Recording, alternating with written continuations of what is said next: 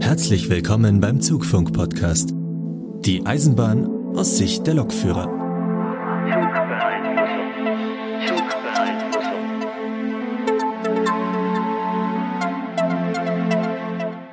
Folge 7 vom Zugfunk-Podcast. Und leider sind wir wieder nur zu zweit. Mit dabei ist der Lukas. Einen wunderschönen guten Tag. Und meine Wenigkeit, der Markus. Und wir vermissen leider den Philipp. Ja, mal wieder. Haben wir uns so viel Mühe gegeben, aber leider hat es dann doch nicht geklappt. Ja, ich hoffe, das wird irgendwann nochmal besser. Versprechen können wir da leider nichts. Aber kleine Anmerkung, äh, es kam auch schon mal einem Feedback, er ist mittlerweile am Fahren und nicht mehr beim Rangieren. Genau, richtig. Das ist ja auch mit einer der Gründe, warum er momentan wenig Zeit hat. Ja, aber ich finde irgendwie, also ich, ich glaube, man kann irgendwie besser planen, wenn man fährt, weil bei dem Rangieren ne, ist das mehr so ad hoc gelaufen. Aber ja, vielleicht gerade am Anfang, ähm, also ich glaube, das liegt nicht daran, dass er gerade viel zu tun hat, sondern weil er sich erstmal so da reinfinden muss, wie funktioniert es mit der Planung und vor allem, wie schafft man es auch eigene Wünsche zu äußern. Ja, ja. Ich denke mal, das wird bei mir dann später auch nochmal so sein. Oh ja, du weißt gar nicht, wie viel Angst ich davor hab. Noch einer weg. Nein! Ja, genau. Dann mache ich das jetzt zur Naja. One-Man-Show. Noch ist es aber nicht so weit, noch bist du dabei und es führt allerdings auch dazu, dass nicht nur ich Fehler machen kann, sondern du auch. Und so war es auch in der letzten Folge. Du hast Mist erzählt. Genau, ich habe wieder Quatsch erzählt. Passiert öfter mal, ich weiß, ach, ich bin ja auch nicht perfekt so gesehen, aber dafür haben wir ja Hörer, die der ganzen Sache nachgehen. Es geht um das Thema Fahrkarten nachträglich erwerben beim Fernverkehr. Ich habe ja erzählt, dass beim Fernverkehr grundsätzlich keine Fahrkarten mehr verkauft werden. Das ist natürlich Blödsinn.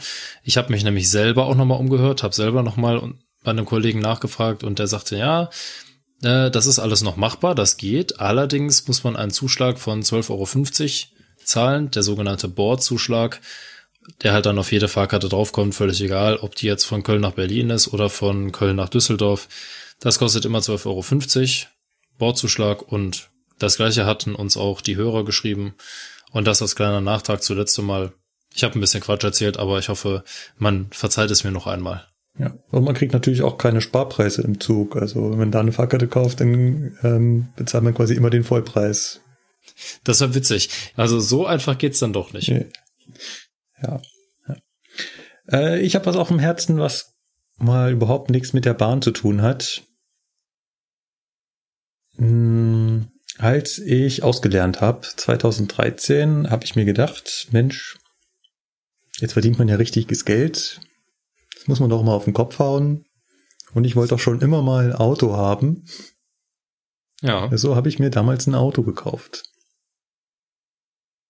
Und das ist jetzt vier Jahre her und jetzt kam mir irgendwie so schlagartig die Erkenntnis, ich brauch's nicht.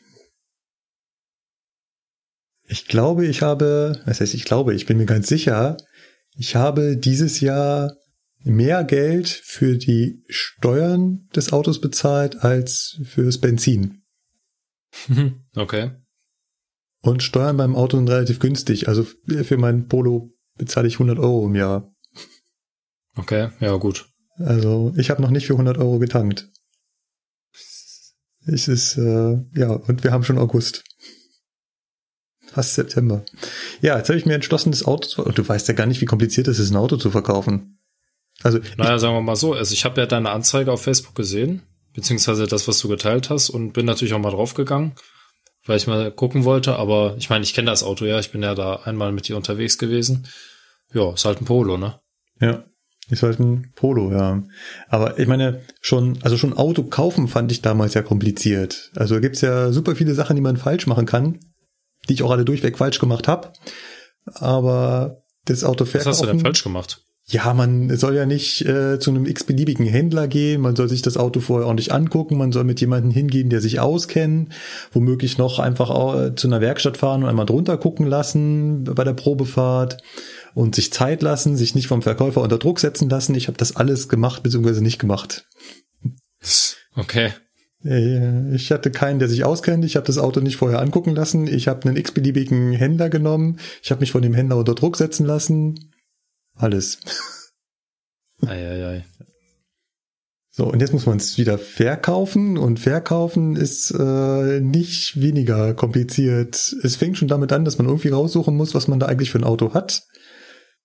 Was steckt denn da eigentlich alles drin an, an, an Besonderheiten und an Ausstattungsmerkmalen? Das ist ja nicht so, also ich habe das Auto ja nie bei einem Händler bestellt und ne, also nie als Neuwagen gekauft. Ist ja nicht so gut, dass ich mal eine Auflistung habe, was ich da alles bestellt habe. Und ich habe es ja auch nur gebraucht gekauft dann erstmal raussuchen, was da jetzt alles drinsteckt, was man da hat, was für ein Modell hat man dann da eigentlich äh, ganz genau. Also ich meine, äh, klar, Hubraum und so kriegt man noch raus, aber Sondermodell mit den Ausstattungsvarianten und ähm, ja, schon klar, da gibt's ja relativ viele, ne? Da mit ja. Facelift, mit, äh, weiß ich nicht, mit, mit Sportfahrwerk, mit, mit besonderen Sitzen oder sowas. Ja, genau. Ja. Und dann muss es verpassen, äh, muss es auch noch in die richtigen Anzeigen rein. Und dann gibt's ja un x verschiedene. Mobile.de habe ich jetzt äh, und Autoscout24 und sagt hier, ähm, wir kaufen dein Auto.de was? Ja. Schon tausendmal die Werbung gesehen, aber. Ja, das ist, naja. das ist auch so eine Verarsche. Ich habe ja, also ich habe das noch nicht vollständig gemacht. Ich bin auf deren Webseite gegangen wir kaufen dann Auto.de und habe da halt eben so die Daten für das Auto eingegeben und meine E-Mail-Adresse. Das war überhaupt schon der größte Fehler. Hm. Ja, weil seitdem lassen die nicht mehr los. Die schicken ja, im äh, Stundentakt mir E-Mails, ob ich nicht endlich meinen Volkswagen verkaufen will. Ich soll doch endlich einen Termin zur Vorstellung machen. Ähm, und sie haben mir halt eben auch einen Preis ausgerechnet, den ich kriegen würde. Und ähm, Angeblich wäre das Auto noch 4300 Euro wert oder so. Oh, okay. Und da sehe ich, oh, das ist aber, ist aber viel. Ja, das ist viel zu Und viel. Wann ist der Polo? Äh, der ist jetzt zehn Jahre alt. Der ist jetzt zehn Jahre ja. alt und hat welche Maschine? 1,4er. 1,4er, wie viel gelaufen? Äh, 140.000. Und dann noch 4,3, alles klar. Hm. Ähm, ja, so, so viel ist das Auto auch ungefähr wert. Ja, aber ein Händler ja. würde dir niemals so viel geben. Das hätte ich, Weil, das, darauf wollte ich hinaus, ja. Der will ja auch noch von irgendwas leben und vor allem die Plattform will ja auch noch mal Geld dran verdienen. Also, aber ist das, ist das nur ein Zwischending, dieses wir kaufen dann Auto.de? Nee, das ist so wie, das ist so wie pizza.de. Das ist einfach nur, äh, Ah, okay. Die machen quasi das Marketing und ähm, äh, schicken dich dann zu dem entsprechenden Händler und der hat sich halt draußen wir kaufen dein Autobook.de dran geklebt. Aha. Oder, oder, oder so wie Flixbus. Äh, ja, ja, gut, gut, klar. Also die, die betreiben quasi nur die Abwicklung. Genau. Du tippst da deine Sachen ein, die genau. wickeln das ab an irgendwelche Händler und die Händler, genau. die kaufen dann letztendlich dein Auto. Genau. Also ein viel zu hoher Wert, den wirst du da niemals kriegen. Naja, klar. Und ähm, ja, sie, sie, sie ballern dich halt zu mit, mit ihren E-Mails und lassen da auch nicht mehr locker. Und dann ist ja auch das Coole, es gibt ähm, die Seite wir kaufen dein Auto.de und ich habe auch noch ausprobiert gehabt, äh, finde ich das jetzt gerade, äh, ja, jetzt autoverkaufen.de. also es ist ein, Markus, es, es ist ein anderes Impressum, aber Sie schicken Ihre E-Mails fast gleichzeitig raus. Alles Und klar. sie kommen auch vom selben E-Mail-Server. Also. Hm. Schön. Aha. Ich weiß nicht. Die ob Automafia. Das, ob das womöglich das gleiche ist? Na, was? Niemals. Ja. ja. Ja, das klingt mir ja jetzt sehr weit hergeholt. Ja, also ähm, falls sich da jemand draußen für einen VW Polo interessiert, äh, immer her damit. Nein, ich wollte eigentlich. Also ich muss tatsächlich sagen, äh, ich tue es, beziehungsweise meine Freundin tut es, aber naja, nach München zu fahren für eine Probefahrt, ja, nee, also. Ja, vor, vor allem äh, erfahrungsgemäß sind äh, die Autos in Bayern auch nochmal eine Mark teurer. Ja. Das war ja bei mir schon so, ich habe das Auto ja in Fürth gekauft. Mhm. Schon weil es halt in äh, Fürth bei Nürnberg deutlich günstiger ist als in München. Okay. Ja.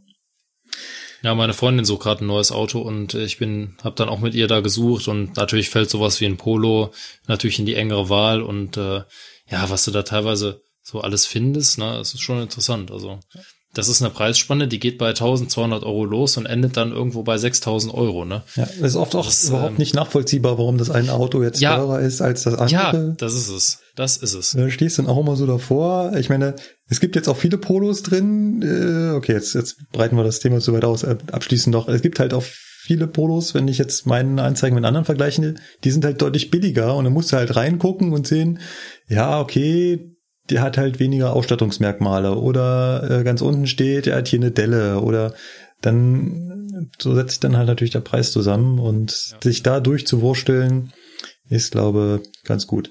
Jetzt hast du mir aber gerade meine tolle Überleitung kaputt gemacht. Ah, ja, mein Gott, kann ich das denn ahnen? ich wollte gerade von Nürnberg überleiten. Ja, was, was hat das denn jetzt mit Nürnberg zu tun? Ich war beruflich, also so in Nürnberg. Das war ganz cool. Also ich beruflich in Nürnberg. Ja, ich, ich also als Lokführer fahre ich ja nicht nach Nürnberg, ne? Ich bin ja hier in, in München stationiert und ich fahre halt runter ins Allgäu und äh, das weiteste, was ich nach Norden komme, ist Treuchlingen und das ist noch so 50 Kilometer vor Nürnberg, ist noch ein ganzes Stück weg. Okay. An dem Tag hatte ich äh, einen Fahrtag mit Azubis. Genauer gesagt mit einem Azubi. Und es war eigentlich ganz cool. Ich habe das vorher drinstehen gesehen äh, in dem Ausbildungskalender, dass ich da einen Fahrtag habe. Und dann dachte ich, hm, kannst ja mal wieder ausprobieren. Und zwar zu meinem äh, Vorplaner zu gehen und zu fragen, wie sieht denn das aus? Schaffen wir es nicht vielleicht, dass ich an diesem Tag keine Schicht fahren muss? Ja. Ganz kurz zum Hintergrund erklärt. Also, als Lokführer, wir hatten dazu auch schon mal eine Folge, hat man ja quasi einen Dienstplan. Es gibt Planführer und es gibt, bei uns heißt es Rollierer, woanders ähm, hatten wir auch den Begriff Springer. Dispofahrer. Dispofahrer, ja, genau. Das ist alles dasselbe. Genau. Ich bin ja eigentlich Planführer. Das heißt, ich habe für den ganzen, fürs ganze Jahr schon im Vorhinein festgelegt, wie, was ich fahre. Das heißt, für jeden Tag steht da auch entweder Schicht oder Ruhe drin. So. Und jetzt kann ich ja nicht, wenn ich einen Fahrtag habe, einfach meine Schicht nicht fahren, weil sonst, äh, ja, also irgendjemand muss ja den Zug fahren, ne? Deswegen muss man das quasi. Ich stell mir das gerade vor, ey. Ja. Wo ist denn der Markus? Ja, ja, der hat Azubis dabei. Ja, Mist, und was machen wir jetzt? Ja, ja egal, lass den Zug rausfallen. ja, alles klar. Dann Ansage am Bahnsteig, aufgrund von Azubi-Begleitung fällt dieser genau. Zug heute aus. Dieser Zug fällt heute aus wegen Bodennebel. ja, ähm, deswegen bin ich halt vorher zum, zum Vorplaner gegangen, habe halt gefragt und dann so, hm, ja, hm, ah, hm. ja, ihr draußen werdet das alle kennen, was Vorplaner dann zu machen. also zumindest die Lokführer unter euch. Da meint er, ja, den Freitag, da geht das gar nicht, aber den Montag, da kriegen wir das hin.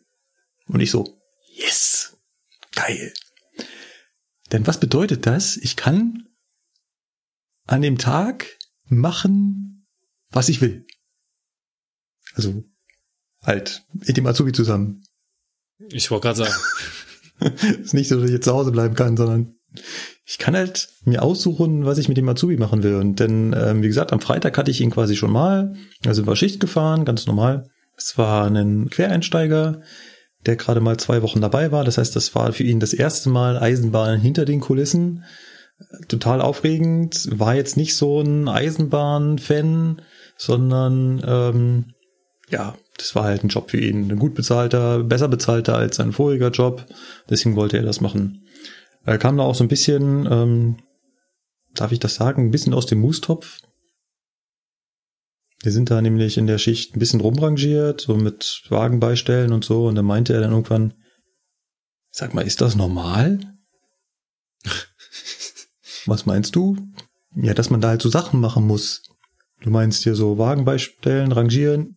Ja, das ist normal. Wie Lokführer fahren nicht nur von A nach B und wieder zurück. Oh.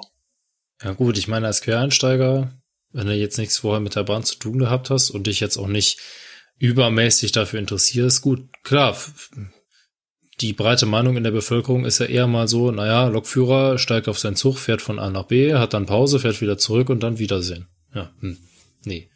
Also irgendwie nicht. Ja, ja, hatte ich, hatte ich auch, oh Gott, wir schweifen schon wieder so aus. Hatte ich auch bei meiner, äh, meinem kleinen Arbeitsunfall, denn in der Reha, wo ich dann äh, auch krankgeschrieben war und sie dann eher so fragte, ja, warum? Sind doch nur Lokführer?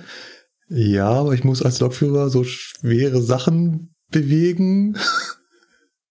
Also so Kuppeln, Schraubenkupplung einhängen, das ist schon ganz ordentlich. Also hast recht, also so in der Bevölkerung ist das, sieht man ja auch nicht, ne? Du siehst die Leute halt da vorne drauf sitzen. Ja, ja. Das passiert ja alles hinter den Kulissen, diese ganzen Nebenarbeiten und so weiter, ne? Also ich sag mal, wenn man, in, in welchem, in welchem Hauptbahnhof wird noch großartig rangiert? Also wenn das jetzt nicht zufällig ein Kopfbahnhof ist. Wie bei uns in also, München? Ja, ja, gut, bei dir vielleicht dann schon mal eher, aber ich meine, wann wird mal am Bahnsteig eine Bremsprobe gemacht oder wann wird mal ein Wagen da irgendwie beigestellt oder so, sowas wie Kurswagen gibt's ja gar nicht ja, mehr. Das stimmt, ja, ja. ja das war genau, ja früher ganz ja, anders. Da hat man gesehen, dass da 1000 äh, V60 durch die Gegend gefahren sind mit einzelnen Wagen und hier wurde noch was ergänzt und hier musste ein Wagen weg und da hinten muss noch irgendwas gemacht werden und das gibt's ja heute gar nicht mehr. Heute kommt der Zug an, fährt weiter, Wiedersehen.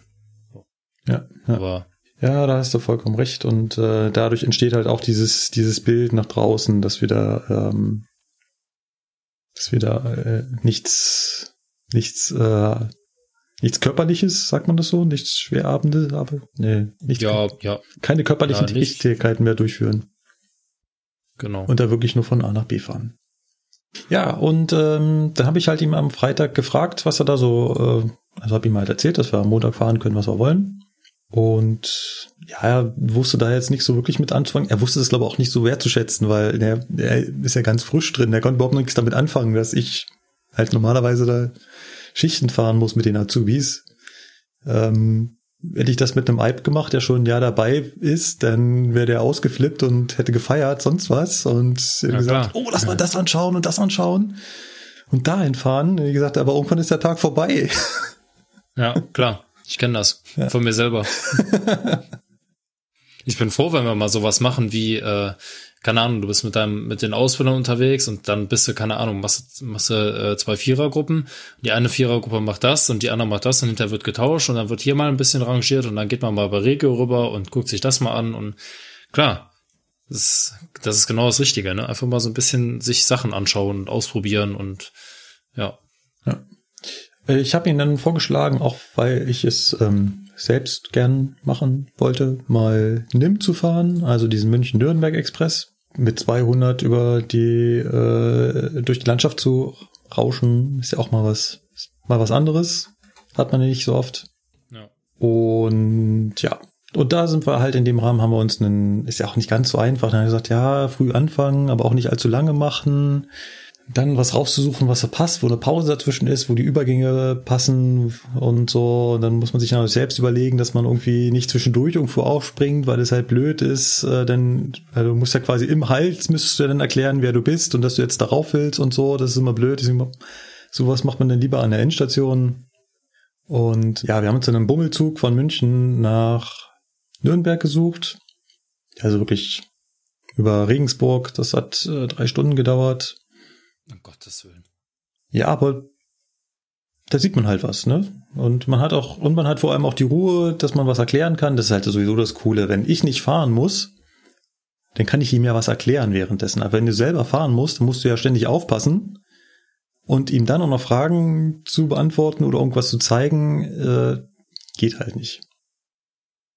Wie gesagt, hatten wir, glaube ich, in einer der letzten Folgen, da meinte ich ja auch zu dir, so mal von Azubi zum Fahrtrainer, dass ich es als Azubi ja auch nicht wirklich förderlich finde, wenn ich mich gerade konzentrieren muss, während ich selber fahre und man Ausbilder oder Fahrtrainer dann kommt und mich fragt, ja hör mal, wie ist denn das? Äh, betriebliche Situation ist die, die und die. Äh, du musst jetzt hier auf dem Gegengleis fahren, du kriegst Befehl so und so. Wie ist denn das dann bei der Einfahrt? Und ich fahre gerade mitten durch die Gegend, ganz normaler Regelbetrieb und muss jetzt eine völlig andere Situation verarbeiten.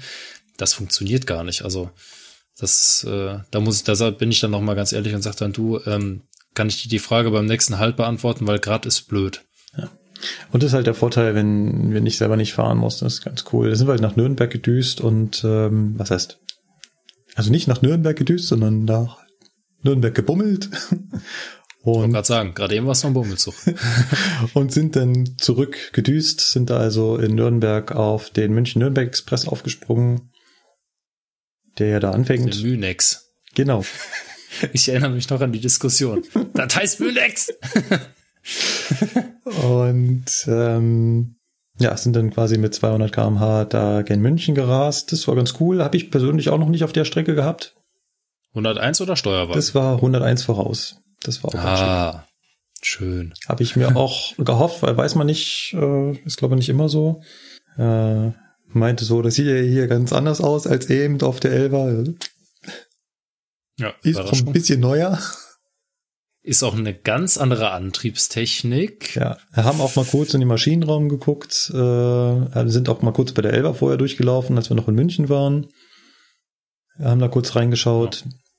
Ja, ja vergleiche Elva mit Einser. Elva ganz, ganz viel Elektronik, ganz dicke Transformator, große ja. Schaltwerk und große Luft. Ja, vor allem, du kannst halt nicht durchgucken, ne? Also das ist halt ja, ein, der Gang schlängelt sich so durch die Lok an den großen Bauteilen vorbei. Und schlängelt sich am Trafo vorbei, hinterm Schaltwerk lang um das Druckluftgerüst herum und dann ja. bist du auf einmal im Führraum 2. Genau, und äh, wenn du halt in die 101 nach hinten guckst, dann siehst du halt einen breiten, also einen in Anführungszeichen breiten Gang mit rechts und links äh, Schränken, also so verkleideten, stahl verkleideten Stromschränken.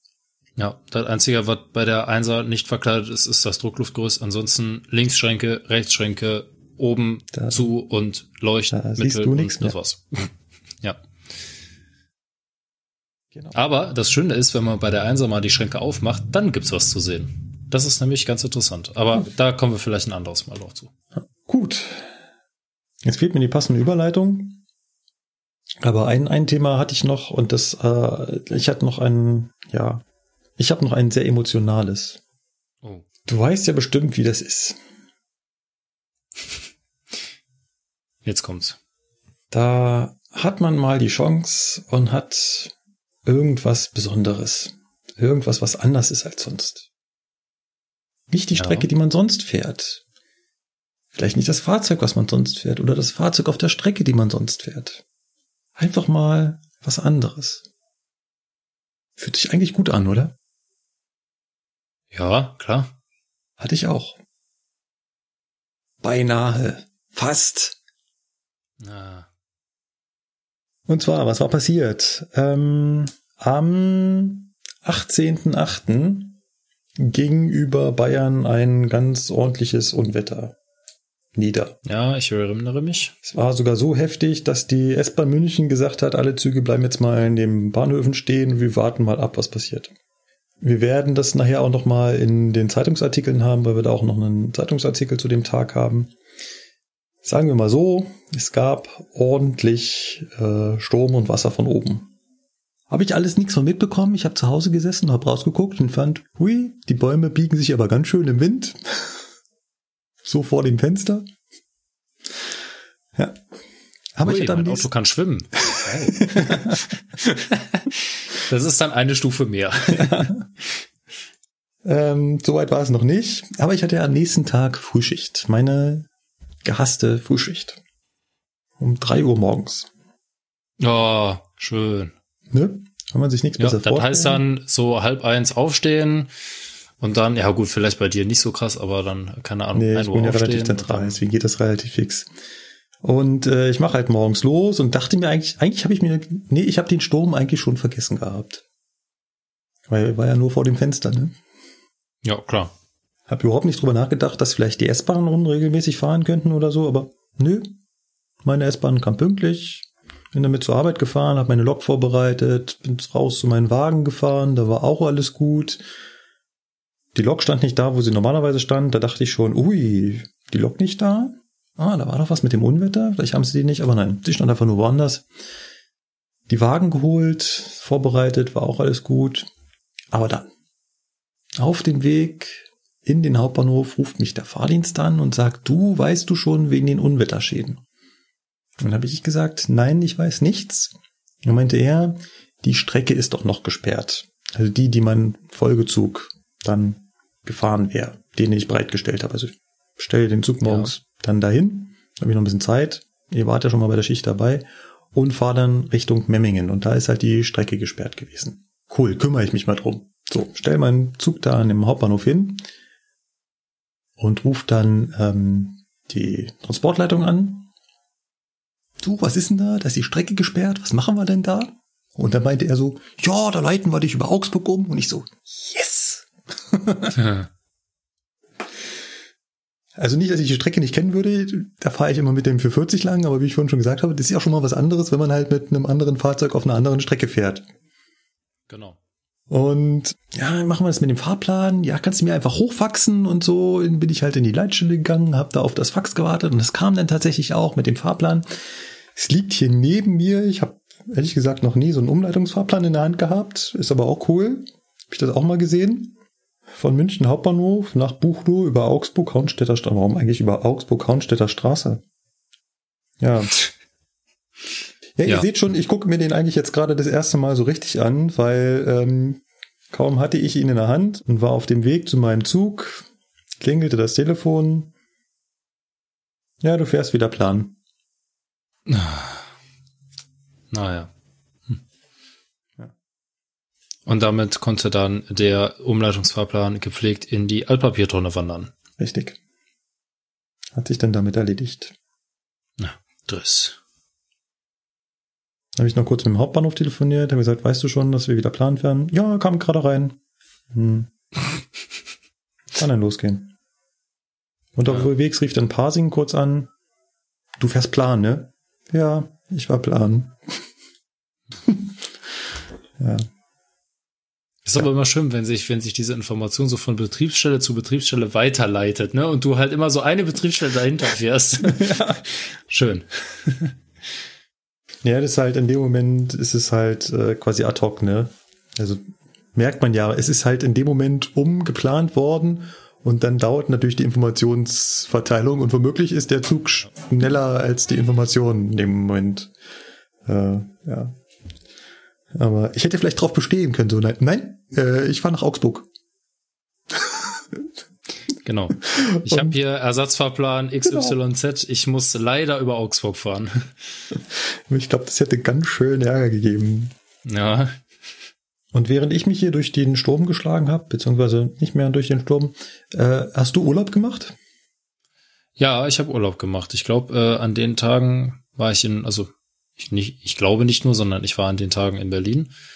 Und diese Woche war ich im Harz. In Wernigerode. Harz. Ja, ich hatte bis letzte Woche Urlaub und diese Woche war dann schon wieder kein Urlaub. Und ähm, es ist halt üblich, dass in Köln das zweite Layer ganz am Ende des zweiten Layers ähm, einen Ausflug macht, eine Woche lang in im Harz, also fünf Tage, ne, jetzt nicht eine ganze Woche, fünf Tage. Und äh, dann in Wernigerode ein bisschen wandern gehen, ein bisschen was angucken und, was natürlich nicht fehlen darf, die Harzer Schmalspurbahn. Und weißt du, was mir da sofort kommt, wenn ich das höre? Ja, weiß ich. Zugfunk Folge 1. genau, über das gute Erkers. Richtig. Und du wirst es nicht glauben, wir hatten eine Werkstattführung von einem ehemaligen Mitarbeiter aus der Werkstatt, der das schon seit Jahren mit uns macht, mit dem Fernverkehr aus Köln. Und deswegen kannten den da auch alle. Und ähm, ja, der hat uns dann auch einmal ermöglicht, da mit der Dampflok da so ein bisschen drauf rumzuklettern, sich mal alles anzugucken, mal ein bisschen was auszuprobieren. Und ich kam natürlich da hoch und habe ihn direkt erstmal damit überfallen. So, so jetzt zeig mal her, wo ist jetzt hier das Erkers? Und da hat er mir also gezeigt, in diesem Dampflok-Führerstand, das ist ja tatsächlich noch ein Führerstand, kein Führerraum, hängt oben unterm Dach dieses Erkers-System und man wird es kaum glauben. Es funktioniert sogar. Und es ist bei allen Fahrzeugen der HSB mittlerweile eingebaut und es funktioniert. Und wusste der was damit anzufangen, als du da? Ich meine, du konntest da ja brillieren quasi. Wahrscheinlich hättest du ihm das System besser erklären können als er. Genau, das ist es. Also der ist schon seit, boah, ich glaube, drei, vier, fünf Jahren irgendwie so in Rente. Der hat das gar nicht mehr mitbekommen, die Einführung. Deswegen, als ich ihn auf das äh, Thema Aircars angesprochen habe, meinte er nur, ach ja, du meinst dieses GPS-gesteuerte Zugsicherungsteil da. Dann meinst du, ja, ja, genau das, ne? Und ähm, deswegen, also ich habe da jetzt gar nicht großartig nachgefragt. Ich weiß ja, wie das funktioniert.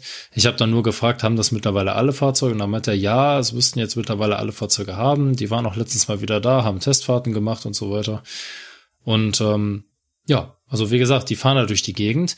Was ich selber auch nicht wusste, ist, die Harzer Schmalspurbahn äh, fährt nicht nach 408, sondern nach FVNE, also Fahrdienstvorschrift für nicht bundeseigene Eisenbahn. Und die haben gar kein Zugsicherungssystem normalerweise. Mhm. Das Einzige, was sie halt mhm. jetzt haben, ist dieses Kollisionswarnsystem ja. RCAS. Aber ansonsten sowas wie PZB kennen die nicht. Die kennen, ja gut, LZB kennen die erst recht nicht. ist irgendwo klar. Aber die kennen keine PZB. Die haben zwar überall KS-Signale stehen, aber die haben halt gar keine Zugsicherung. Und ähm, naja, gerade da bietet es sich natürlich an, vielleicht so eine ja, so eine Kollisionswarneinrichtung da einzubauen, das ist natürlich ganz praktisch. Ja, das ist schon cool. Also vor allem das dann auch mal in echt zu sehen und ähm, äh, ja. Also leider haben wir nicht gesehen, äh, wie das System äh, mal aktiv äh, im, im, im Fahrdienst verwendet wird. Den Prüfmagneten ja, hättet ihr ja ausprobieren können. Ja, der war nicht da den ich hatte danach gefragt, aber äh, er sagte ja, er wüsste jetzt nicht, wo das Ding ist und er wüsste auch nicht, was die äh, was die Kollegen jetzt auch an der Lok machen müssten. Deswegen wollten sie das jetzt nicht ausprobieren. Und wir hatten leider keine Möglichkeit mitzufahren, sondern durften halt nur in der Werkstatt da rumlaufen beziehungsweise auf dem Betriebsgelände. Aber ähm, es war halt schon mal ganz interessant zu sehen, dass dieses System, das hat er auch erklärt, das ist halt passiv. Ne? Das überwacht halt im Hintergrund ohne jegliche Handlung des Lokführers überwacht das da im Hintergrund halt äh, die, die Fahreigenschaften und ob sich irgendwelche Fahrzeuge nähern oder so. Und ähm, ja, wie gesagt, es gibt halt nur eine Warnung und einen Alarm. Und äh, ansonsten ist das System völlig, völlig autark im Prinzip. Es arbeitet einfach vor sich hin. Und er sagte also, ähm, was man halt schon mal mitbekommen würde, ist, dass so eine Warnung ausgesprochen wird. Ne? Gerade wenn sich Züge im Bahnhof begegnen, dann passiert das schon mal. Aber ansonsten haben die Lokführer damit nichts zu tun. Die, die wissen, dass es funktioniert, die müssen das prüfen und das war's. Ja, so soll es sein. So soll es sein. Ja, ja. Aber es war halt mal ganz cool, das äh, so im Fahrzeug verbaut zu sehen, wie die das da umsetzen. Ganz praktische Sache. Und generell HSB muss man mal gesehen haben, das ist halt ein ganz eigener Verein. Das ist äh, ziemlich interessant, wie das alles funktioniert. Ich meine, ich bin ja nicht so der bekannte Dampflok-Fan. Ich bin ja eher so ein Dieselmensch. Ich kann da mit Dampfloks jetzt nicht so viel anfangen, aber wenn man so, ein, so eine Maschine mal im Betrieb sieht, es ist schon interessant, aber es ist jetzt nicht so, dass ich sagen würde, Mensch, Dampfloks, das ist ja das Beste, was es gibt. Ja, dann, äh, nee, also so weit bin ich dann doch nicht, dann fahre ich doch lieber in unseren Verein und gucke mir die 18er an. Ich wusste gar nicht, dass du in einem Verein bist. Darüber musst du mal das nächste Mal berichten. Ja, ich kann auch jetzt darüber berichten. äh, Lass uns das hier nicht. Nächstes Mal, nächstes Mal. Genau, lass uns das hier nicht zu lang machen. Ja, ja, ja. Aber so viel zum Harz. Ähm, wie gesagt, das System wird da erprobt und äh, ja, die scheinen wohl damit ganz gut zurechtzukommen. Ansonsten hätte ich da mehr Klagen gehört, deswegen, ja, läuft da. Eine abschließende Sache hätte ich noch, bevor wir zu unserem Hauptthema kommen. Es ist eigentlich in eigener Sache. Es betrifft mich. Ich habe mich beruflich, äh, ich bin aufgestiegen. Schon wieder? Ja, ey, was heißt denn schon wieder? Ja, Moment mal, also hör mal, ja, so lange bist du jetzt auch kein Fahrtrainer, ja? Das ist richtig. Aber ich bin jetzt nicht mehr nur Fahrtrainer. Ich bin jetzt auch, ja, ist halt die Frage, wie man das ausdrückt. Äh, ich bin jetzt quasi auch Praxisvermittler. Ich darf jetzt also, wenn ich jetzt noch die Ausbildung kriege und ich muss noch äh, hospitieren, aber ich werde halt zukünftig auch die Ausbildung am stehenden Fahrzeug machen. Oh, aha. Also ganz kurz als Hintergrund, wenn man so eine Baureihe ausgebildet bekommt bei der Bahn, dann teilt sich das äh, in zwei Einheiten auf, nämlich in die Standausbildung und in die Fahrausbildung. Und die wird halt von unterschiedlichen Personen gemacht. Es müssen halt ähm, die Fahrausbildung machen halt Fahrausbilder und die Standausbildung machen halt sowas wie Praxisvermittler. Das sind jetzt, äh, wir hatten schon beim letzten Thema, das mit den Begrifflichkeiten ist halt immer so eine Sache. Die Menschen heißen überall anders. Offiziell heißt das auch eine nebenamtlicher Trainer für Triebfahrzeugführer Methode Praxistraining. Das hört sich irgendwie nach typischer DB-Sprache an. Wie verschachtelt man ein Wort möglichst kompliziert? Und vorher war ich nebenamtlicher Trainer für TFV-Ausbilder. Also das bin ich immer noch. Ich bin jetzt quasi beides. Nebenamtlicher Trainer für TFV-Ausbildung und nebenamtlicher Trainer für Triebfahrzeugführer, Methode, Praxistraining. Super kompliziert. Äh, der Begriff, äh, die Tätigkeit an sich äh, relativ einfach zu verstehen. Der eine macht die Fahrausbildung, der andere macht die Standausbildung und ich darf jetzt halt beides machen. Ab wann darf man dich denn TFA nennen? das ist eine gute Frage. Jetzt musst du aber den Hintergrund erklären, was ein TFA ist. Ja, im Prinzip ein Ausbilder für Triebfahrzeugführer. Also ein Theorievermittler, Praxisvermittler und Fahrausbilder. Also der, quasi ein ganz normaler Ausbilder, ne, für, für IPs, für Quereinsteiger und so weiter. Da muss eine Stelle frei werden, dann werde ich mich darauf bewerben. Echt, du willst das machen? Warum? Warum äh, so skeptisch? Ja, nee, nicht skeptisch so gesehen, aber ich hatte mich halt auch mal mit ein paar Kollegen unterhalten, die jetzt auch schon länger Fahrtrainer sind und hatte ich mal so gefragt, ja, wolltest du nicht irgendwie mal Ausbilder werden? Und die sagten so, nee, also, hm, ich meine, man muss dazu sagen, bei uns beim Fernverkehr müssen alle Ausbilder zertifiziert sein. Das heißt, die müssen eine Zertifizierung durchlaufen, die müssen Prüfungen schreiben, die mhm. müssen äh, quasi eine halbe Lehrerausbildung machen im Prinzip. Und äh, das ist schon mal der eine Grund, warum viele sagen, nee, ich bleib lieber Fahrtrainer. Der andere Grund ist aber auch der, dass du zwar als Ausbilder relativ regelmäßige Arbeitszeiten hast, aber du fährst halt nicht mehr so viel. Und das ist das, wo viele sagen, nee, ich bin dann lieber Fahrtrainer, ich habe lieber meine Azubis dabei, fahre meine Schichten, ich möchte noch ein bisschen fahren. Kann ich nachvollziehen, ehrlich gesagt. Ähm, ja, und gleichzeitig dazu kommt auch noch, dass es dann auch eine Frage des Geldes ist. Genau. Ja, da, darauf wollte ich jetzt äh, nicht so direkt ansprechen, aber ja, auch das ist ein Grund. Ja aber mir macht das aktuell so viel Spaß, dass ich das gerne ausweiten möchte. Es wird sich jetzt alles ja, ein bisschen besser. Ja, es wird sich als alles ein bisschen hinziehen und ähm, vor allem, weil es eben nur nebenamtlich ist, ähm, zieht sich das halt auch ein bisschen mit der Ausbildung in die Länge. Es ist hauptsächlich halt Hospitieren, das heißt, ich mache halt die Ausbildung bei anderen einfach mit. Das heißt, ich werde zwei, dreimal mit anderen Ausbildern die ganze Baureihenausbildung nebenher mitmachen, werde dann Stück für Stück Teile übernehmen, bis ich dann irgendwann, ja, äh, die Truppe ganz alleine habe. Ja. Schauen wir mal. Ich ja, freue mich drauf. Also ich denke mal, äh, dein Betrieb kann sich über einen motivierten Ausbilder freuen. Also dann macht das nämlich auch, wenn man Azubi ist, mehr Spaß. Ich kann das aus eigener Erfahrung berichten. Also wenn ich mit meinen Ausbildern unterwegs bin, das ist das ist immer so klasse, wir haben immer so einen Spaß, also, weil die halt auch einfach sich sagen, naja, ähm, ihr lernt es oder ihr lernt am besten Fahrzeuge kennen, indem ihr mal einfach alles ausprobiert. Ne? Wir können nichts kaputt machen in dem Sinne. Äh, wenn wir wissen, was wir tun, können wir nicht viel kaputt machen, weil wir wissen ja auch, wie man es wieder rückgängig macht. Und dann, das macht dann richtig Spaß. Einfach mal wirklich so in die, in die Grundzüge einer Lok wirklich reinzuschauen, mal auszuprobieren und so weiter. Alles, was man im Regelbetrieb hoffentlich nie machen muss, einfach mal ausprobieren. Einfach um es mal gesehen zu haben. Ne? So eine Federspeicherbremse mal abziehen oder was weiß ich. Ja. Also ein Kram. Ne? Ja, das auf jeden Fall. Ja, aber freut mich, dass du jetzt wieder eine Stufe höher bist. Gibt aber nicht mehr Geld als vorher. Ist immer noch das gleiche. Ja, ist klar. aber naja. Mehr Geld gibt's erst, wenn ich dann Vollzeitausbilder bin. Also wenn man das als Vollzeit macht, dann gibt's gibt's ein bisschen mehr Geld. Gut, lassen wir das Geld beiseite und kommen zu unserem Hauptthema. Wir haben das ja beim letzten Mal schon so ein bisschen angeteasert. Worum soll's gehen? Naja, wir hatten ja schon ein, zwei Mal das Thema Diesellok bei uns und haben auch schon so ein bisschen erklärt, wie das funktioniert. So eine Diesellok. Aber natürlich fahren die meisten Züge da draußen ja mit Strom. Und deswegen ist unser Hauptthema heute Bahnstrom.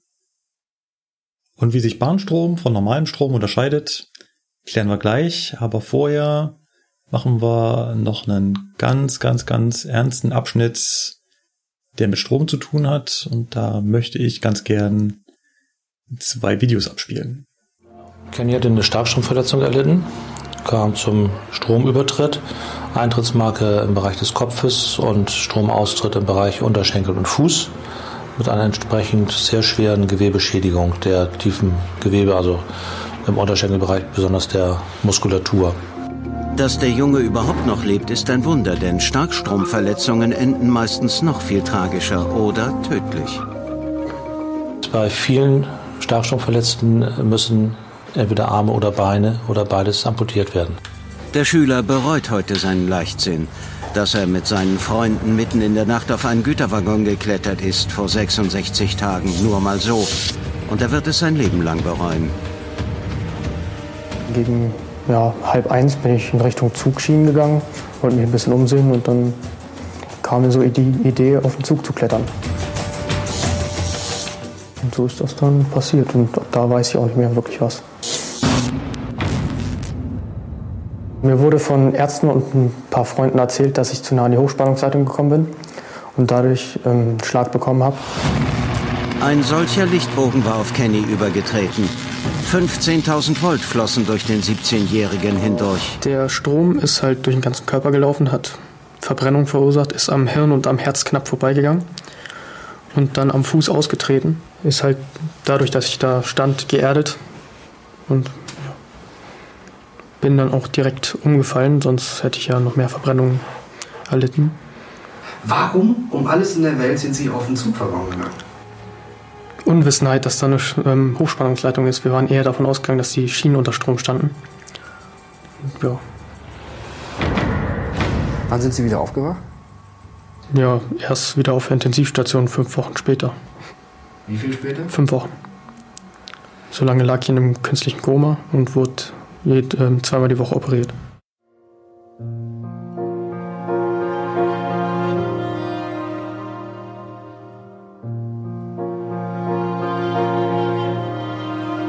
Nach einer Party habe ich jemanden kennengelernt und bin mit ihm auf den Waggon geklettert. Ich kann mir vorstellen, dass ich mir die Sterne angucken wollte. Ja, ich bin einfach drauf und dann war es schon zu spät. Wenn man zu nah an die Oberleitung kommt, dann wird der Körper genutzt als weiterer Leiter des Stromes. Und so läuft der Strom durch den gesamten Körper und daher kommen auch die entsprechenden schweren Verletzungen. Diese 15.000 Volt, das sind 65 mal mehr Volt als aus der normalen Steckdose. Dann wurde ich mit dem Helikopter nach Hamburg gebracht.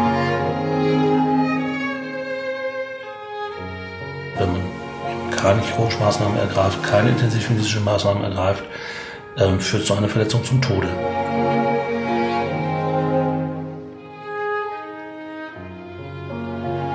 Sie hat eine ganze Portion Glück gehabt. Das hätte ganz anders ausgehen können.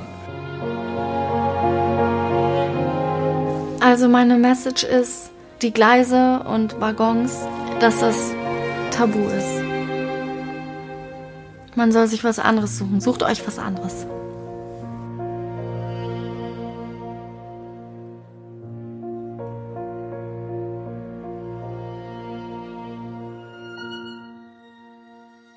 Ja, dass die Schienen den Strom führen, haben sie geglaubt. Sie haben nicht gewusst, dass da oben eine Oberleitung hängt mit Strom drin.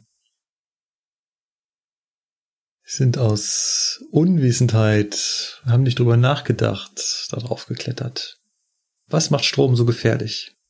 Ja, man, man sieht ihn halt nicht, ne? Also Strom ist irgendwo in einem Leiter drin Ja. man sieht ihn nicht.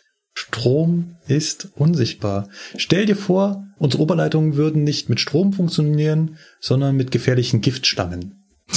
Ja. Und an unserer Oberleitung würden lauter gefährliche Giftschlangen hängen.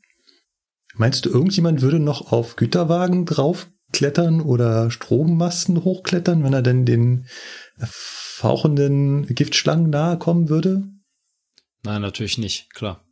Nee, es, es stimmt schon, ne? wenn man, wenn man so, ähm, ich weiß nicht, wenn man so in einem Abstellbahnhof äh, sich umguckt und so weiter, die, die Oberleitung, die hängt da zwar irgendwie, aber klar, man sieht natürlich jetzt keine unmittelbare Gefahr. Weil die wenigsten sich vorstellen können, dass es da irgendwie zu einem Überschlag oder so kommt.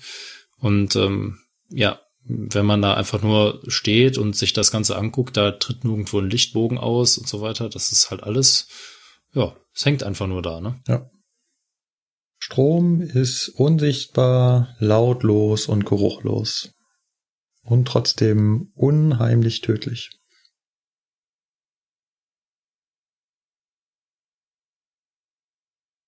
Deswegen an der Stelle, denn bei allem, was wir jetzt hier erzählen, wir werden das gleich auch noch so ein bisschen relativieren, was das mit Strom und mit Spannung auf sich hat. Aber Leute, und ich weiß, hier hören ja auch Jüngere zu, sucht euch was anderes. Das hat das Mädel im Video gerade sehr gut gesagt. Ja. Strom ist saugefährlich, Eisenbahn ist saugefährlich. Wenn man nicht weiß, was man da tut, sollte man da sich nur in dem Bereich aufhalten, für den das, für den man auch vorgesehen ist. Und nirgendwo anders. Also kommt bitte, bitte, bitte, bitte dieser Oberleitung auf keinen Fall auch nur irgendwie zu nahe.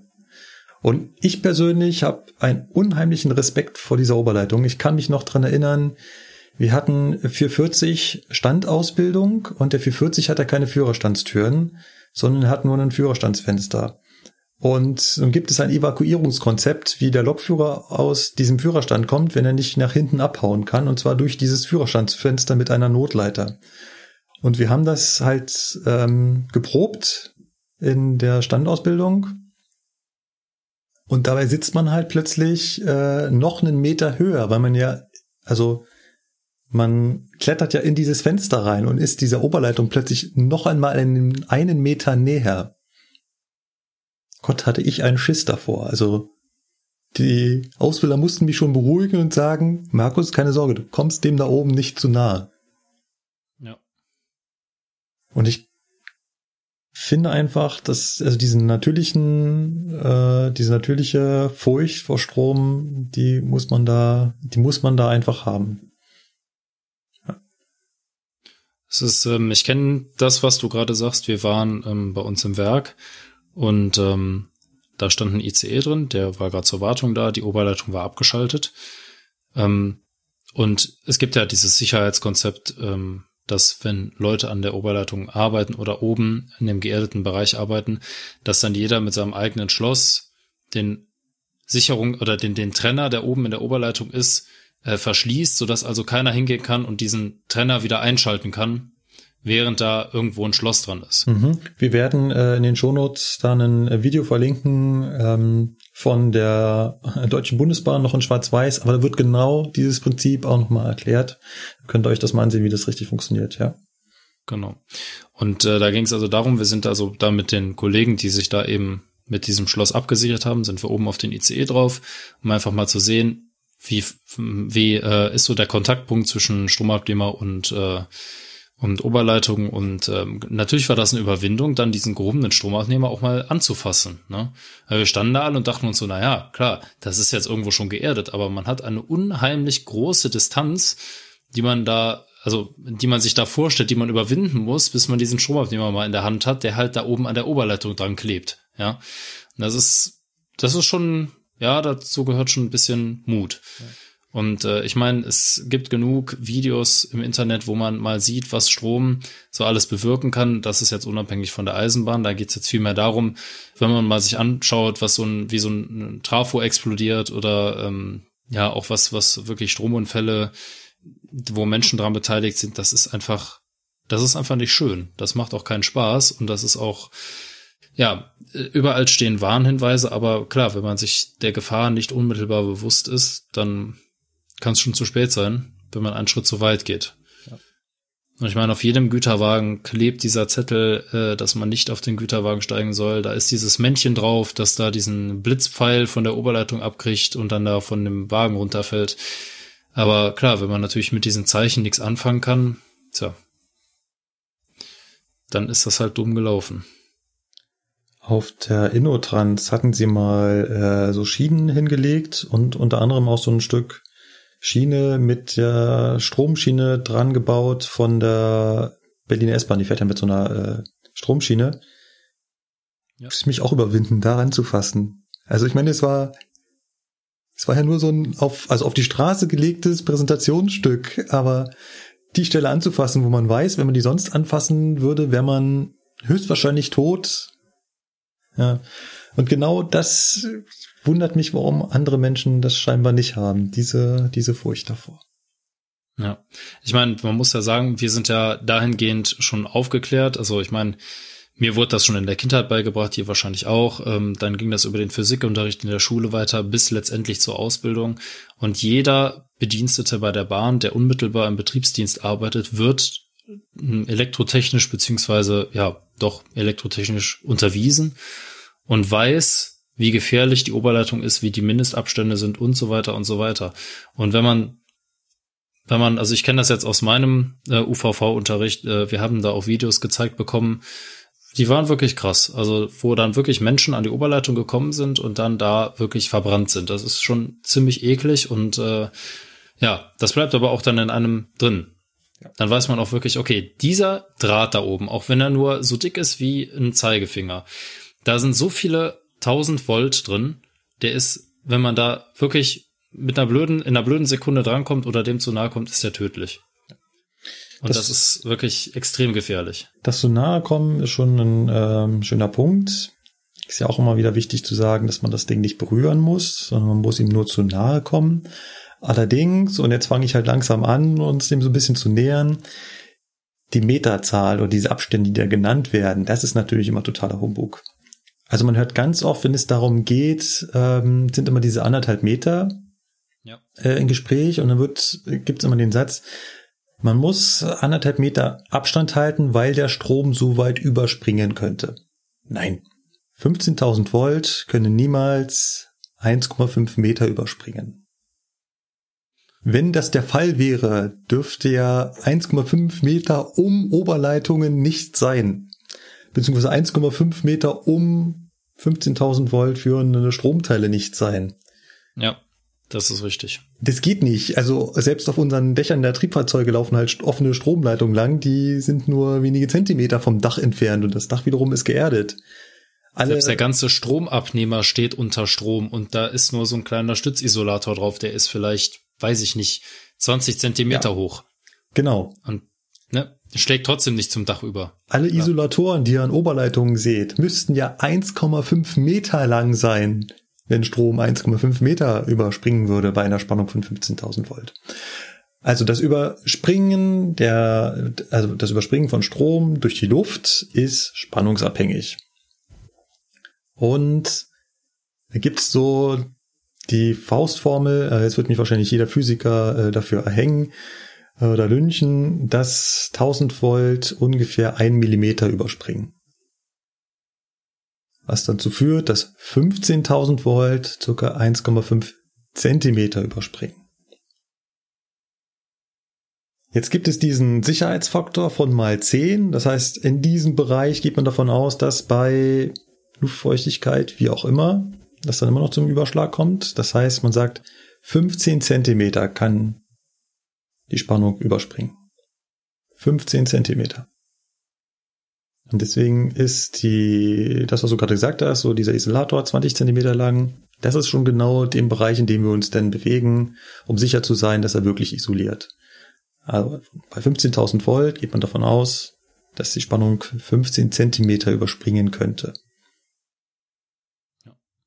Wenn man das runterrechnen würde, das ist mir auch noch so äh, eingefallen, also wenn 15.000 Volt 1,50 Meter überspringen könnten, wie viel würden denn 230 Volt überspringen? Das kann jeder mal ausrechnen und dann kann er mal überlegen, wie viel Abstand er von dem Stecker hält. Das ist klar. Also ich habe mich auch schon mal gefragt, wo diese 1,5 Meter herkommen. Das, die 1,5 Meter haben auch einen, die, die haben einen Grund. Und zwar die ja. 1,5 Meter kommen aus der Bewegungsfreiheit. Man sagt also, man hält 1,5 Meter Abstand, um sicherzustellen, dass ich dann nicht mit meinen Extremitäten der Oberleitung so nahe komme, dass es dann zu einem, also bei anderthalb Meter, wenn ich anderthalb Meter weg bin und dann doch plötzlich den Arm hochreiße, passiert immer noch nichts. Okay. Daher kommen die, die anderthalb Meter. Und dann gibt's noch diese drei Meter. Man sagt ja, bei äh, eingewiesenen Personen hat man einen Abstand zur Oberleitung zu halten von anderthalb Meter. Bei nicht eingewiesenen Personen sind es drei Meter. Ja.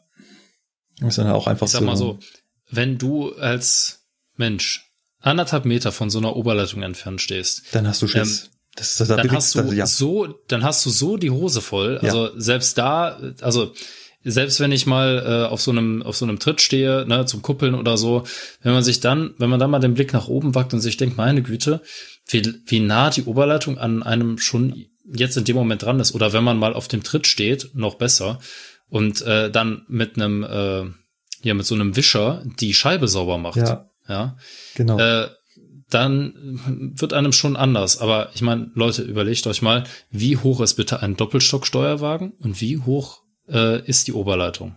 Da sind zwischen dem Dosto und der Oberleitung, wie viel Zentimeter sind das ungefähr? Ich meine, du fährst öfter mal Dosto. Was, was meinst du so, schätzungsweise?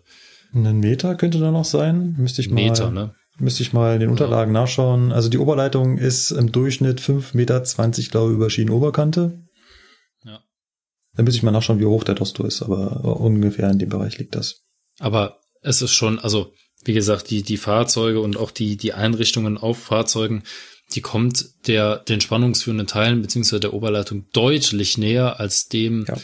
Abstand, den wir da einhalten müssen. Aber nochmal, also, ich fand das gerade ganz gut, was du gesagt hast, wenn man der Oberleitung mal 1,5 Meter, äh, also sich eher auf 1,5 Meter nähern würde, muss ich dir mal vorstellen, man ist 1,5 Meter von hochgiftigen Giftschlangen entfernt. Ja. Da bleibst du nicht stehen. Und vor allem wedelst nee. du da nicht mit Armen herum.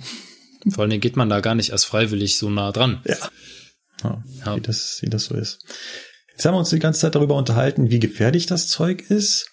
Und dabei haben wir immer das Wort Strom benutzt. Und manchmal haben wir auch schon Spannung genutzt. Lukas, weißt du denn? Du weil Lukas weiß das natürlich. Hey, Lukas hat studiert. ja, ja, ein Jahr. wow. Du weißt, wo ja, der Unterschied zwischen Strom und Spannung ja. ist, oder? Ja. ja. Ich so weiß, hat man, also ich finde, mir hat man das damals im Physikunterricht nicht so richtig gut erklärt. Ich finde, das beste Erklärungsmodell kann man ganz gut mit, mit Wasser kann man das ganz gut erklären. Tatsächlich kann man Strom und Spannung und auch Widerstand super mit Wasser erklären. Wasser hat ähnliche Eigenschaften wie, wie Strom. Fangen wir mal damit an, was Spannung ist. Wir stellen uns zwei Wasserschalen vor. Die zwei Wasserschalen stehen auf unserem Tisch nebeneinander. Dann haben sie keine die sind auf gleicher Höhe. Kein Unterschied. Jetzt nehme ich eine Wasserschale und stelle sie eine Stufe höher. Jetzt habe ich zwischen den beiden Wasserschalen einen Unterschied. Und zwar einen sogenannten Potentialunterschied. Das heißt, die, das Wasser in der oberen Schale hat ein höheres Potential, indem ich es hochgehoben habe. Ich habe dem ganzen Wasser Energie zugefügt. Ja, richtig. Und zwischen beiden, im Prinzip ist jetzt sowas dazwischen wie eine Spannung. Also würde ich dazwischen ein, ein, ein Schlauch machen und mache in diesen Schlauch ein, oh, verzeiht mir das Beispiel, ich mache in diesen Schlauch ein Kondom rein, dann würde dieses Kondom sich spannen. Ja, interessantes Beispiel, aber ja, es ist so richtig. Das ist Spannung. Und so funktioniert das auch äh, in der Elektrizität. Das heißt, Spannung ist ein Potentialunterschied von unterschiedlichen Ladungen. Das heißt, wenn ich Ladungen trenne, plus, minus, dann habe ich zwischen beiden einen Potentialunterschied. Und das dazwischen, das ist die Spannung. Und, und, jetzt kann man ja noch sagen, ja. zusätzlich, ich weiß nicht, ob du da jetzt noch drauf hinaus wolltest, aber wenn ich jetzt diese Schale die du schon auf den Podest gestellt hast, nochmal höher setze, mhm. dann steigere ich diesen Potentialunterschied. Das heißt, da ist dann noch mehr Druck auf der Leitung. Genau, das Kondom spannt sich noch weiter. Das, so, genau, sozusagen. Also je höher ich die oder je, je weiter ich die eine Ladung von der anderen trenne, desto höher ist der Potentialunterschied zwischen den beiden, desto höher ist die Spannung zwischen den beiden. Also kann man sich wirklich so vorstellen, das Wasser, was halt ganz weit oben steht, das hat einen unheimlichen Drang, wieder nach unten zu kommen. Kann man sich ja auch vorstellen, wenn ich das jetzt ausschütten würde, würde das in einem wahnsinnigen Sauerei enden, weil es halt ja. nach unten platscht und den ganzen Tisch voll. Wenn ich allerdings das von unten gemacht hätte und den nur so ganz bisschen hochgehoben hätte und dann wäre das halt so ausgetröpfelt. Aber von ganz unten, dann kannst du die Handtücher holen. Das macht sehr schön sichtbar, was Spannung ist. Und vor allem, Spannung existiert halt auch ohne, dass da, also ich muss dazwischen keine Leitung hängen, ne? Das war jetzt, das Kondom war jetzt nur als äh, Veranschaulichung, dass da eine Spannung ist, aber auch wenn da keine Leitung ist, existiert zwischen den beiden Schalen ein Potentialunterschied, eine Spannung, ohne dass die beiden miteinander verbunden sind. Ja, richtig. So, was ist jetzt aber Strom? Und Strom kann man sich auch wieder ganz einfach mit diesem, mit unseren beiden Wasserschalen erklären. Jetzt kommt nämlich der Schlauch, den ich zwischen den beiden Schalen anbringe. Und der Strom ist jetzt der Wasserstrom, der darunter fließt. Das ist Strom. Das heißt, wenn sich, also das, was ich quasi zwischen den beiden unterschiedlichen Potenzialen habe, wenn sich das ausgleicht, also wenn ich den Potentialunterschied zwischen den beiden Spannungen ausgleiche, dann habe ich dazwischen einen Strom. Der Strom ist also die Bewegung von Ladungsträgern müssen Sie immer vorstellen, das, was die Spannung verursacht, diese Ladungsträger, das sind ja Elektronen oder fehlende Elektronen. Und diese Bewegung von Ladungsträgern, das ist der Strom. Das heißt, da haben wir auch eine, im Prinzip ist Strom doppelt belegt bei uns im Sprachgebrauch. Zum einen bezeichnen wir mit Strom die Elektrizität im Allgemeinen und zum anderen ist Strom ein Kurzwort für die Stromstärke, also für die Bewegung von Ladungsträgern durch einen Leiter. Das ist Strom. Ja. Und jetzt kommt der dritte wichtige Begriff, wenn es um das Thema Elektrizität geht, und das ist Widerstand. Und jetzt haben wir ja gerade schon äh, einen Widerstand genannt gehabt. Das war also das Kondom in meiner Leitung. Tut mir leid, ich komme davon nicht mehr weg.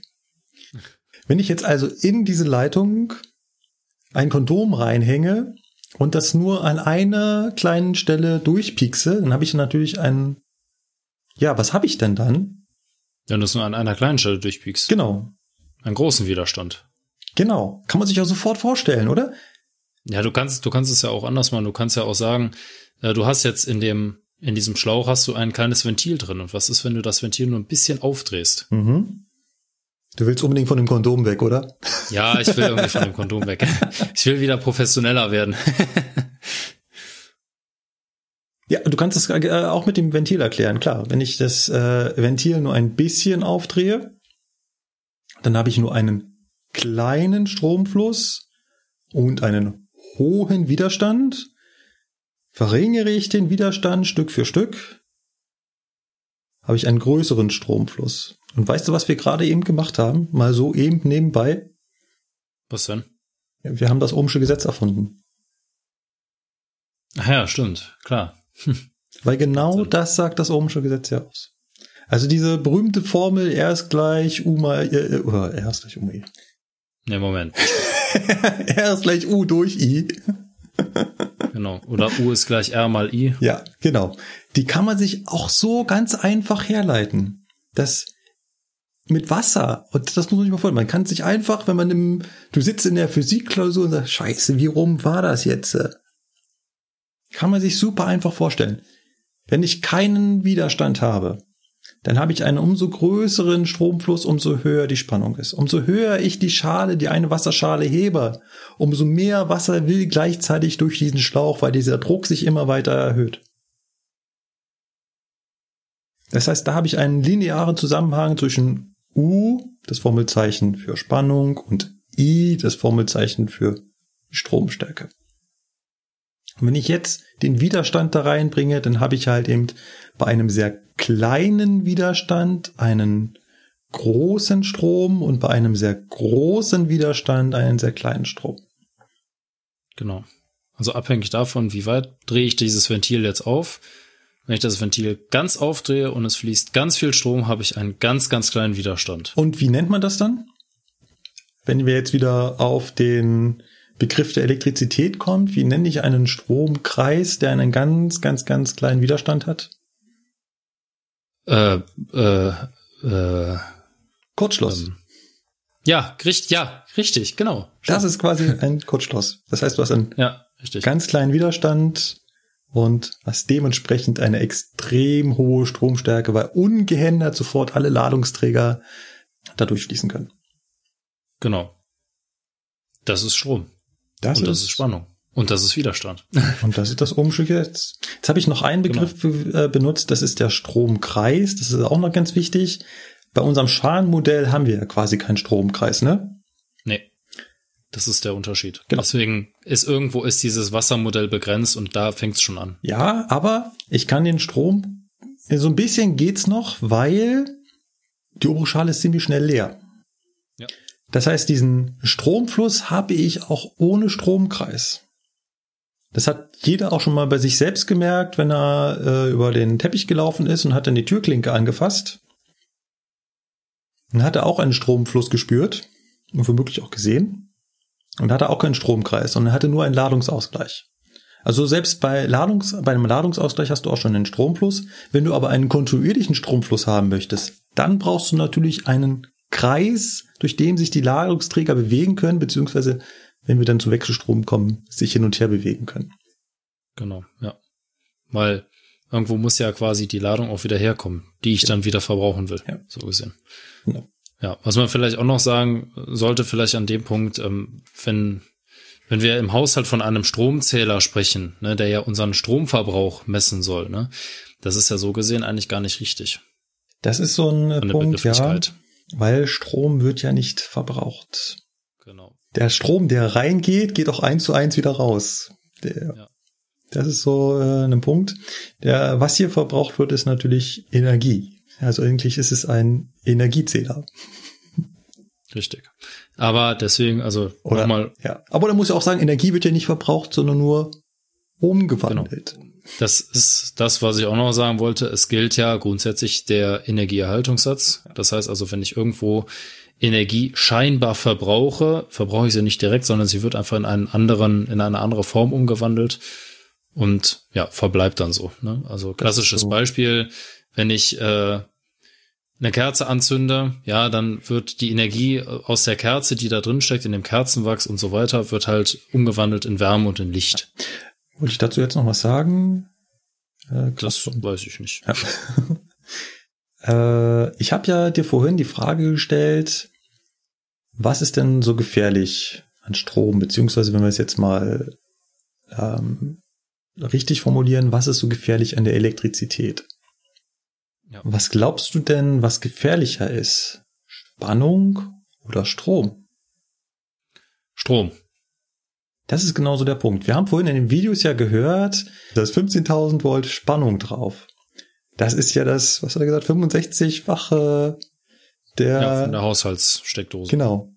Ist total irrelevant. Ja, ist ein Teil, ist, ist ein Teil so davon. Ich meine, ja. es, es, kommt ja so ein bisschen drauf auf, es geht ja immer das Verhältnis. Das Nein, ist ja das ja, Interessante, aber. Die Spannung ist äh, hin da so gefährlich, dass sie für den Überschlag sorgt. Ganz klar. Also Spannung ist ein Teil der Gefährdung. Aber kennst du, was heißt kennst du? Du bist äh, ein Dorf oder ein Stadtkind? Ich bin ein, ein, ja, ein Mittelding dazwischen. So, zwischen Großstadt, also zwischen Mittelstadt und Dorf. Hast du schon mal an einen elektrischen Weidezaun gefasst? Ja, natürlich. Klar. Was tippst du denn, wie viel Spannung da drauf ist? Puh, ja, gute Frage. Also ich gehe mal davon aus, dass da schon richtig viel Spannung drauf ist, aber der Strom ist wahrscheinlich minimalst. Richtig. Weil die Dauer des Stromschlages ist so gering. Ja, und du trägst keine inneren Verletzungen davon. Du kriegst halt einfach nur richtig schön eine gezwiebelt und ja. Genau. Hast du vollkommen richtig erkannt. Also auf Weidezäunen ist eine Spannung zwischen zwei und zehntausend Volt. Das heißt, wenn man da anfasst, dann kann es sein, dass man da fünf, sechstausend Volt abkriegt. Und jetzt hast du eben auch schon gesagt, diese, diese, ähm, wie hast du es aus, ausgedrückt, die Dauer? Genau, die Dauer, ja, die Dauer des Stromflusses. Genau, die Dauer des Stromflusses ist, ja. muss unter zehn Millisekunden liegen. Das heißt, wie funktioniert so ein Weidezaun?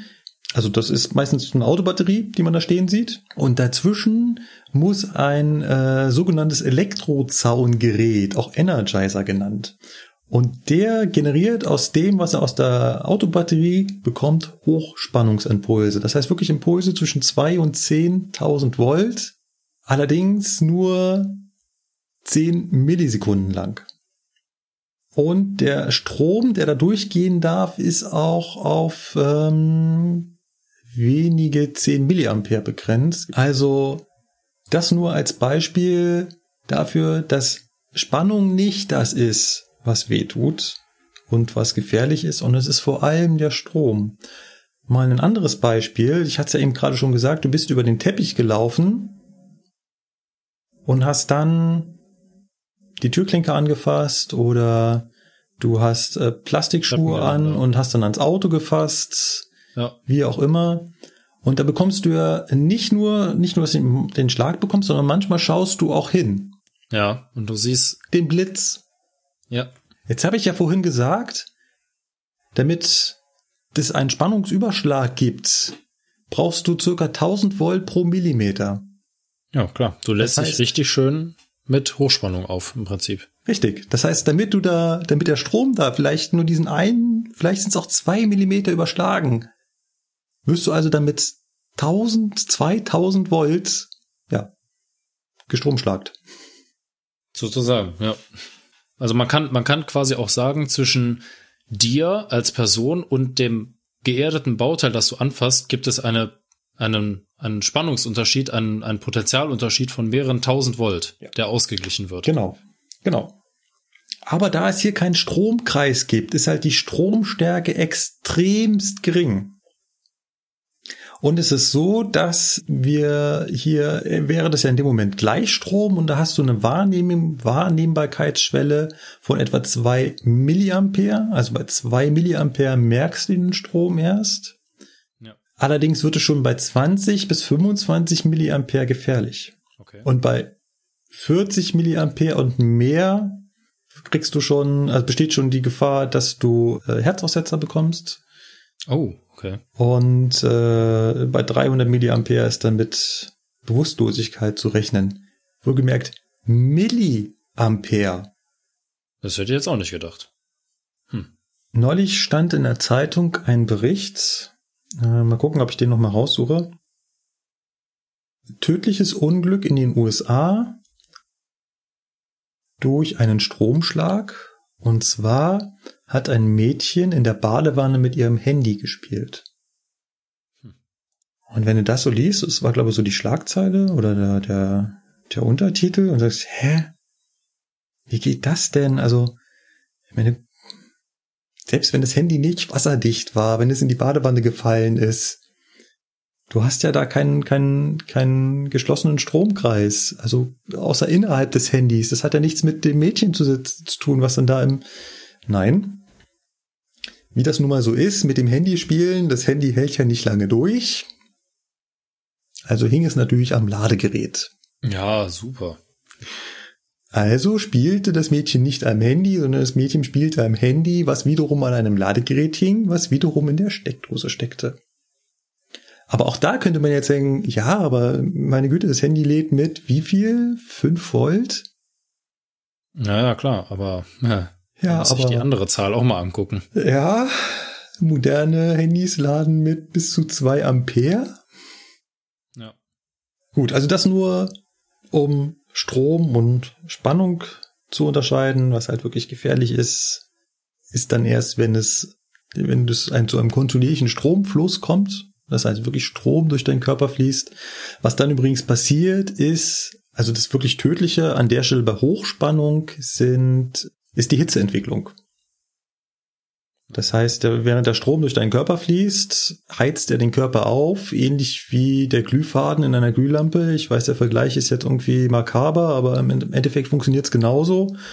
Dabei entstehen halt unheimlich hohe Temperaturen. Die Folge sind Verbrennungen dritten und ähm, ja, vierten Grades. Ja. Also vierter Grad ist dann verkohlen. Ne? Ja, also die Haut fängt erst an zu kochen, innerhalb von Bruchteilen von Sekunden erst an zu kochen, bis sie dann letztendlich verbrennt. Also man verdampft innerlich so ein bisschen an den Stellen. Und das ist wirklich, das, das will ich keinem wünschen, lasst es einfach sein, es ist äh, eklig und tut weh.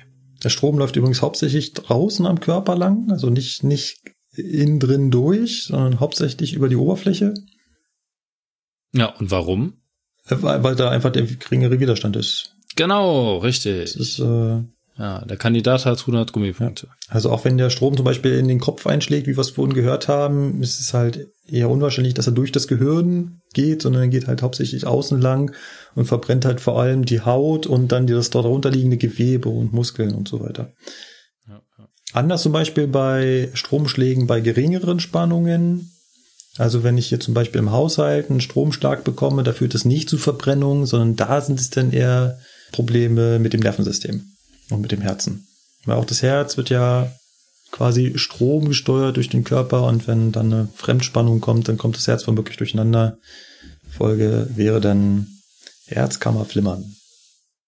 Und das ist noch eigentlich noch ein bisschen schlimmer, weil das kann wirklich, äh, wenn man das Ja, nicht, äh, ich nicht. unmittelbar erkennt, ne? Also 230 Volt hat man sich schon mal abgeholt.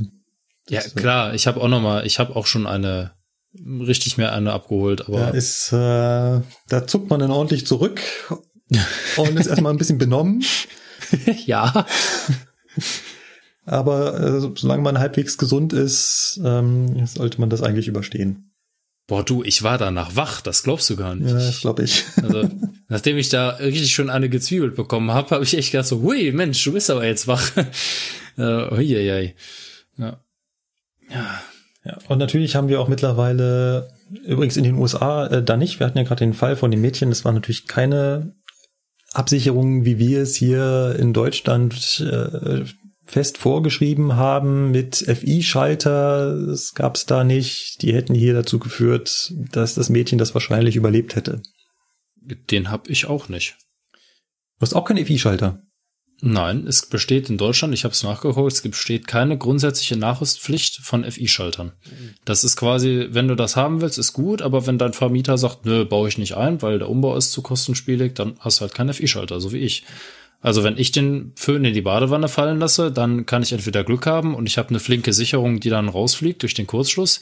Aber die Wahrscheinlichkeit, dass ich äh, richtig schön eine gewischt bekomme und danach da in der Badewanne liege, ist größer.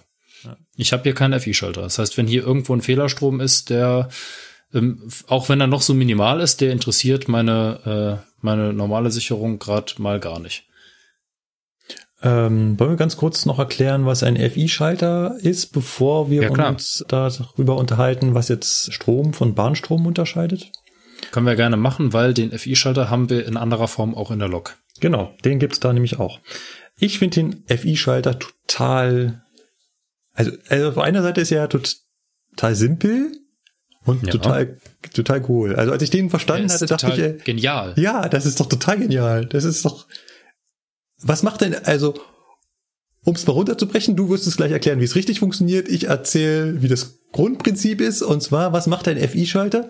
Ein FI-Schalter zählt alle Ladungen, die in die Wohnung rein, zähl, reinkommen, rein. Und wenn sie wieder rauskommen, zählt er sie quasi wieder raus. Und wenn beide plötzlich unterschiedlich viele sind, also wenn quasi mehr Spannung rein, also mehr Strom reingeht, als rausgeht, dann sagt er, oh, hier stimmt irgendwas nicht und schaltet sofort aus. Genau, Und das geht halt viel, viel, viel schneller als Sicherungen. genau, richtig. So, und wie macht er das jetzt echt? Also der zählt ja keine, keine Elektronen. Nein, nein, nein, das macht er natürlich nicht. Also der FI-Schalter hat, ähm, je nachdem wie er jetzt aufgebaut ist, es gibt ja verschiedene FI-Schalter, es gibt welche für den normalen Hausgebrauch, ne, für eine Phase, für zwei Phasen, für drei Phasen. Man muss sich vorstellen, der FI-Schalter hat an allen Leitungen, an, dem, an den Phasen und am Nullleiter, hat er eine Spule. Und diese Spule entwickelt, ähm, also jeder stromdurchflossene Leiter entwickelt ja ein Magnetfeld. Und diese Spule guckt sich die Magnetfelder von diesen einzelnen Phasen an. Und jetzt kann man sich ja vorstellen, so viel Strom wie in ein System hineinfließt, muss auch wieder hinausfließen. Weil dann ist es geschlossen, komplett isoliert, es geht nichts verloren. Genau, das heißt, das eine So. Magnetfeld ist exakt genauso Genau. groß wie das andere. Genau, sozusagen. Es gibt keinen Unterschied zwischen diesen beiden Magnetfeldern. Also egal wie viele Geräte man dazwischen einschaltet, das ist total egal, weil der Strom da rein, wir haben es ja vorhin gesagt, Stromkreis, der Strom da rein muss, der muss auch wieder raus. Der Strom wird ja nicht verbraucht bei uns. Der Strom fließt da einfach nur durch. Das heißt, der Strom, der reingeht, muss auch wieder rauskommen. Genau, richtig. Und FI-Schalter, man sagt ja immer FI-Schalter, äh, richtig heißt es ja Fehlerstromschutzschalter. Und genau das ist. Also äh, Fehler, FI kommt hier von F Fehlerstrom, I Formelzeichen für Strom. Also deswegen F für Fehler und I für Strom. Genau. Ne? Also deswegen Fehler, Strom. Und da ist ja auch schon so gesehen das Funktionsbetrieb. Das heißt, wenn irgendwo ein Fehler in diesem Stromkreis ist und es irgendwo einen Fehlstrom gibt, sprich einen Strom, der nicht über das System zurückgeführt wird, sondern der irgendwo anders, zum Beispiel durch die Erde abgeführt wird, dann, dann nennt man das einen Fehlerstrom. Und in dem Moment, wo das passiert, fällt natürlich in irgendeiner Spule, auf welche Phase das jetzt auch immer ist, oder der Nullleiter oder so, fällt natürlich da die Spannung ab. Und diesen Unterschied erkennt dieser Fehlerstromschutzschalter und das macht er halt innerhalb von Millisekunden. Der sieht, das Magnetfeld hat sich geändert, zack, aus, Ende. Und das ist halt das, was das Leben retten kann, weil der innerhalb von Millisekunden genau, reagiert. Also Während halt eine normale Sicherung, die ja entweder äh, auch magnetisch funktioniert oder halt durch äh, ja durch durch Hitze im Prinzip, weil man kennt das ja, äh, man erzeugt einen Kurzschluss, es entsteht eine große Hitze. Genau das macht ein, sicher, ein normaler Sicherungsautomat. Ja, der guckt ja durch einen Bimetallschalter. Äh, wenn der zu heiß wird, fliegt er raus oder er guckt das mit einem Magnetfeld an. Ähm, und genau das ist halt das, was äh, letztendlich ähm, zu lange dauert. Ne? Eine normale Sicherung löst nicht schnell genug aus. Und das ist halt das, was der FI-Schalter dann realisiert. Der löst innerhalb von Millisekunden aus. Und das schon bei ganz, ganz geringen Abweichungen von Fehlerströmen. Genau, also um nochmal kurz auf das Mädchen zu kommen. Ähm, was wäre denn hier passiert? Der Strom wäre nicht wieder zurück durch den Leiter geflossen, sondern wäre quasi durch das Badewannenwasser in die Badewanne und über die Badewanne durch die Rohrleitungen äh, geflossen und die Rohrleitungen sind alle geerdet und wären dann über die Erde abgeflossen. Und in dem Moment hättest du halt einen anderen Stromkreis gehabt, der nicht mehr Leiter rein, Leiter raus wäre, sondern Leiter rein, Badewanne, Rohrleitung, Erdung. Ja. Äh, ich merke übrigens gerade, hm, wir haben das vielleicht ein bisschen kompliziert erklärt, man kann es einfacher sagen. Ähm, man muss das, man muss das ein bisschen anders sagen. Alle Leiter, ob das jetzt der, der, die Phasen sind oder der Nullleiter, die werden durch eine Spule geführt. Und wenn in dieser Spule ein Magnetfeld induziert wird, dann schaltet der ja, ja, aus. Ja. Weil die beiden Leiter oder die X-Leiter, die heben sich gegenseitig auf. Aber wenn jetzt Stimmt. an einem ein bisschen was fehlt, dann erzeugt dieser Leiter das Magnetfeld und ja. das löst die Spule. Also ich finde, unsere, so, unsere, unsere Erklärung ist einfacher zu verstehen als die, äh, die sich gegenseitig ja. aufheben, finde ich die Variante. Genau. Ähm, okay, also nochmal für, für die, für die Laien, die hören sich den ersten Teil an und für die Profis, die hören sich das an, was wir jetzt gerade als Berichtigung gesagt haben. Und für die, die sich trotzdem noch darüber aufregen, die können uns gerne E-Mail schreiben, dann erklären wir es nochmal richtig. Ja, oder lesen einfach den Wikipedia-Artikel. oder das. ja. ja. Genau. Also genau, das ist der FI-Schalter, gibt's bei uns auf der Lok auch, weil auch da würden, werden die Fehlerströme äh, würden zu unschönen Dingen führen und deswegen gibt's da auch FI-Schalter. Ganz die einzelnen Systeme. FI-Schalter kennt man übrigens im Sicherungskasten sehr schön an dem Auslösetaster. Also mal abgesehen davon, dass auch FI-Schalter meistens draufsteht, aber das ist halt meistens so äh, zum, sieht zum Teil aus wie eine Sicherung, ist halt ein bisschen größer, und man hat daneben halt immer so einen Auslösetaster und ähm, dann kann man draufdrücken und dann schaltet der halt sofort. Da steht immer drauf, man soll das mindestens einmal im Jahr machen, das macht wahrscheinlich keiner, aber naja. Das ist ja blöd. Ist halt auch witzig, was, was macht man mit diesem, was macht man denn mit diesem Test-Taster, sage ich jetzt mal, also mit diesem Testknopf? Man macht nichts anderes, als absichtlich einen Fehlerstrom zu erzeugen und zu gucken, ob das Ding darauf reagiert. Sehr schick. So. Jo. Ja, ich würde an der Stelle ganz gern nochmal anmerken, dass wir halt beide weder Elektriker sind, noch Physiker. Jo. Bei mir kommt es halt hauptsächlich, also ein Großteil ist halt noch das Wissen aus dem Physik-Leistungskurs und halt viel Eigeninteresse. Viel von dem, was wir hier gleich machen und auch schon gemacht haben, ist nicht in der Lokführerausbildung. Ähm, da gibt es im Prinzip eigentlich gibt es nur einen einwöchigen Kurs über die Grundlagen des Stroms und da wird so richtig in der Ursuppe nicht angefangen, weil dafür ist es dann zu kurz. Ja, also es kommt natürlich je nachdem drauf an, was man für einen Ausbilder hat. Also unser Ausbilder ist Elektriker gewesen. Ja, unser auch, aber es hat nicht geholfen. Und ähm, unser ja, bei uns hat es tatsächlich geholfen und äh, wir haben auch zwei Wochen E-Technik gemacht, weil er gemerkt hat, dass einfach äh, viel zu viel Interesse besteht und dieses Interesse muss irgendwie gedeckt werden, weil ansonsten ständig Fragen kommen, wie funktioniert das, wie funktioniert das, XYZ. Wir das haben da Dinge besprochen, die lernt man in der normalen Lokführerausbildung, sind die irrelevant. Das ist ja eher ähm, eine Auszeichnung für euch Azubis als äh, für den äh, Also, dass ihr da so wissbegierig ja. seid, finde ich ja toll. Also, also, das ist auch äh, aufgefallen äh, im Betrieb, dass wir extrem wissbegierig sind und äh, wir haben uns wirklich Zeit dafür gelassen, wir haben uns Zeit dafür genommen, wir haben uns das alles angeguckt und letztendlich, also ich persönlich mache die Ausbildung nicht, um möglichst schnell Lokführer zu werden, sondern ich möchte wirklich verstehen, wie funktioniert das alles und ich bin froh, dass wir so hartnäckig sind und uns äh, da durchbeißen und wie immer wieder Fragen stellen, weil man merkt es hinterher bei der Log-Ausbildung, wenn man dann an der Log dran ist, dass man erkennt, ach, Moment mal, ja, ich weiß, wie das funktioniert und dann kann man mal ein bisschen was ausprobieren und dann kriegt man auch die Bestätigung, ja, es funktioniert. Gut. Dann kommen wir jetzt zur zentralen Frage. Was unterscheidet denn nun Bahnstrom vom normalen Strom? Also eins kann ich schon mal sagen, Bahnstrom ist nicht gelb. Also ist nicht von Yellowstrom oder wie? Ja. Das war doch damals lustig, als Yellowstrom aufkam. Und gab es irgendwann noch das Meme, Strom ist nicht gelb oder sowas. Strom ja, hat gar keine, keine Farbe. ja, was äh, ist dann der Unterschied zwischen Bahnstrom und normaler Strom? Fliegt, fließt unser Strom anders? Oder ich meine, es gibt ja diesen Begriff des Bahnstroms oder ist es nur eine Bezeichnung für ein anderes Netz, aber im Endeffekt ist alles gleich oder naja, es gibt schon einige Unterschiede. Also je nachdem, wo man da anfängt, muss man natürlich erstmal sagen, also der Bahnstrom kommt zum Teil aus eigenen Kraftwerken, zum Teil aber auch aus äh, dem öffentlichen Netz. Also mhm. die Bahn hat eigene Kraftwerke, aber die Bahn unterhält auch sogenannte Umformerwerke, die aus dem normalen, ich sage jetzt mal öffentlichen Strom, öffentlichen Netz das Ganze umformt zum Bahnstrom. Genau. Was, was wenn wir es jetzt umformen? Strom ist Strom.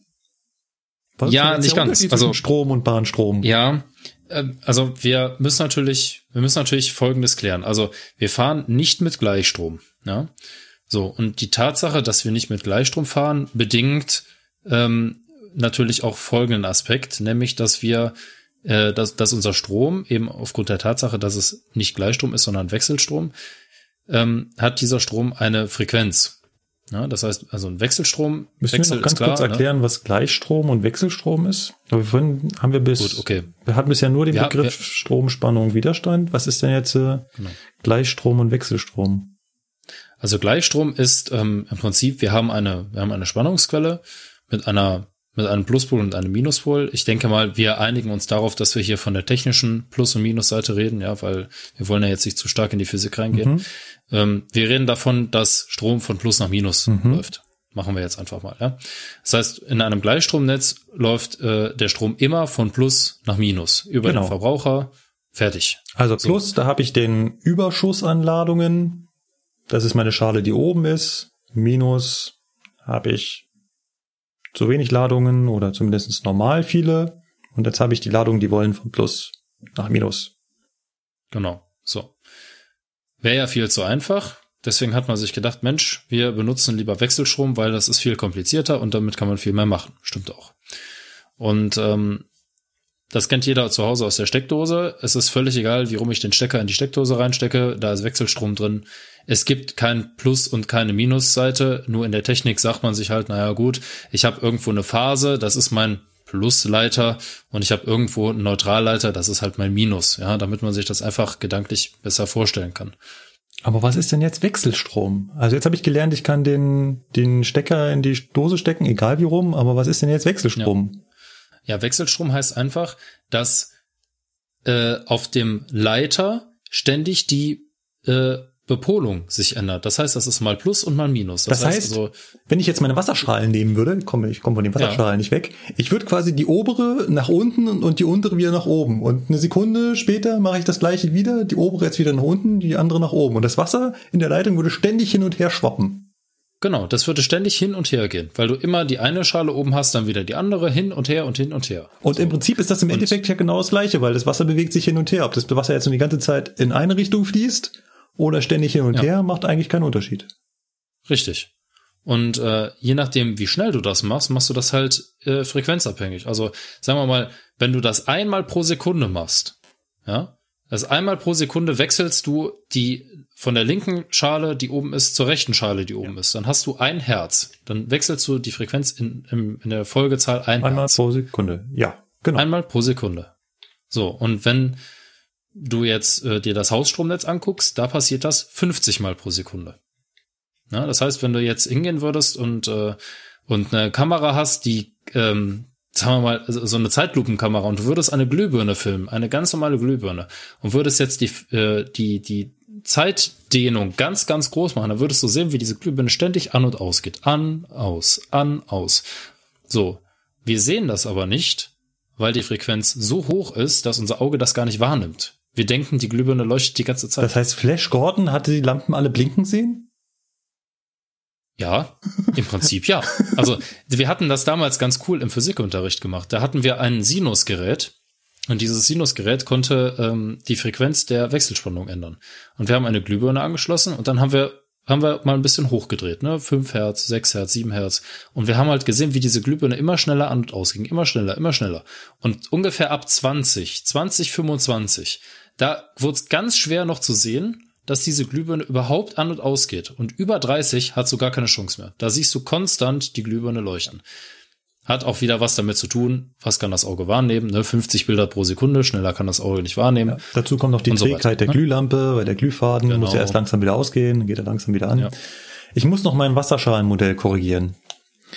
Denn du warst ja gerade im, beim Haushaltsstrom. Da ist es natürlich nicht so, dass ich ständig die eine Wasserschale nach oben und dann die andere nach oben habe, sondern die eine Wasserschale, die bleibt immer auf dem Tisch stehen. Nur die andere Wasserschale, die nehme ich einmal über den Tisch und dann wieder unter den Tisch. Über den Tisch, unter den Tisch. Über den Tisch, unter den Tisch. Im Schlauch das passiert stimmt, wieder das genau das, das Gleiche. Deutlich besser. Ja. ja. Im Schlauch passiert wieder genau das Gleiche. Das Wasser schwappt hin und her. Wir haben einen Stromfluss und dementsprechend unsere Energie, um die Lampe zu beleuchten. Und deswegen habe ich halt im, im, im Haushaltsnetz auch einen neutralen Leiter und eine Phase. Auf dem Neutrale, das ist quasi, die ist blau. Ja. Ich merke mir das immer so wie Wasser ist neutral, ist nicht sauer, ist nicht basisch, das ist neutral. Wasser ist blau. Der blaue Leiter ist der neutrale Leiter. Und der andere, der hat unterschiedliche Farben. Meistens ist er braun. Also hier in der Wohnung ist er braun. Das ist braun, die. schwarz. Ja, manche auch orange. Ähm, ja. Also die blaue Schale wollte ich jetzt gerade sagen. Das blaue Kabel ist die Schale, die auf dem Tisch steht. Der braune oder schwarze oder orange, wie auch immer ist. Das ist der, die Schale, die ich ständig hoch und runter bewege. Genau, so kann man sich das gut merken. Das eine ist neutral, das andere ist Phase. Es wird abgekürzt mit L und N für Live und Neutral. Ja, oder Leiter und Nullleiter. Ja. Je nachdem, wo man so. ist. So, und jetzt wollten wir aber auf den Unterschied zurück. Was macht denn jetzt den Bahnstrom so besonders? Genau, Weil jetzt hast du gesagt, prinzipiell, ja. Prinzipiell ist das ja Wechselstrom. Ne? Genau, Wechselstrom. Ja. So, also mein, mein Haushaltsstrom sind, äh, noch ganz kurz dazu, mein Haushaltsstrom, haben wir gerade gesagt, sind 50 Hertz Wechselstrom mit 230 Volt kommt aus einem äh, Hochspannungsnetz. Das wird halt entsprechend umgeformt. Die Hochspannungsleitungen haben dann deutlich höhere Spannung, weil sich damit die äh, Widerstände in den Leitungen äh, reduzieren. Und im Hochspannungsnetz habe ich dann Spannung von 380.000 Volt, 220.000 Volt. Und durch dieses Hochspannungsnetz läuft noch eine andere Stromart. Da läuft Drehstrom durch. Genau. Was das ist, erklären wir im zweiten Teil unserer Serie zum Bahnstrom nochmal genauer. Aber an dieser Stelle würde ich das erstmal dabei belassen, dass da Drehstrom durchläuft. Das heißt quasi dreiphasiger Wechselstrom und dann, bevor er in meine Wohnung kommt, umgeformt wird zu 50 Hertz einphasigen Wechselstrom 230 Volt. Und jetzt kommen wir zum Bahnstrom. Was macht Bahnstrom denn so anders? Also, man hat sich irgendwann mal gedacht, Mensch, wir wollen ja mal elektrisch durch die Gegend fahren. Und leider hatte man damals noch nicht so raus, wie das mit dem Drehstrom funktioniert. Ne? Wie gesagt, anderes Thema. Ähm, und da hatte man sich gedacht, okay, wir wollen aber trotzdem irgendwie elektrisch fahren und wir brauchen einen Elektromotor. Und ähm, dann gab es offenbar Probleme in der Konstruktion, weil diese 50 Hertz waren offenbar zu schneller Wechsel für diese Fahrmotoren. Ja, also um das nochmal ganz, also man hätte ja auch mit Gleichstrom fahren können. Genau, man hätte mit Gleichstrom fahren können. Es gibt ja auch Netze, die das machen. Ja. Beispiel hier, ne, Niederlande, die sind da ganz, äh, Oder ganz glücklich mit. S-Bahn Berlin, weil das sind halt auch, das sind halt auch die ersten Netze, die elektrisch betrieben wurden und damals hat man halt Gleichstrom genommen. Aber man hat ziemlich schnell erkannt, dass Gleichstrom einen großen Nachteil in der Übertragung hat. Genau, weil eben hohe Widerstände. Ne? Ja. Das heißt, ich kann den nicht so weit durch die Gegend schicken, deswegen sind auch Straßenbahnnetze nicht so groß, deswegen ist das immer schwierig. Und deswegen hat man sich bei der DB gedacht oder bei der Reichsbahn, hinterher bei der Bundesbahn hat man sich gedacht, Mensch, wir machen das anders, wir machen das mit Wechselstrom. Und dann kam man aber irgendwann an die physikalischen Grenzen und deswegen musste man äh, sich für ein anderes System entscheiden. Man hat also Wechselstrom genommen, hat aber gesagt, wir müssen die Frequenz anders wählen. Wir können nicht 50 Hertz nehmen. Weil mit 50 Hertz kamen die Fahrzeuge nicht klar, wenn ich das richtig im Kopf hatte. Also mit 50 Hertz genau. konnte man die Elektromotoren in, auf den Loks nicht betreiben. Das hat auf, aus irgendeinem Grund nicht funktioniert. Wer das mal genauer wissen will, der muss da in Wikipedia nachlesen. Steht also ich habe den Artikel ich, überflogen ja. gehabt ähm, in der Vorbereitung. Ich, ich weiß es auch nicht mehr auswendig. Deswegen ja. sage ich jetzt einfach mal nur, es gab Probleme. Und deswegen hat man gesagt, okay, wir nehmen einfach diese 50 Hertz und teilen sie durch drei. Wir nehmen ein Drittel davon. Ja. Und das sind eben diese berühmten 16,7 Hertz, beziehungsweise 16 zwei Drittel, wenn man es halt genau nehmen will. Nein, Moment. Und Lass mich hier kurz einhaken. Jetzt kommt's. 16 zwei Drittel sind nicht das gleiche wie 16,7. Okay. Es war früher, und wir sind ja jetzt gerade beim früher, es waren früher genau 16 zwei Drittel Hertz. Es war genau die Drittelung von 50 Hertz. Ja. Unser Stromnetz, unser Bahnstromnetz heute läuft allerdings mit 16,7 Hertz. Aha, okay. Und es wurde genau 1995 umgestellt. Da wurde also von 16,2 Drittel auf 16,7 umgestellt. Okay, der Unterschied ist jetzt nicht wirklich gigantisch. Aber wichtig. Also man hat ja, sich, okay. Ähm, das ist echt kompliziert. Ich habe das auch nur im Ansatz verstanden, was dahinter steckt. Es hängt mit den Umformer zusammen, dass die Umformer dann einfacher zu konstruieren sind, wenn sie mit 16,7 laufen. Es hat was mit äh, Synchronmaschinen zu tun und asynchron und Schlupf. Es ist äh, kompliziert. Es steht in Wikipedia jede Menge. Da steht der Vergleich 16,2 Drittel gegenüber 16,7. Aber es wird halt oft gesagt 16,2 Drittel oder 16,7. Nein, es ist wirklich ein äh, expliziter Unterschied. Wir fahren heutzutage mit 16,7 Hertz, nicht mit 16,2 Drittel. 16,2 Drittel war früher. Okay. Dann muss ich das korrigieren, dann bleiben wir lieber bei 16,7. Ist ein bisschen einfacher. Auf jeden Fall hatte man dann halt gesagt, gut, 16,7 Hertz, das ist die Frequenz, auf der wir fahren wollen. Ja, jetzt haben wir aber das Problem, jetzt können wir ja nicht das öffentliche Netz benutzen. Ne?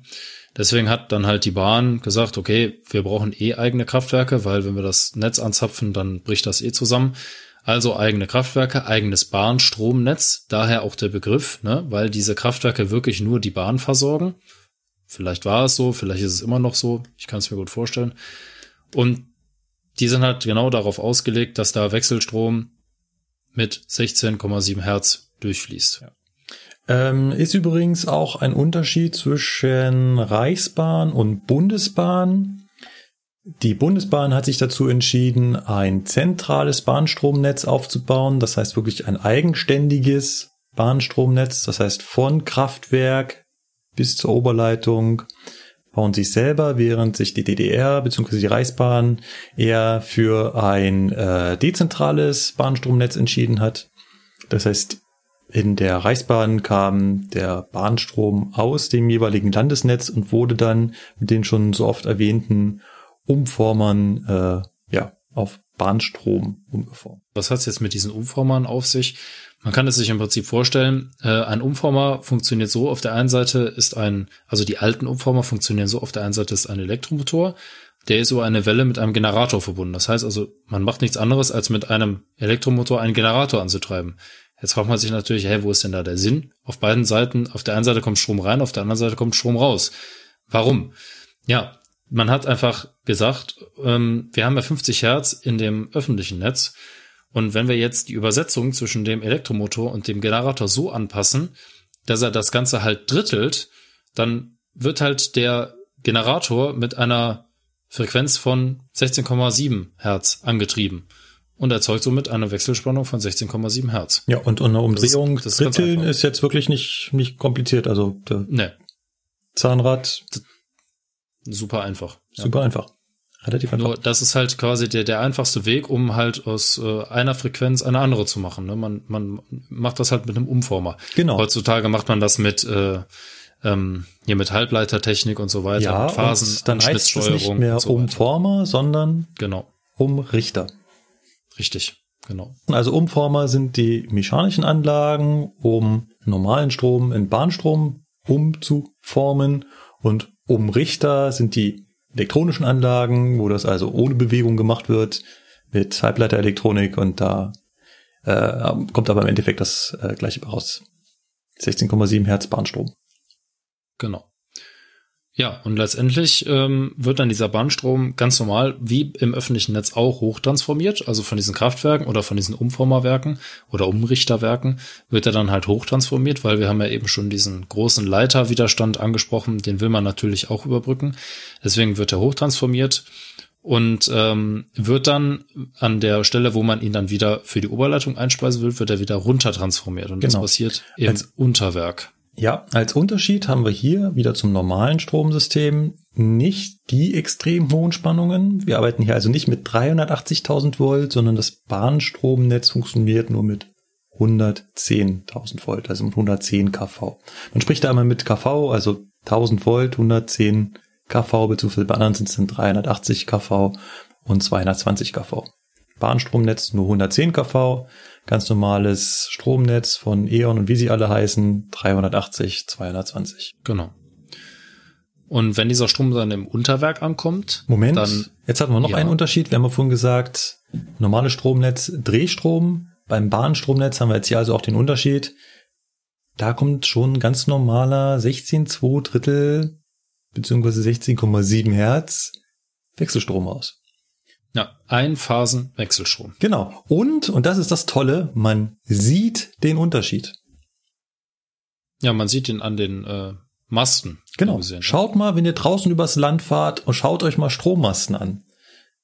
Und dann zählt mal die Leitungen und schaut mal, wie viele Leitungen da dran hängen. Es ist nämlich immer ganz einfach, weil ähm, oft hängt halt noch so ein, so ein, so ein, so ein äh, Blitzableiterkabel oben drauf. Das ist aber, immer ganz, ganz oben auf der Genau. Ähm, ist aber auch nicht immer da. Also ich bin ja auch kein Hochstromelektriker, wann das da sein muss und wann nicht. Und ähm, ja, du bist Schwachstromelektriker.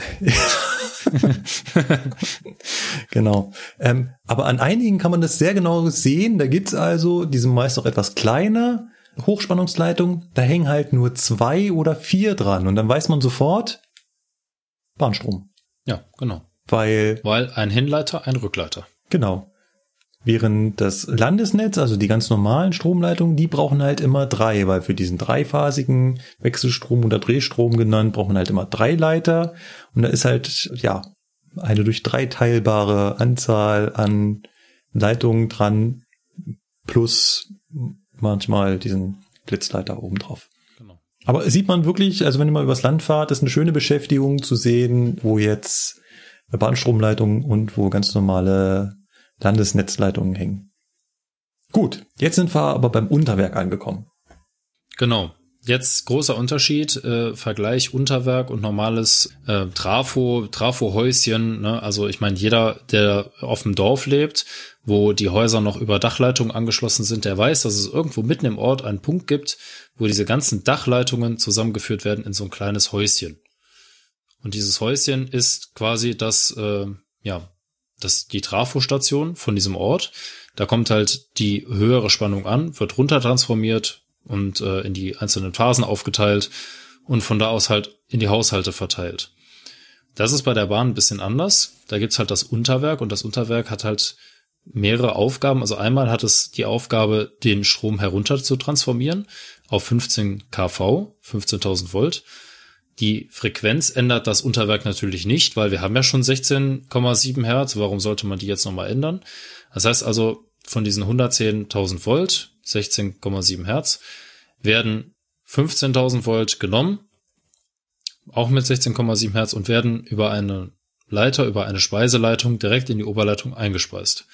Gleichzeitig ist im Unterwerk auch noch ein, ein riesen also keine Ahnung, es ist wahrscheinlich kein, also es ist irgendwo auch ein Automat, aber das sind wahrscheinlich riesige Sicherungen, äh, die im Unterwerk vorhanden sind. Deswegen sagt man auch immer so schön, wenn man äh, zu viel Strom zieht, dann fällt im Unterwerk die Sicherung raus.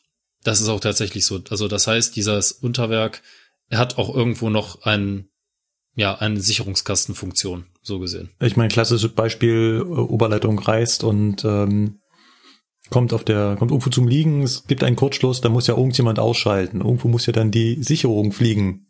Und das genau, genau. da.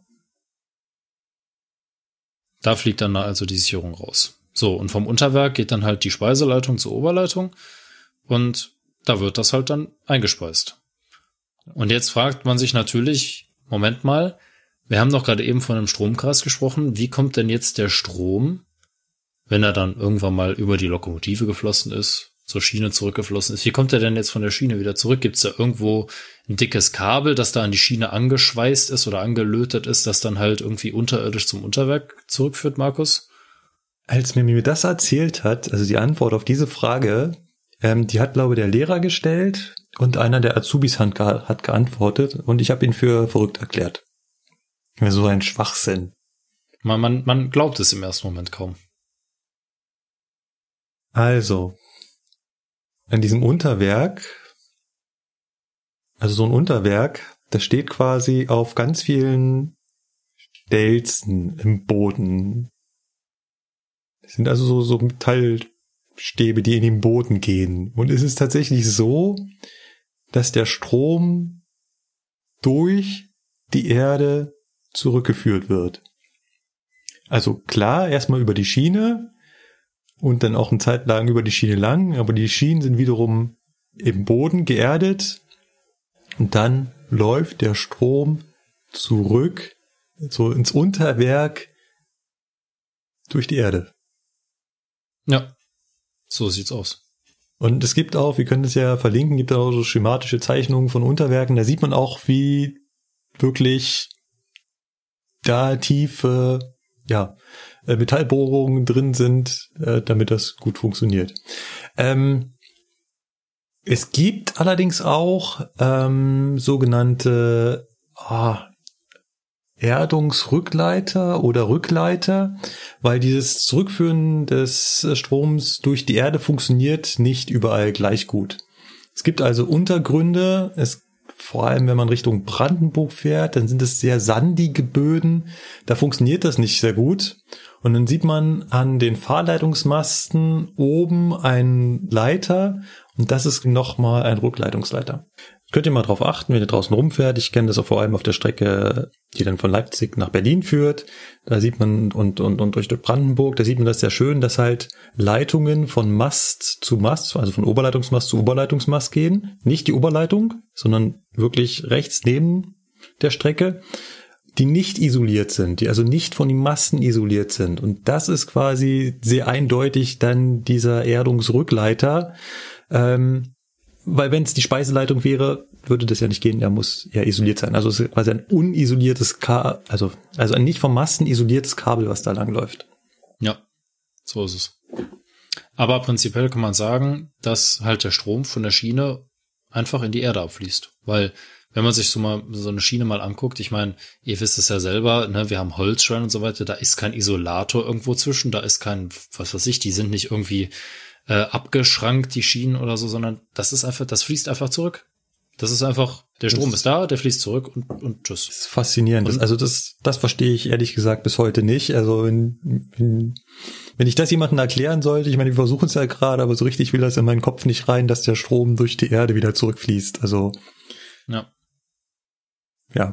Aber wenn man sich das so überlegt, ist es äh, irgendwie, ja. Dass das Strom dann nicht durcheinander kommt und in die falsche Richtung fließt. Ja, ja gut, ich meine, das, das, äh, man muss sich, also unser, unser Berufsschullehrer hat uns das immer so gesagt, ähm, man muss sich vorstellen, die Erde ist ein riesiger Speicher und äh, quasi wie ein Wasserbehälter und da fließt einfach der ganze Strom hinein und das Unterwerk zieht sich an irgendeiner Stelle wie so eine Wasserpumpe einfach den Strom wieder hoch. Ah, ja. Fertig. Da fließt einfach so da rein. So. In echt ist das natürlich anders. Man, man sagt ja immer, der Strom sucht sich den kürzesten Weg.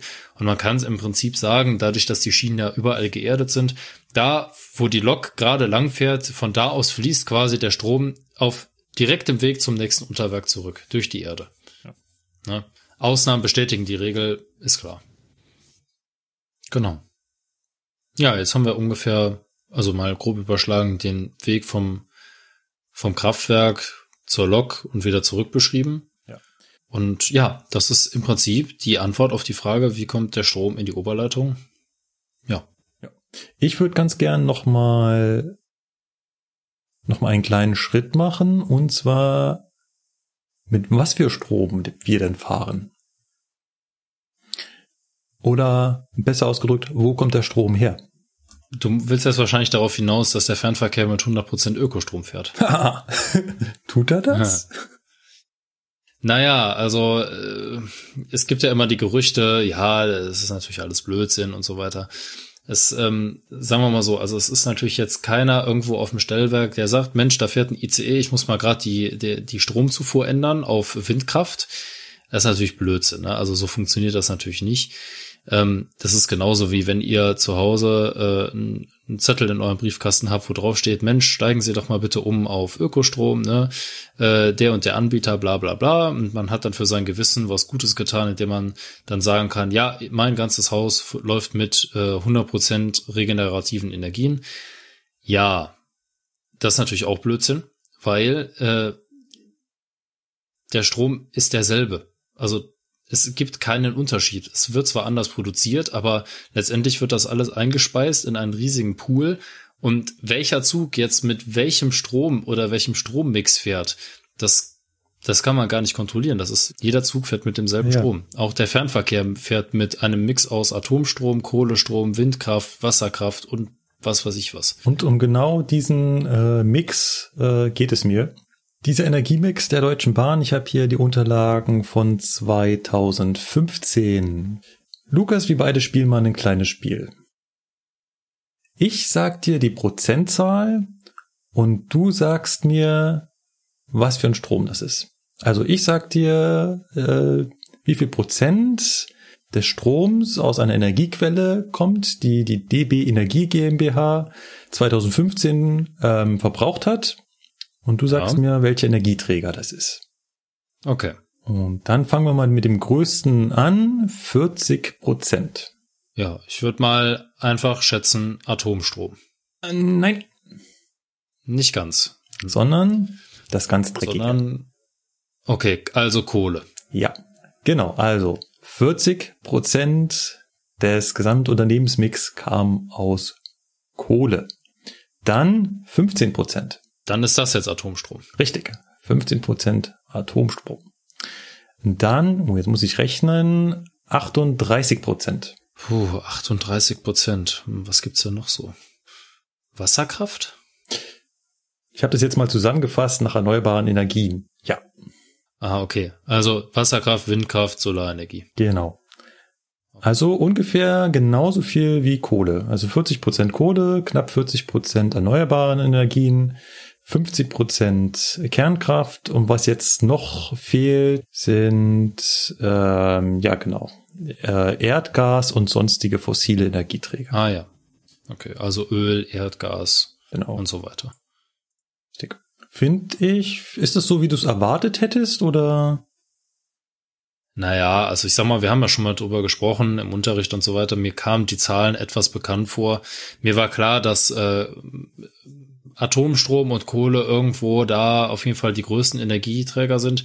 Wobei ich hätte ehrlich gesagt gedacht, dass äh, mehr Atomstrom Ich auch. äh, zur Stromerzeugung genutzt wird. Aber naja, sagen wir mal so, ähm, es- es gab ja diesen Umbruch in Deutschland und deswegen macht sich das vielleicht auch bei uns ein bisschen bemerkbar, dass halt etwas mehr durch die Kohle erzeugt Ja. wird. So, und jetzt kommt die super mega Sonderfrage. Es gibt in Europa eine Bahn, die äh, in einem Nachbarland von Deutschland fährt, die zu 100% mit Wasserkraft fährt. Das ist Äh, tja. Das ist? Die SBB. Die SBB? Echt? Die SBB fährt mit 100% Wasserkraft. Okay. Naja gut, ich meine, Wasser haben sie ja einigermaßen und naja. Laut einer Unterlage der TU Berlin ist es bei äh, der DBAG ähm, 9%, also es sind deutlich ältere Daten.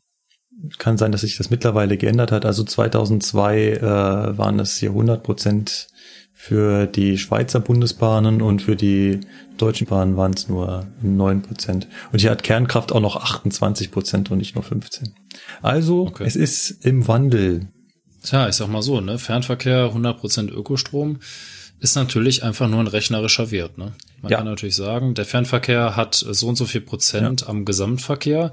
Und wenn man das vergleicht mit dem Anteil der regener äh, regenerativen Energien am Gesamtstrommix, könnte man sagen, der Gesamtstrommix an regenerativen Energien deckt den Verkehrsanteil des Fernverkehrs in Deutschland. Ja. Von der DB. Genau, so hat man sich das hingerechnet. Genau. Dass der Zug natürlich trotzdem mit allem gleichzeitig fährt, das ist, glaube ich, jedem klar. Also da gibt's keinen, der irgendwie umschaltet von äh, Kohlestrom auf äh, Wasserkraft oder Windkraft. Und in der Dunkelflaute ist es halt ein bisschen mehr Kohle. Auch das ist irgendwo klar. Ja. Na gut. Ähm, genau, wir waren stehen geblieben bei, ja, im Prinzip der Oberleitung. Ne? An der Oberleitung waren wir schon. Also wir haben die Oberleitung oben, äh, das ist unsere Wasserschale, die oben ist, die oben, die mit 15.000 Volt. Und die Wasserschale, was heißt die Wasserschale, die oben ist? Stimmt ja gar nicht. Manchmal ist die Wasserschale auch ganz unten. Wir haben ja das, das Prinzip mit Wasserschale einmal weit über dem Tisch, einmal weit unter dem Tisch. Genau. In der Schiene ist die Wasserschale, die auf dem Tisch steht. Deswegen kann ich die Schiene auch anfassen, wenn da gerade kein Zug fährt. Ähm, weil du kannst die Schiene immer anfassen. Wenn ich fast die Schiene nicht an, in der Züge fahren. Ja, ich sag mal so, äh, du solltest sie nicht direkt anfassen, aber wenn man jetzt denkt, also ich meine, es gibt ja, äh, es gibt ja vielleicht auch den einen oder anderen, der sich denkt, ja, Moment mal, wenn ich jetzt, wenn jetzt auf dem einen Gleis ein Zug fährt und ich würde auf dem Nachbargleis die Schiene anfassen, die sind ja durch Weichen verbunden. Sind die Weichen dann isoliert? Nein, natürlich nicht. Weil es macht keinen Sinn. Die Gesamt, das gesamte Schienensystem kann man sich als einen einzigen Nullleiter oder Rückleiter vorstellen. Klar, die Schienen sind, ne, da kommen wir vielleicht, da kommen wir später noch kommen drauf. Wir noch später noch drauf. Das ist ein schönes Thema. Genau. Da kommen wir später noch drauf zurück. Es gibt natürlich gewisse Bauformen in weichen Bereichen und Schienen, wo äh, Isolation eine Rolle spielt. Aber grundsätzlich kann man sagen, die ganzen Schienen hängen alle zusammen. Ja. Und deswegen kann ich so eine Schiene auch ohne Probleme anfassen. Das liegt aber nur daran, weil ich das gleiche, also mein Körper steht auf dem Boden und das hat das gleiche Potenzial wie die Spannung auf der Schiene. Ja, zwischen besteht also kein Potenzialunterschied. Genau, deswegen fließt da kein Strom. Das mit der Schiene, lass mich das ganz kurz noch äh, sagen. Der Schiene anfassen kann unter bestimmten Umständen genauso gefährlich sein wie das Anfassen der Oberleitung. Ja. Das ist so ein ganz seltener Fall, der darf auch eigentlich gar nicht vorkommen. Da sind also wirklich Sachen kaputt. Aber stellt euch mal vor, wir haben ja gesagt, der Stromkreis wird durch die Lok geschlossen. Der Strom die läuft quasi, also läuft ja da durch, läuft über die Schiene zurück und wird dann abgeführt in den Boden. Jetzt stellt euch mal vor, in der Schiene ist eine Lücke, die elektrisch nicht miteinander verbunden ist. Und ich fasse die eine Seite der Lücke an und ich fasse die andere Seite der Lücke an. Und aus irgendeinem blöden Grund ist an der Schiene, die ich anfasse, woanders kein Erdungsleiter mehr dran. Ja, dann bin ich der Erdungsleiter. Dann ist zwischen dieser Lücke natürlich auch der Potentialunterschied von 15.000 Volt. Ähm, es gibt da, wir werden das auch verlinken, ähm, dieses wunderschöne alte Video, wir haben es vorhin schon mal erwähnt, da wird genau dieser Fall äh, gezeigt. Ja. Dass bei Bauarbeiten ist der Erdungsleiter entfernt und plötzlich ist zwischen zwei Schienen 15.000 Volt Spannung. Und obwohl man sagt, man hat mit der Oberleitung gar nichts zu tun, es ist zwischen diesen zwei Schienenstücken. Nicht ungefährlich, aber das ist dann ein Thema für, für Gleisbauer. Solange da alles in Ordnung ist, kann, kann man da als Mensch, kann man ohne Probleme über den Bahnübergang gehen. Man muss nicht aufpassen, dass man da auf die Schiene tritt. Weil man muss natürlich auch noch dazu sagen, dieser Fall ist sehr, sehr unwahrscheinlich, weil ähm, die Tatsache, dass die Schiene ja äh, regelmäßig geerdet ist Ja. und Ja. so gut wie überall und Ja, dass wir das auch kaum noch Schienenstöße haben, wo Ja. wirklich eine komplette Trennung der Schiene vorliegt. Ich meine, ne, deswegen muss man sich da keine Gedanken machen. Also mein, Gott, ansonsten würde ja jeder Hemmschuhleger regelmäßig eine gewischt bekommen, weil er diesen eisernen Hemmschuh Ja. ähm, auch mit seinen Handschuhen auf die Schiene ablegt. Dann Gar würde er jedes Mal eine gewischt bekommen. Gar keine Das ja Frage. Wie gesagt, die Schiene ist die Wasserschale, die auf dem Tisch steht. Die kann ich ohne Probleme umkippen. Da passiert nichts, außer dass ich mir den Tisch einsauere. Ja, genau. die andere Wasserschale, die die hoch und runter geht, das ist das Gefährliche. Genau. Und da sind wir ja jetzt auch gerade eben stehen geblieben, weil wir wollten ja jetzt wissen, wir haben die Oberleitung ja nicht zum Spaß aufgehangen, sondern wir wollen damit ja was antreiben. Und das ist in dem Fall, sind das unsere elektrischen Triebfahrzeuge, unsere elektrischen Triebwagen. Und die wollen ja irgendwie in Gang gesetzt werden. Und jetzt haben wir ja schon darüber gesprochen, über die Art und Weise, wie der Strom denn zur Lok kommt, nämlich über den Stromabnehmer. Und dieser Stromabnehmer, ähm, den gibt's in verschiedenen Bauformen. Die meisten von euch werden wahrscheinlich schon mal beide Bauformen gesehen haben, du wahrscheinlich auch. Also wir unterscheiden hier zwischen den älteren Scherenstromabnehmern, ne, die sind ja so, ja, wie kann man sich das ungefähr vorstellen, wie so vom Aufbau her, ne, auf beiden Seiten halt so Gestänge, ne, die sieht halt so ein bisschen aus wie so ein, wie so ein Quadrat oder so eine Raute, wenn so ein Stromabnehmer dann hochgefahren ist. Und äh, das andere System ist halt der Einholmstromabnehmer, etwas moderner, etwas platzsparender, etwas stabiler. Und diese beiden Bauteile sorgen halt dafür, dass der Strom von der Oberleitung entnommen werden kann. Sie stehen selbst übrigens vollständig unter Strom. Ne? Also es gibt keinen Stromkabel, der oben an der Schleifleiste dranhängt, sondern der Stromabnehmer an sich ist die Leitung. Ja.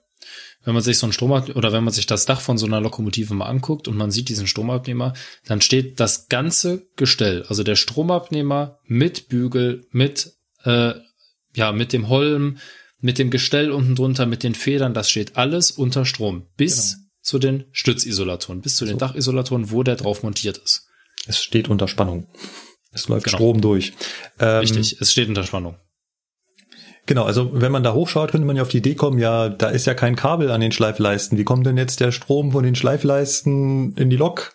Das Gestell des Stromabnehmers an sich leitet. Weil es natürlich vollständig aus Metall, Stahl.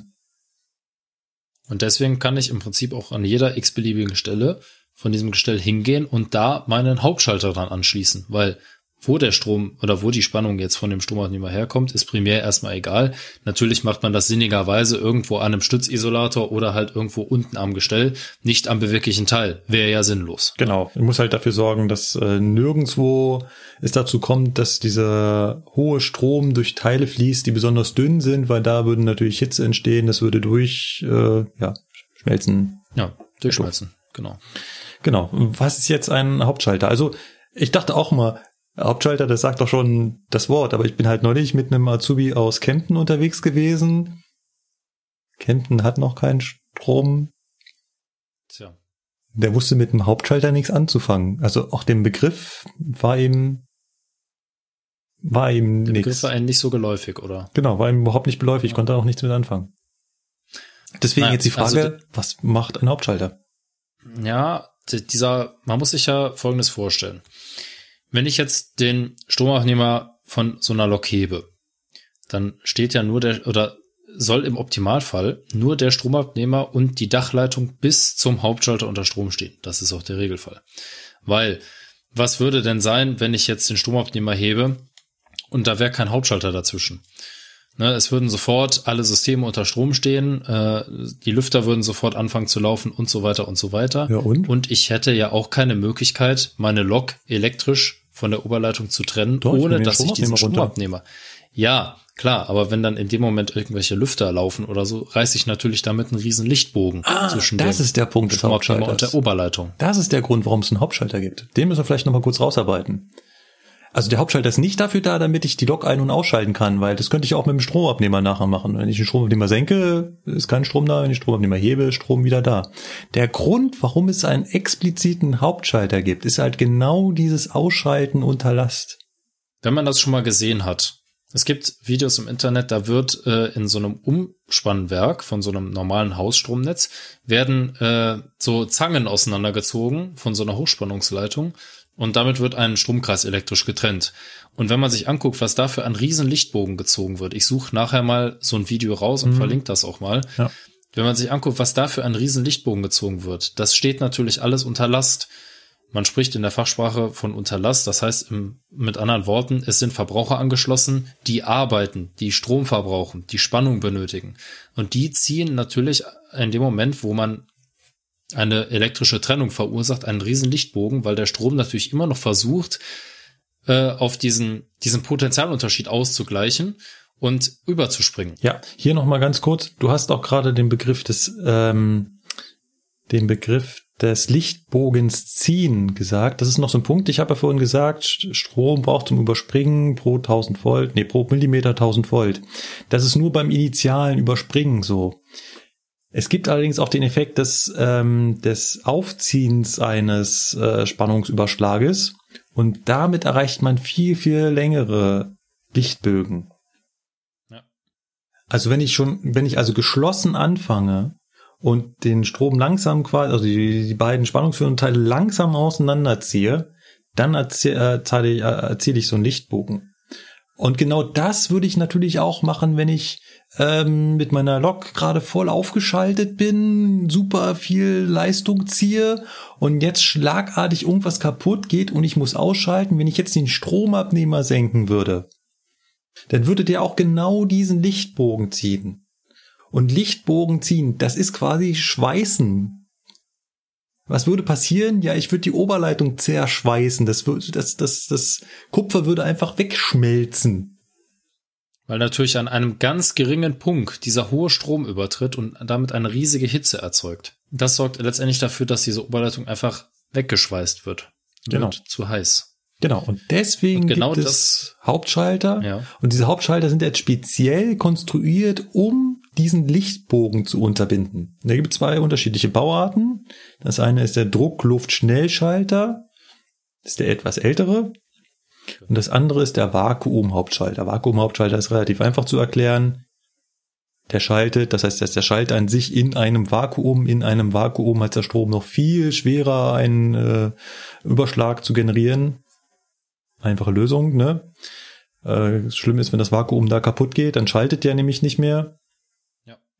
Und der Druckluftschnellschalter, das sagt auch der Name, da hat man mit Druckluft gearbeitet. Das heißt, da bläst man quasi diesen äh, Lichtbogen aus. Das heißt, man hat sich gesagt, man hat ja sowieso Druckluft an Bord der Lok, um Bremsen und so weiter zu äh, versorgen. Und dann nutzt man diese Druckluft, um beim Schaltvorgang den Lichtbogen auszublasen. Genau, und das ist auch der Hintergrund, für die, die das vielleicht schon mal gehört haben, man braucht ja Druckluft, um den Hauptschalter zu bedienen. Aber wofür braucht man die Druckluft? Man braucht den, die Druckluft nicht, um den Hauptschalter einzuschalten. Man braucht sie vielleicht ein bisschen für den Antrieb, aber primär braucht man die Druckluft, um den Hauptschalter im Zweifelsfall wieder ausschalten zu können. Weil wir wollen ja mit dieser Druckluft diesen Funken ausblasen. Ne? Deswegen brauche ich natürlich für die Voraussetzung, dass ich den Hauptschalter einschalten kann, auch genügend Druckluft, weil es könnte ja sein, dass auf irgendeinem Grund ein Kurzschluss in der Lok entsteht und dieser Hauptschalter schnell wieder ausschalten muss. Wenn ich jetzt aber noch keine Druckluft habe und der Hauptschalter würde drin bleiben, dann hätte ich ein großes Problem. Und deswegen brauche ich zum Einschalten des Hauptschalters Druckluft, damit er im Zweifelsfall wieder ausschalten kann. Aber bei diesem Druckluft-Schnellschalter, da muss man sich auch denken, der ist etwas anders aufgebaut als der Vakuumhauptschalter. Bei dem Druckluftschnellschalter ist parallel zu diesem eigentlichen Trenner, wo die wo dieser Funke ausgeblasen wird, ist ein großer Widerstand geschaltet. Das heißt, in dem Moment, wo ich den Hauptschalter ausschalte, wird der Hauptstrom über den Widerstand geleitet, da ganz, ganz stark abgeschwächt, so dass ich es also etwas leichter habe, hinterher den Funken auszublasen. Und beim Druckluftschnellschalter kann man das auch sehen. Ähm, weiß nicht, wenn ihr jetzt viel Zeit an Bahnhöfen verbringt und äh, da mal zuschaut äh, und auf der richtigen Seite der Lok steht, zum Beispiel der Baureihe 120 oder der Baureihe 111, da sieht man ein Bauteil des Druckluftschnellschalters und man sieht halt ein Teil des Schalters, dieses Messer rausfahren. Das ist nur ein Teil des Schalters, das ist also nicht der Teil, der, wo, wo geblasen wird, sondern es ist der, der dann nach dauerhaft trennt und den kann man quasi zugucken, wie er umschaltet. Genau. Also ich habe tatsächlich auch mal so ein Video gemacht von so einem Druckluftschnellschalter, ähm, während der aus- und einschaltet. Ich, äh, ich kann ja mal darüber nachdenken, das Video hochzuladen. Dann kann, kann man sich das mal angucken, wie so ein Ding schaltet. Und ähm, ja, da könnt ihr euch das dann nochmal angucken. Werden wir dann auch verlinken, gegebenenfalls.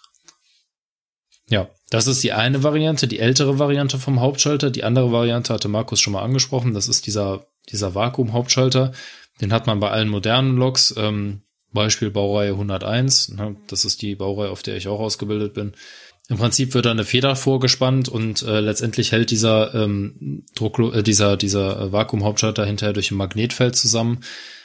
Grundsätzliches Prinzip, warum das Ding so einfach aufgebaut ist, ist einfach die Tatsache, in einem Vakuum gibt es äh, keine Luft, logischerweise, die irgendwie leiten könnte, die irgendwie ionisiert werden könnte. Entsprechend kann da auch kein Lichtbogen entstehen. Relativ einfaches Prinzip. Ja. Und damit wäre der Strom in der Lok. Ja. Vom Stromabnehmer über den Hauptschalter bis zum Trafo. Dann ähm, weiß ich nicht, willst du noch mehr Bauteile oben auf der Lok machen oder? Also wir können ja den Dachgarten, wie man das ja schon so schön sagt, kann man ja gerade fertig machen. Es gibt Lokomotiven, die haben oben auf dem Dach noch ein paar Dachleitungen, die halt einfach dafür sorgen, dass äh, von dem einen Stromabnehmer zum anderen äh, irgendwie der Strom geleitet werden kann, dass es also egal ist. Also ich habe jetzt nicht für jeden Stromabnehmer einen separaten Hauptschalter, ne, das muss man sich auch nochmal vor Augen rufen, sondern ich habe einen Hauptschalter und der ist angeschlossen an beide Stromabnehmer. Andersrum, wenn Und, wir ähm, zum Beispiel zu Triebwagen wechseln, eine 423, der hat einen Stromabnehmer und zwei Hauptschalter. Weil halt jede Antriebsanlage am Ende des Zuges jeweils mit einem Hauptschalter gesichert ist. Und da sieht man ist halt, auch die Dachleitung. Bauform. Ja. Genau. Und äh, Beispiel bei der 101, da wird man die Dachleitung vergebens suchen. Die 101 hat keine Dachleitung. Bei der 101 ist das 15 kV-Kabel im Maschinenraum verlegt. Das kann man auch schön sehen. Wenn man weiß, wo es lang geht, kann man es schön sehen. Es ist sehr, sehr stark isoliert und kommt, ähm, weil der, der Hauptschalter bei der 101 in einem Schaltschrank versteckt ist, kommt das dann hinten in diesen Schaltschrank rein und wird dann einfach auf den Hauptschalter oben draufgeschraubt. Das heißt, da kommt einmal das Kabel rein von dem Stromabnehmer von oben, einfach senkrecht nach unten und es kommt durch die ganze Lok das Kabel von dem anderen Stromabnehmer. Ist ein bisschen witzig. Ja, cool. 101 hat keine Dachleitung. Ja. Was noch so ein Dachgarten gehört, ist äh, ein Überspannungsableiter. Das heißt, da ist ein Bauteil mit einem sehr großen Widerstand äh, verbaut. Wenn jetzt zum Beispiel der Blitz in die Lok einschlagen würde, würde diese extrem hohe Spannung natürlich äh, irgendwie Bauteile kaputt machen. Das soll möglichst nicht passieren. Was dieser Überspannungsableiter macht, der wird bei sehr hohen Spannungen, also über den 15.000 Volt, die die Oberleitung bringt, plötzlich leitfähig, äh, schmilzt quasi innerlich und wird dadurch leitfähig und leitet damit diesen Strom über die Erde ab.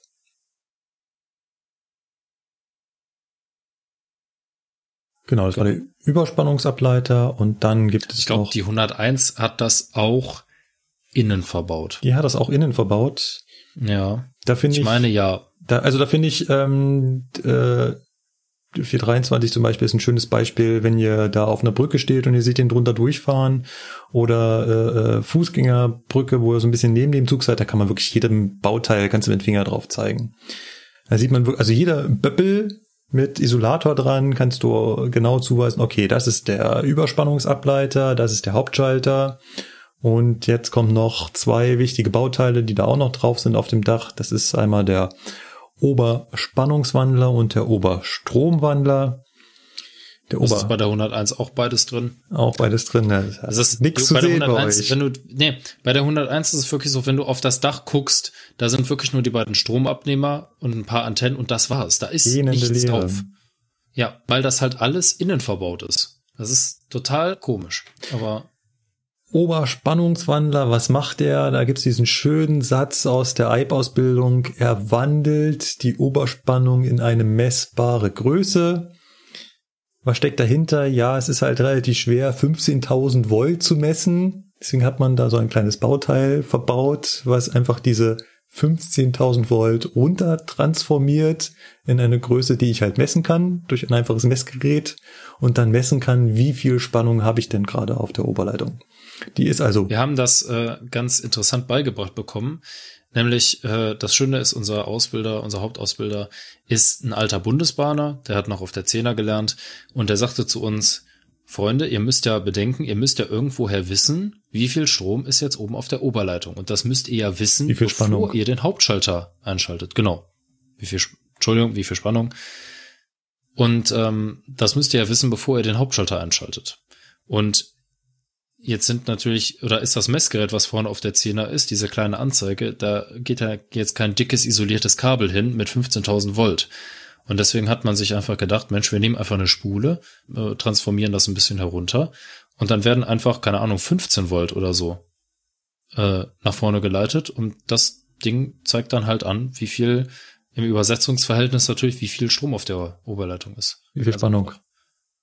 Ja, wie viel Spannung? Mensch, ach, das ist doch scheiße. ja, du hast ja recht und ich vertue mich da auch immer. So ein Driss. dem Strom kommen wir nämlich jetzt. Es gibt nämlich ja.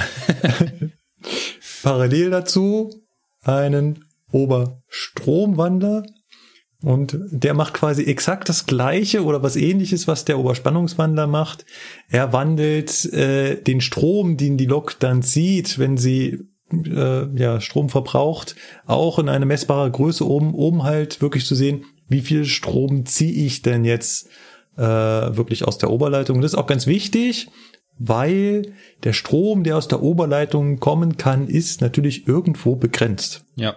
Also ich kann jetzt nicht ähm, tausende Ampere daraus ziehen, genau. weil sowas hält eine Oberleitung nicht aus. Der Draht ist dafür zu dünn und äh, das hat äh, noch ein paar andere Hintergründe, aber ich denke mal, das könnten wir ja mal nächstes Mal ansprechen, oder?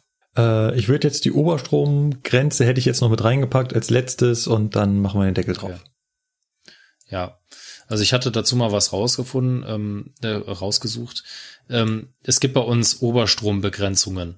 Das heißt also, das sind äh, Werte, die wir nicht überschreiten dürfen. Ähm, das hat halt was damit zu tun, wenn wir zum Beispiel in Doppeltraktion fahren, dann ziehen wir ja innerhalb von einem re relativ kleinen Bereich, das sind ja, ich meine, zwei Loks sind ungefähr 40 Meter lang und in diesen 40 Metern halten sich ja diese beiden Stromabnehmer auf und dann würden wir innerhalb dieser 40 Meter sehr, sehr viel Strom auf einmal ziehen. Und einmal sichert das Unterwerk das Ganze ab, indem es einfach sagt, naja, über so und so viel Strom in einem gewissen Bereich darf nicht gezogen werden. Und auf der anderen Seite sichert die Lok das aber selber ab, beziehungsweise ich als Lokführer muss das natürlich auch ein bisschen beachten.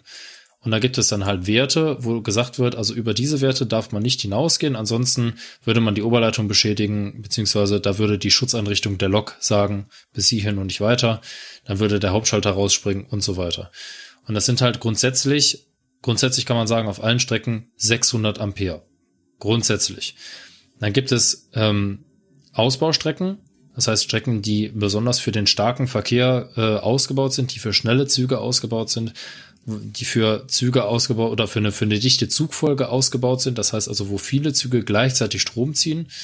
Und auf diesen Strecken hat man gesagt, okay, hier müssen dann 900 Ampere reichen. Wobei das jetzt schon auf einen Großteil der Strecken anzuwenden ist. Ja, man, man kann also, das eigentlich, ja, auf, auf den größten Teil aller Strecken, also es gibt kaum noch Strecken, wo man wirklich sagt, oh, bei 600 Ampere ist Schluss. Weiß ich, ich fahre auch ganz viele Strecken nicht. Äh, wir haben uns auch schon beim analogen Zugfunk äh, so geirrt. Wir haben auch behauptet, analogen ja, Zugfunk gibt's nicht mehr und dann nee. ist es zwischen Berlin und Frankfurt oder gibt's analogen Zugfunk, ganz normal. Deswegen, da würde ich mich nicht so weit aus dem Fenster lehnen.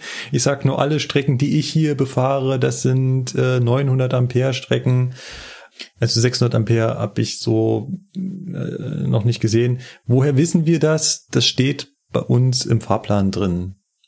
Genau, Weil im Ebula halt steht drin. Genau. Unten in der Anzeige steht immer drin, äh, beziehungsweise auch im Fahrplan selber steht dann so ein blaues i und dahinter steht dann halt eine Zahl, äh, 900 Ampere, genau. 600 Ampere und so weiter. Aber es hört bei 900 Und dann gibt es noch, genau, es hört bei es 900 hört da nicht, nicht auf. auf, sondern genau. Es gibt natürlich auch noch besondere Strecken, die für besonders leistungsstarke Züge ausgelegt ist, äh, beziehungsweise äh, für Züge, die besonders viel Leistung brauchen, halt aufgrund der Topografie XY. Und was würde da besser passen als die, Strecke, äh, die Schnellfahrstrecke Köln-Rhein-Main? Die ist nämlich für 1500 Ampere ausgelegt. Das heißt, da ist die Oberleitung so beschaffen, dass ich halt mit einer Doppeltraktion 403, also ICE 3, bis zu 1500 Ampere in, für einen Zug ziehen kann. Ja, das heißt, für eine Doppeltraktion darf ich insgesamt 1500 Ampere ziehen. Das hat einfach den Hintergrund, dass wenn ich mit einer Doppeltraktion 402 bei voller Leistung fahre, dann brauche ich diese 1500 Ampere auch, weil der sonst gar nicht seine maximale Leistung abrufen kann. Und das ist einfach der Hintergrund. Es gibt dann, wie gesagt, halt wahrscheinlich auch noch Strecken, die sind noch nicht ausgebaut, Nebenstrecken oder so, da reichen 600 Ampere. Wenn ich da, keine Ahnung, mit einer Elfer lang fahre und äh, 5 Dostos oder so, dann reichen 600 Ampere vielleicht.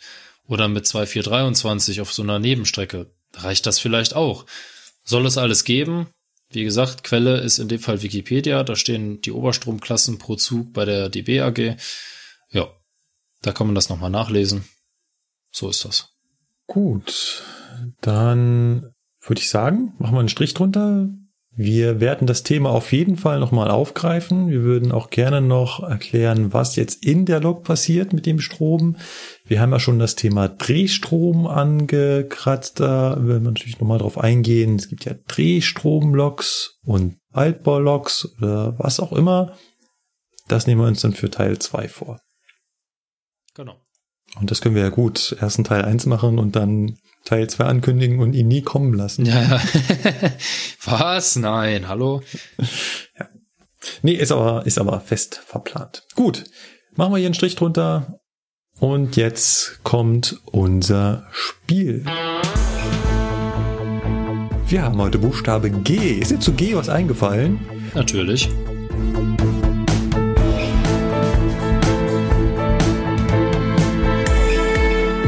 Halt, warte mal. Nee, nee, nee, nee. Du schummelst doch schon wieder. Wir hatten ja schon beim letzten Mal festgelegt, was du dieses Mal machst.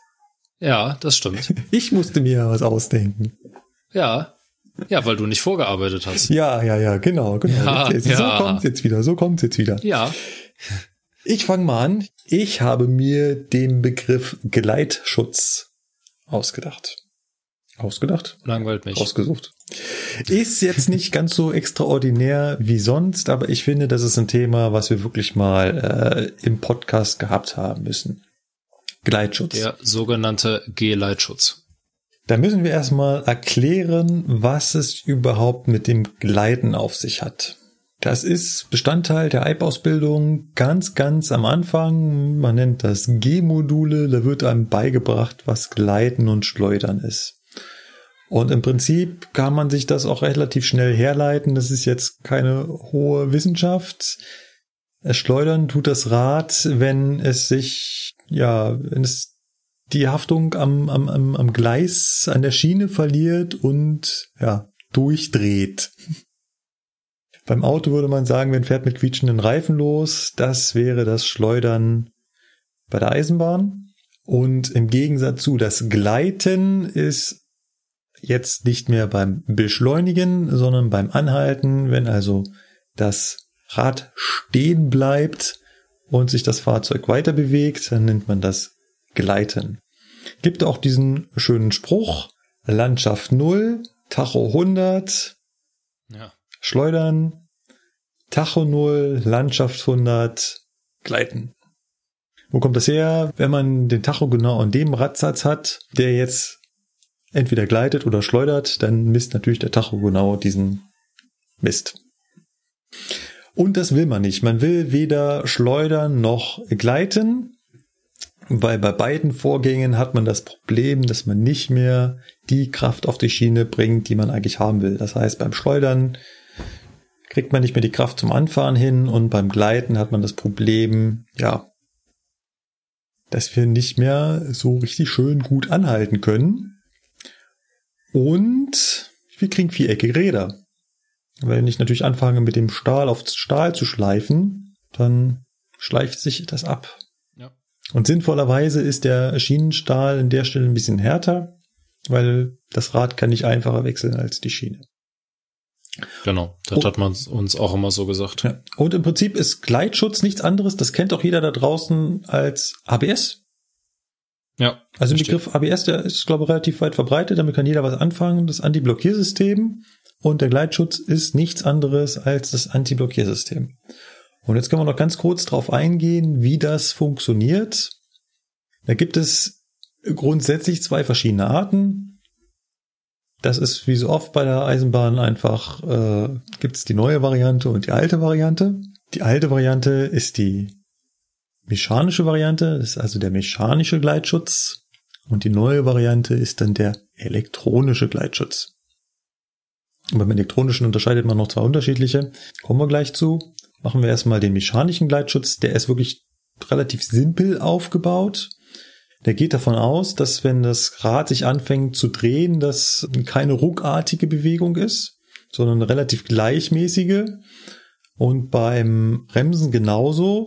Das heißt, wenn ich anfange zu bremsen, dann fängt an, die Bremsklötze zu wirken und das, der Radsatz wird halt langsam, langsamer. Und wie wird das gemessen? Man nimmt hier Fliegewichte. Das heißt, außen an dem Radsatz ist in einem Gehäuse ein ganz kleines Fliegewicht und das wird langsam mit der Lok beschleunigt. Im Prinzip dreht sich denn das Fliegewicht immer genauso, wie sich der Radsatz mitbewegt. So, und wenn ich jetzt zu stark auf die Bremse trete, dann habe ich den Effekt, dass das Rad plötzlich stehen bleibt und das Fliegewicht sich weiter dreht. Und dadurch öffnet das Fliegewicht ein kleines Ventil, lässt Luft ab und das ist genau die Luft, die aus meinem Bremszylinder kommt. Das heißt, ich habe da so ein kleines äh, Luftschläuchchen hingelegt. Das heißt, das Ventil geht auf, lässt Luft aus meinem äh, lässt Luft aus meinem aus meinem Bremszylinder. Ich bremse nicht mehr so stark. Die das ähm, der Radsatz beginnt sich wieder zu drehen. Das Fliegewicht macht dieses Ventil wieder zu. Ich kann wieder meinen Bremszylinder füllen. Hab ich das halbwegs verständlich erklärt? Mm, Ich denke schon, ja. Ja, Also, es ist halt immer das, das Zusammenspiel aus, äh, die, aus der Drehung des Fliegewichts im Vergleich zur Drehung des Radsatzes. Genau. Das heißt also, im schlimmsten Fall ist es so, Radsatz blockiert, Fliegewicht mach auf, entleert den Bremszylinder ein bisschen, Radsatz fängt sich wieder an zu drehen, Bremszylinderdruck baut sich wieder auf, Radsatz blockiert wieder, Fliegewicht macht wieder auf und so weiter. Solange bis der Zug steht. Und das hört sich dann halt die ganze Zeit so zischende Geräusche, so immer abwechselnd so, immer so kleine Stöße. Genau. Hört man auch sehr gut draußen Ja. am Zug, wenn mal der Lokführer ein bisschen hurtiger an dem Bahnsteig fährt und es vielleicht auch ein bisschen rutschiger ist, dann hört man dieses Pft, Pft, Ja, das hört man auch ganz gut im Zug. Ich saß mal äh, in meinem Heimatzug auf dem Weg nach Hause, äh, RB27, äh, Doppelstockwagen und saß genau auf dem Drehgestell und äh, als der dann in Bornbeul wirklich reingeflogen ist bei strömendem Regen, habe ich echt, also erstmal hat das gekreischt wie Hulle, die Bremse. Also ich weiß nicht, ob es die Bremsscheibe war oder tatsächlich das Rad. Ich würde eher aufs Rad tippen. Und dann hat dieser Gleitschutz aber volle Kanone da reingeregelt. Ne? Also man hat wirklich richtig an dem, beim Dosto sieht man das ja noch so schön, den Bremszylinder-Druck, man hat richtig an dem Zeiger gesehen, wie der hin und her gezappelt ist. Mhm. Das war schon ganz interessant. Mhm. Und das Danach Kreischen, das kommt auch, wirklich von dem ganz kleinen bisschen auf der Schiene rutschen, was in dem Moment ja passiert, wenn das Rad stehen bleibt. Hatte ich neulich auch. Das ist auch schon Äh, Das ist nicht schön. Aber, naja. So, und ähm, was macht jetzt der elektronische Gleitschutz? Da gibt es zwei unterschiedliche Arten. Es gibt einen ganz simplen, der macht nichts weiter, als dass er an jedem Radsatz die Umdrehung misst. Und wenn der Zug normal fährt, müssten sich an jedem Radsatz die Räder ja gleichmäßig in derselben Geschwindigkeit drehen. Richtig? Richtig? Richtig. Wenn jetzt plötzlich einer dieser Sensoren meldet, dass sich ein Radsatz langsamer dreht, was ist dann passiert? Das Rad hat blockiert, das heißt, hier weiß der Zug sofort, beziehungsweise der elektronische Gleitschutz, hey, alle Räder drehen sich noch mit äh, fünf Umdrehungen pro Minute, nur ein Rad dreht sich jetzt nicht mehr, hat null Umdrehungen pro Minute. Dann ist dieses eine, äh, einer Radsatz dann halt äh, blockiert und da muss er da die Bremse öffnen. Wobei das natürlich, ich muss das nochmal ganz kurz hier einwerfen, nicht, dass dann äh, wieder die Korrekturen kommt. Es drehen sich natürlich nicht alle Radsätze gleich schnell, weil die Radumfänge unterschiedlich sind, weil wir Monoblockräder haben, die wir abdrehen und wenn wir sie abdrehen, haben sie einen anderen Umfang und wenn sie einen anderen Umfang haben, drehen sie sich unterschiedlich schnell. Das muss also dieser elektronische Gleitschutz verkraften. Und dann gibt es im elektronischen Gleitschutz noch die andere Variante, da reicht es aus, wenn ich nur ein Radsatz messe und er arbeitet damit, dass er quasi zuschaut, wie müsste sich der Radsatz normalerweise verhalten. Was heißt, wie sind so die Beschleunigungs- und Bremskurven? Und wenn der, wenn das Rad bzw. das Radsatz da rausfällt und jetzt schlagartig langsamer wird, dann sagt der elektronische Gleitschutz auch, oh, hier habe ich ein äh, Gleiten festgestellt, also muss ich die Bremse wieder lösen. Das ist der Gleitschutz in lang erklärt, in kurz Gleitschutz gleich ABS. Ja, kann man so sagen. Und jetzt kommst du.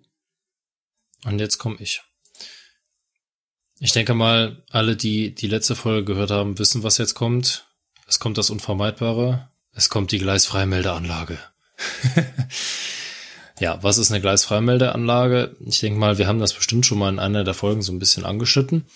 Ähm, wir müssen, also es ist jetzt ein ganz anderes Thema, es geht jetzt eher so ein bisschen um Stellwerkstechnik. Ähm, wir haben ja das Problem, dass wir irgendwie feststellen müssen, ob ein Gleis besetzt ist oder frei ist. Hat damit zu tun, dass wir ja ähm, unsere Züge gegeneinander absichern, indem wir einfach sagen, wenn ein Zug in einen Blockabschnitt reingefahren ist, dann geht das Signal, was diesen Blockabschnitt deckt, auf Halt. Dann kann kein weiterer Zug in diesen Blockabschnitt hineinfahren. Genau. Ja, Jetzt kann man das natürlich so machen. Es gibt einen Fahrinsetter oder einen Blockwärter an der Strecke, der sieht, dass ein Zug reingefahren ist. Das Signal wird auf Halt zurückgestellt und wenn der Zug den Abschnitt verlassen hat, wird der Zug zurückgemeldet. Der Abschnitt ist frei und der Block oder äh, Fahrdienstleiter kann dann entsprechend diesen Block wieder freigeben. So, jetzt sind wir aber mittlerweile auf dem technisch etwas neueren Stand. Wolltest du jetzt gerade sagen, jetzt sind wir mittlerweile im 21. Jahrhundert? Genau, mit, mittlerweile sind wir etwas weitergekommen in der Technik, so könnte man das auch sagen. Nein, es wurden natürlich schon äh, in den Anfängen der Relaisstellwerke wurden natürlich schon irgendwie versucht, äh, elektronisch beziehungsweise damals auch elektrisch festzustellen, ob ein Gleis besetzt ist oder nicht. Und dazu gibt es insgesamt drei verschiedene Systeme Eins davon ist sehr, sehr neu. Das ist das System mit dem elektronischen Achszähler. Aber die beiden anderen sind im Prinzip aus den Urzeiten der Relaisstellwerke. Das ist einmal das Funktionsprinzip des Gleisstromkreises und das andere ist das Funktionsprinzip des Tonfrequenzgleisstromkreises. Wollen wir erstmal den Achszähler machen, weil der Achszähler ist echt simpel. Wir können das mit dem Achszähler vorziehen, genau. Den Achszähler, das äh, ist relativ modernes System, ähm, ist im Prinzip relativ simpel, weil ähm, man baut einfach einen kleinen, einen kleinen Geber ins Gleis ein. Okay, was heißt klein? Also das ist schon ein ziemlicher Klotz, aber man baut ihn halt äh, von innen in an die Schiene dran. Und wenn dieses und äh, wenn das Rad beziehungsweise der Spurkranz dann durch diesen durch diesen Achszähler hindurchfährt, da ist so eine kleine Kerbe drin, wo das durchfahren kann, ähm, dann wird ein Magnetfeld, was dieser Achszähler erzeugt, beeinflusst oder unterbrochen. Ja. Sagen wir mal beeinflusst. Beeinflusst. Und dadurch weiß halt, genau, dadurch weiß halt der Achszähler, äh, hier ist gerade ein Rad vorbeigefahren und ein Rad reicht ja schon aus, um zu sagen, der Abschnitt ist belegt. Ja. So.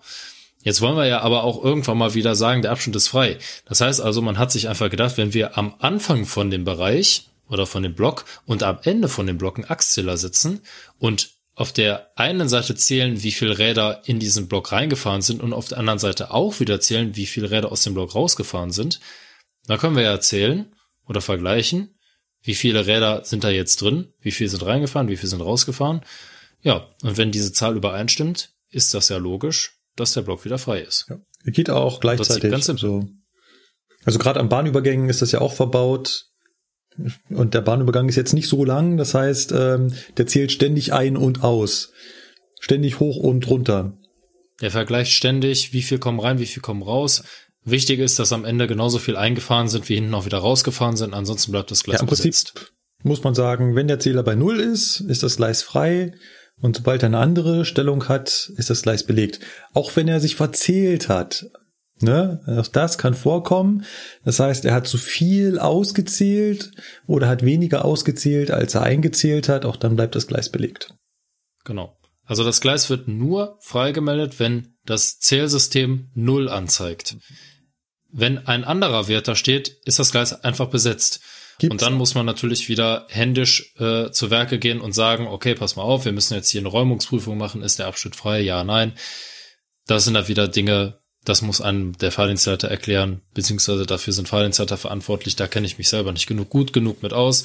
Ob da jetzt eine Räumungsprüfung oder was weiß ich, was da gemacht werden muss, das sind Fahrdienstleiter-Sachen. Genau. Gibt's eine ähm, Sendung mit der Maus zu? Die geht eigentlich um Bahnübergänge, erklärt allerdings auch diese Gleisfreimeldeanlage, weil die halt an jedem Bahnübergang verbaut ist, ne? Weil der Bahnübergang muss wissen, ob er befahren wurde, ob der Zug weg ist. Ja, nicht ganz. Also es gibt auch Bahnübergänge, die arbeiten nur mit Grundstellerzeiten. Ja. Aber naja. Gut, das war das simple Prinzip. Genau. Der Achszähler. Das war das simple Prinzip der Achszähler. Die so. werden halt heutzutage verbaut, vor allen Dingen ESTW und langsam werden sie auch nachgerüstet, weil die sind halt einfach, die sind halt einfach recht zuverlässig, habe ich das Gefühl, weil die haben halt oder unterliegen nicht äh, äußeren Einflüssen. Die Vor- und Nachteile können wir ja danach ja. machen. Es gibt übrigens ähm, von diesen Achszählern gibt es auch eine mechanische Variante. Ja. Die wird bei Rottenwarnanlagen äh, äh, verwendet, also die temporär an das Gleis angebracht werden. Und da kann man echt schön sehen, das ist so eine kleine Metallwippe, wo der Radkranz drüber fährt und die Wippe kurz bedient und dann zählt er quasi äh, die Züge, die, die, die Achsen. Also es funktioniert auch rein mechanisch. Jo. So. Es gibt aber auch tatsächlich Achszähler, die funktionieren auch mechanisch, haben aber nichts mit Rottenwarnanlagen zu tun. Okay. Die, die messen nämlich, wie stark sich das Gleis durchdrückt. Und dadurch wird ein Kontakt betätigt. Oh, okay. Weil jedes Mal, wenn, wenn die Achse zwischen den beiden Schwellen durchfährt, reicht diese kleine Bewegung der Schiene aus, um zu messen, wie viele Achsen darüber fahren. Ah, okay. Ja. Diese Bauform gibt es auch noch. So, jetzt Schwierigkeitsstufe etwas erhöht. Wir kommen genau. zum Gleisstromkreis. Genau. Im Prinzip auch noch eine sehr verbreitete Bauform. Ähm, was macht man? Ähm, man sagt einfach, der Block geht von einem Punkt, von einem bestimmten Punkt zu einem anderen bestimmten Punkt. Und genau an diesen beiden Punkten trennt man die beiden Schienen. Elektrisch. Das heißt also, da kommt ein Schienenstoß hin. Dieser Schienenstoß ist isoliert. Da ist so eine, da ist irgendwie so ein Plastikteil dazwischen und so ein bisschen Paste. Ne? Das wird dann alles wieder verlascht. Und das ist aber alles elektrisch gegeneinander isoliert. Das heißt also, dieser Bereich, sagen wir mal, das sind jetzt 100 Meter, diese 100 Meter sind elektrisch gegen die beiden anderen Gleise links und rechts isoliert. Sind aber selbst und natürlich geerdet, damit wir da keinen Stromüberschlag haben. Thema von genau, vorhin. ganz klar. Richtig. Also irgendwie muss das ja trotzdem noch funktionieren da mit der Fahrerei. Deswegen hat man da natürlich trotzdem noch irgendwas gemacht. Aber wichtig ist in dem Fall, diese beiden Gleise oder diese beiden Schienen sind gegen die anderen Schienen links und rechts isoliert. Und jetzt gibt man auf die eine Schiene einen Strom drauf und auf der anderen Schiene genauso. Und wenn dieser Strom von, sagen wir mal, links ist Punkt A, rechts ist Punkt B, wir speisen an Punkt A auf der einen Schiene ein, leiten das Ganze zu Punkt B über ein Relais und dieses Relais ist im Normalfall angezogen und das Relais leitet dann den Strom über die andere Schiene wieder zurück zu Punkt A. Soweit, so gut. Wenn jetzt aber eine Achse in diesen Bereich reinfährt, dann ist es ja so, unsere Achsen sind ja nicht irgendwie isoliert, sondern das sind ja Stahlräder auf Stahlachsen. Das heißt, die leiten wunderbar, alles prima.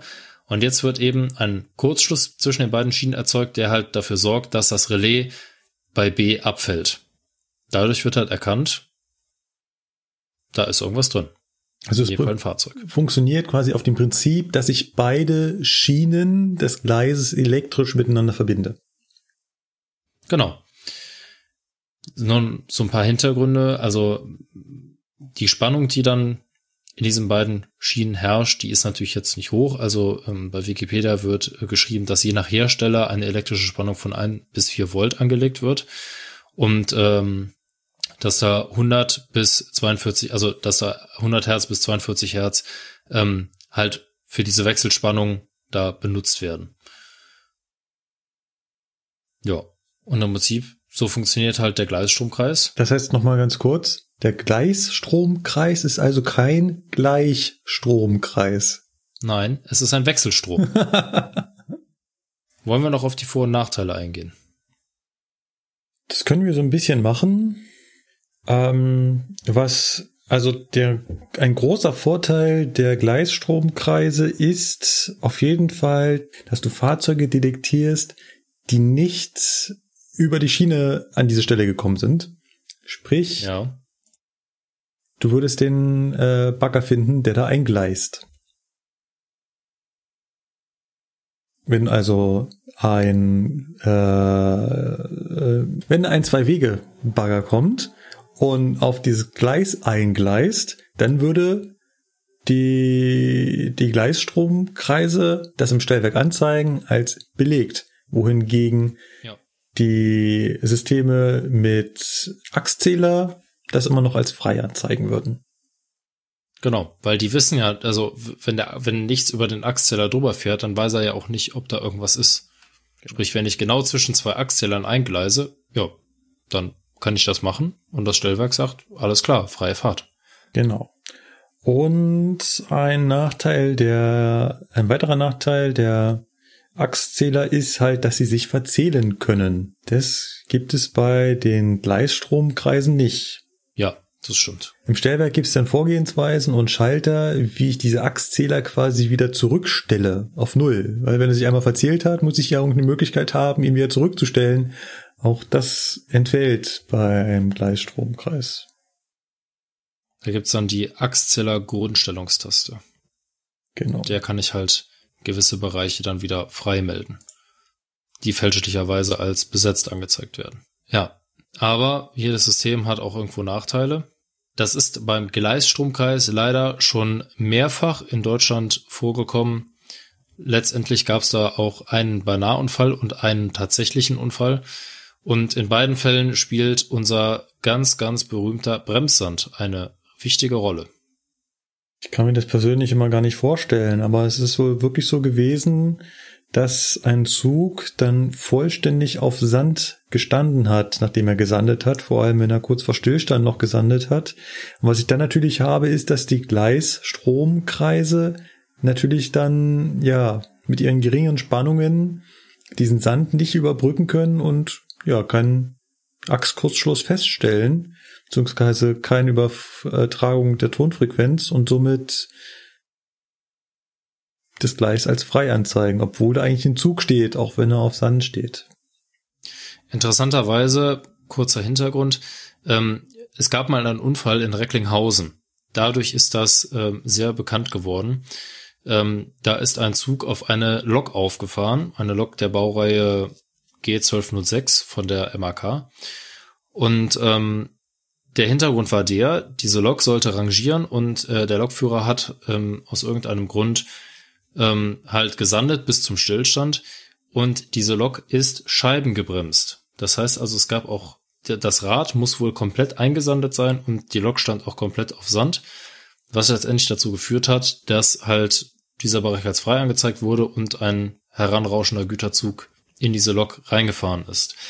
Daraufhin hat ähm, das Eisenbahnbundesamt zusammen mit der DB verschiedene Tests angeordnet, wo dann herausgefunden wurde, dass das bei Fahrzeugen mit Klotzbremsen nicht vorkommt.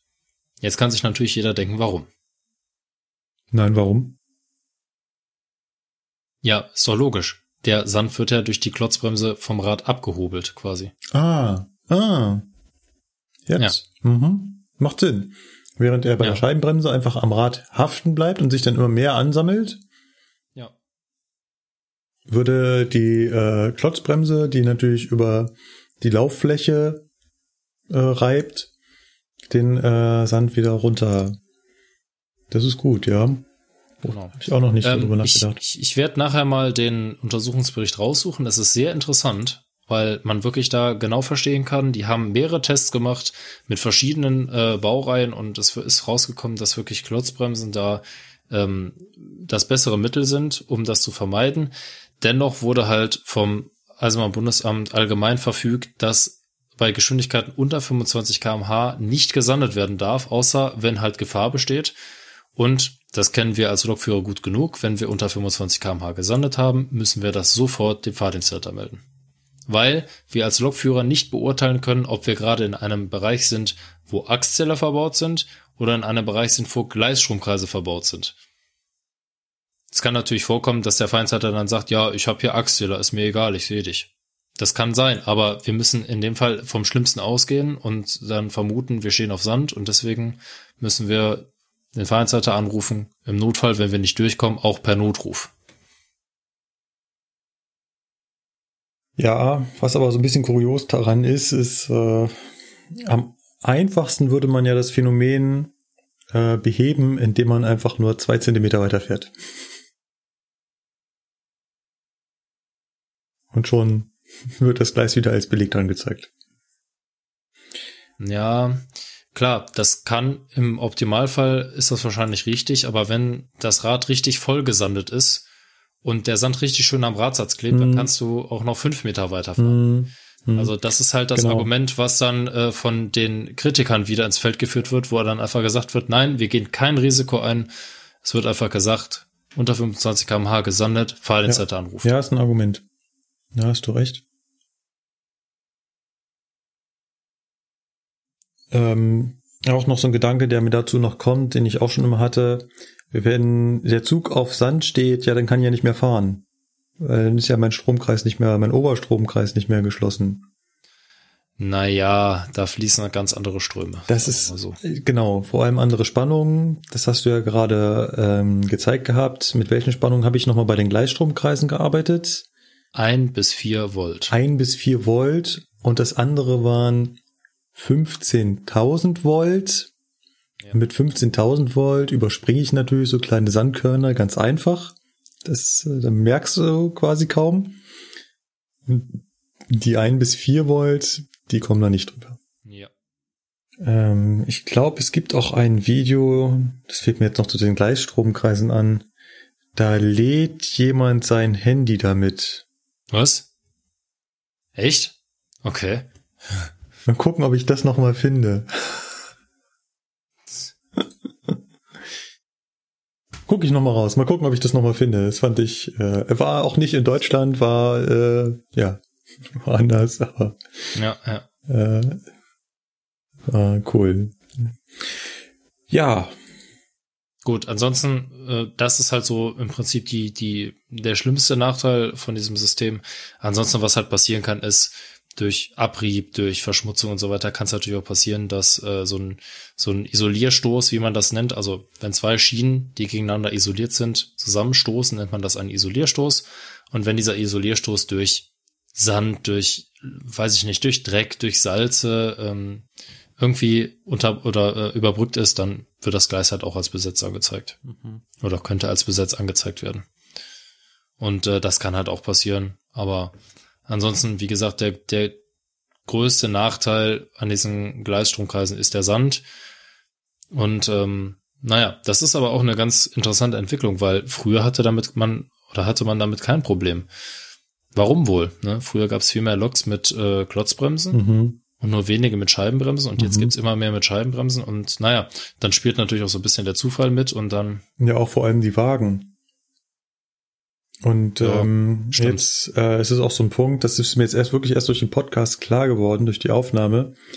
Ähm, ich habe ihm gesagt, naja, aber die Wagen, die sanden ja alle nicht. Es war sandet ja nur die Lok. Aber dieses dranhaften bleiben am Rad, das ja. war mir halt nicht, nicht äh, also ich weiß nicht, die haben die Tests hauptsächlich mit alleinverkehrenden Triebloks äh, gemacht, oder? Ja, du kannst ja, also ich habe wie gesagt den Link schon mal mhm. ins Dokument gepackt. Wenn du dich Guck nachher damit nochmal noch beschäftigen Aber willst, kannst du gerne nochmal reingucken. Ist ja. relativ. Also bei alleinfahrenden Loks und auch hier bei unserem bei S-Bahn-Triebzug in München, da ist natürlich so, dass alle Achsen besandet werden. Und da kann es natürlich eher passieren. Und wenn du Wagen hinten dran hast, dann habe ich halt immer gedacht, was soll denn da sein? Ich meine, die Wagen sanden ja nicht, aber du hast natürlich dieses Haftprinzip, das heißt, der Sand haftet womöglich am Rad und reicht dann wirklich aus, dass du diese ein bis vier Volt nicht mehr durchlässt. Ja. Ich meine, du musst dir überlegen, wann sandet man denn? Im Gefahrfall sandet man und man sandet wohl möglich bei schlechter Witterung. Und gerade bei schlechter Witterung ist ja dieses fein zerriebene Sandpulver in Kombination mit einem nassen oder Mhm. womöglich auch etwas schmierigem Radsatz. Ja. Das ist wie eine Panade auf dem Schnitzel. Ja. Das muss man halt einfach mal so sagen, auch wenn sich das komisch anhört. Ja. Aber ich habe das selber schon bei einer 101 gesehen. Äh, die ist wirklich, du konntest das wirklich so mit dem Fingernagel abkratzen. Das ist jetzt keine dicke Schicht. Wir reden hier nicht von Zentimetern, sondern das sind ein paar Millimeter von Sandstaub. Aber wenn man das dann ins Verhältnis setzt zu den ein bis vier Volt, den diese Gleisfreimeldeanlage auf die Schiene bringt, das ist halt nix, ne? Ja. Also, Gut. naja. So viel zum Thema Gleisfreimeldeanlage. So viel, genau, so viel zum Thema das Spiel.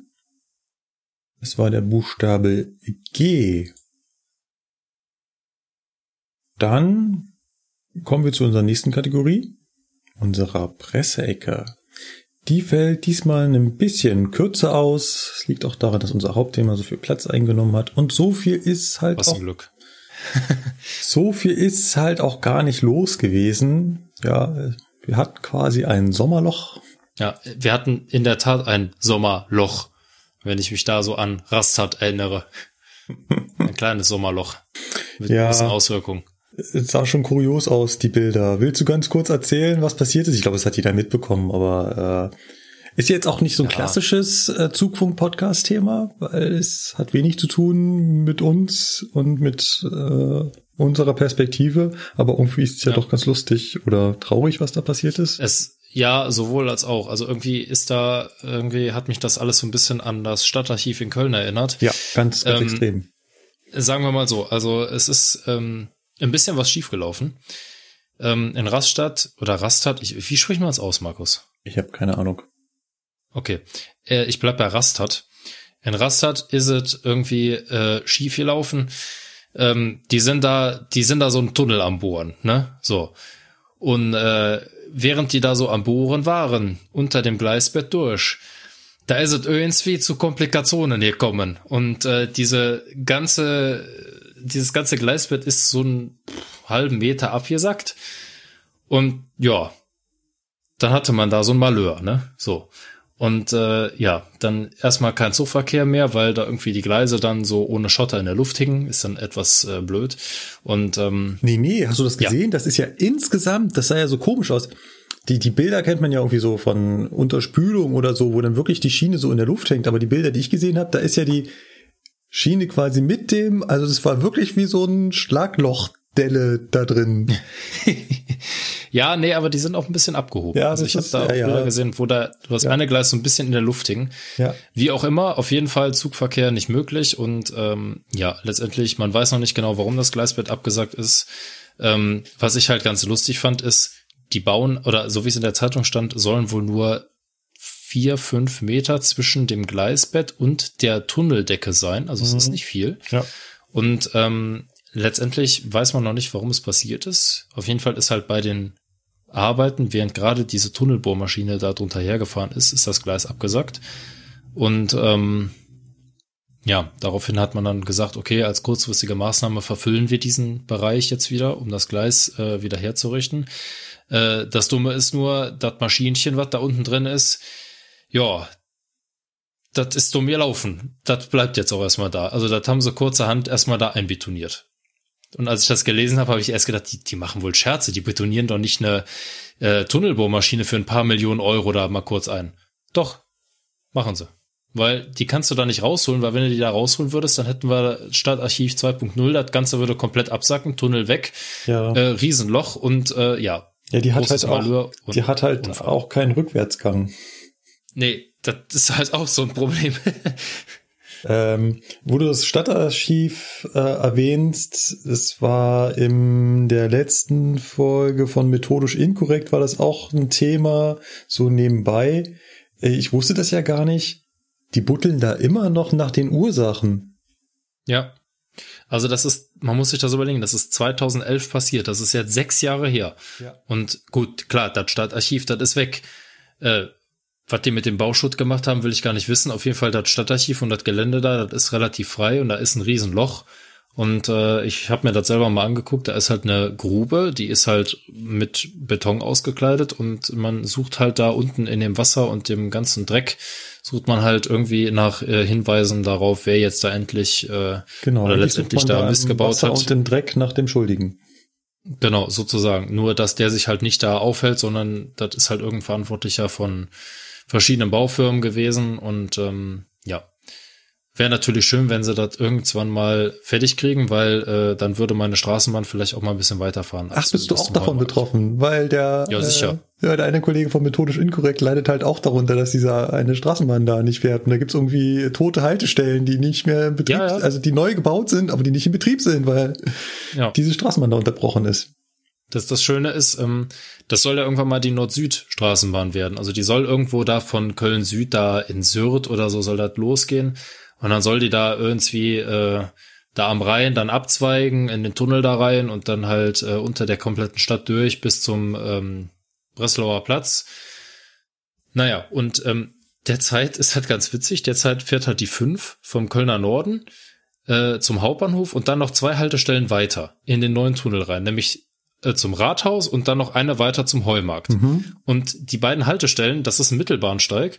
Und auf der einen Seite liegt schon das Gleis und Oberleitung und alles drum und dran. Da ist alles abgesperrt. Und auf der anderen Seite fährt die Bahn. Und die Bahn fährt halt immer in den Heumarkt rein, wendet dann da und fährt wieder zurück. Ne? Und auf der anderen Seite äh, vom Bahnsteig ist halt Gleis und äh, abgesperrt und Prellbock und Ende.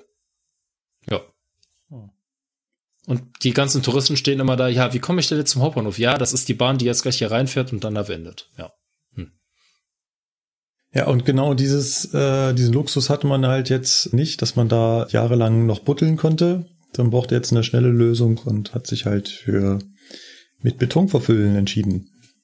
Ja, ich sag mal so, das ist ja auch irgendwie da ein bisschen dumm gelaufen, weil wenn das jetzt, keine Ahnung, fünf Meter weiter abgesackt wäre und da wäre irgendein Haus eingestürzt oder, keine Ahnung, irgendeine Garage weg, ja gut, okay, mein Gott, äh, ne, also irgendwo ist irgendwie immer ein bisschen Schwund, aber dass gerade da das Gleis absackt, von der wichtigsten Verbindung von der Schweiz hoch Richtung äh, Norden, das ist natürlich, äh, ja, denkbar ungünstig. Da hatte jemand Glück. Ja, also, äh, ja, irgendwie so kann man das sagen. Ich denke mal, bei so äh, Tunnelbauarbeiten, da wird die Oberfläche ja relativ genau überwacht dass die das da also relativ schnell festgestellt haben, weil ja dann die Frage aufkommt, was wäre denn passiert, wenn da in dem Moment ein Zug und ja, also ähm, ich glaube, die haben das relativ schnell also, gemerkt und dann du kannst es auf den Bildern auch sehen. Es gibt immer diese kleinen Reflektoren, die dann so, ich weiß nicht, die sind nur zehn Zentimeter groß oder so, die sind immer so auf den Schwellen angebracht und ähm, über diese Reflektoren machen die das irgendwie mit Laser, dass die diese Reflektoren anlasern und damit halt merken, wie sich das Gleis bewegt. Und darüber haben die das wohl auch festgestellt. Also das ist, so eine Baustelle ist vollgestopft mit Messtechnik, das ist ganz klar. Ja. Aber so viel zum Thema Raststadt ist dumm gelaufen. Ähm, naja, man äh, hat so ein bisschen den Vergleich zum Stadtarchiv ziehen können. Zum Glück ist es nicht ganz so schlimm gewesen. Ne? Das Stadtarchiv ist weg. Und äh, ja, in Raststadt liegen die Gleise noch, also von daher. Ja, vor allem beim Stadtarchiv gab es auch Tote, oder? Ja, zwei Stück leider. Ja. Und hier ist glücklicherweise nichts passiert. Gut, kommen wir zu einem Zeitungsartikel aus dem Merkur, eine Münchner Zeitung, und es geht nochmal um das Unwetter am 18.8. Und es ist auch so ein Zeitungsartikel, da ist jetzt auch nichts äh, Lustiges dran. Äh, es ist eher traurig und zeigt auch so ein bisschen, was halt los ist, wenn Unwetter kommt. Der Artikel vom 19.08.2017 titelt S-Bahn kollidiert mit Baum, 60 Reisende vier Stunden in Zug gefangen. Unendliche vier Stunden lang mussten Freitagnacht 60 Fahrgäste der S2 von München nach Erding im Zug ausharren, nachdem die S-Bahn mit einem vom Sturm gefällten Baum kollidiert war. Das Krisenmanagement der Bahn an den von Orkanböen geprägten Abend wirft Fragen auf. Mitten in der Nacht wurde der Zug von der Feuerwehr evakuiert. Ja, was war passiert? Der Zug war unterwegs. Es war schon relativ äh, spät, also 21.45 Uhr. Und ähm, nach dem Unwetter war ein Baum umgekippt in der Nähe der Gleise, in der Nähe der Gleise, hat die Oberleitung beschädigt und ähm, lag halt da so in der Oberleitung hängend, halb auf den Schienen und da ist halt der Zug reingefahren. Den Zug hat es eigentlich äh, nicht sonderlich heftig getroffen, aber mit Weiterfahren war danach natürlich nichts mehr.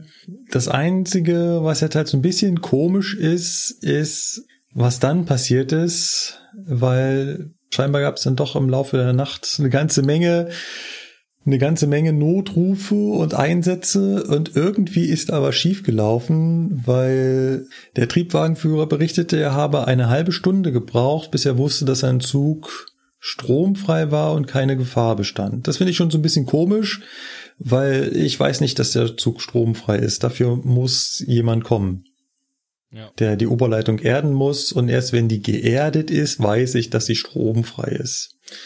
Umgehend habe er das Notfallmanagement der Bahn alarmiert. Das hat angesichts des heftigen Sturms mit Starkregen offensichtlich viel zu tun. Kann man ganz klar von ausgehen. Zu viel Fragezeichen. Jedenfalls wurde die integrierte Leitstelle Erding erst nach Mitternacht informiert. Zweieinhalb Stunden nach dem Aufprall. Das klingt irgendwie sehr komisch.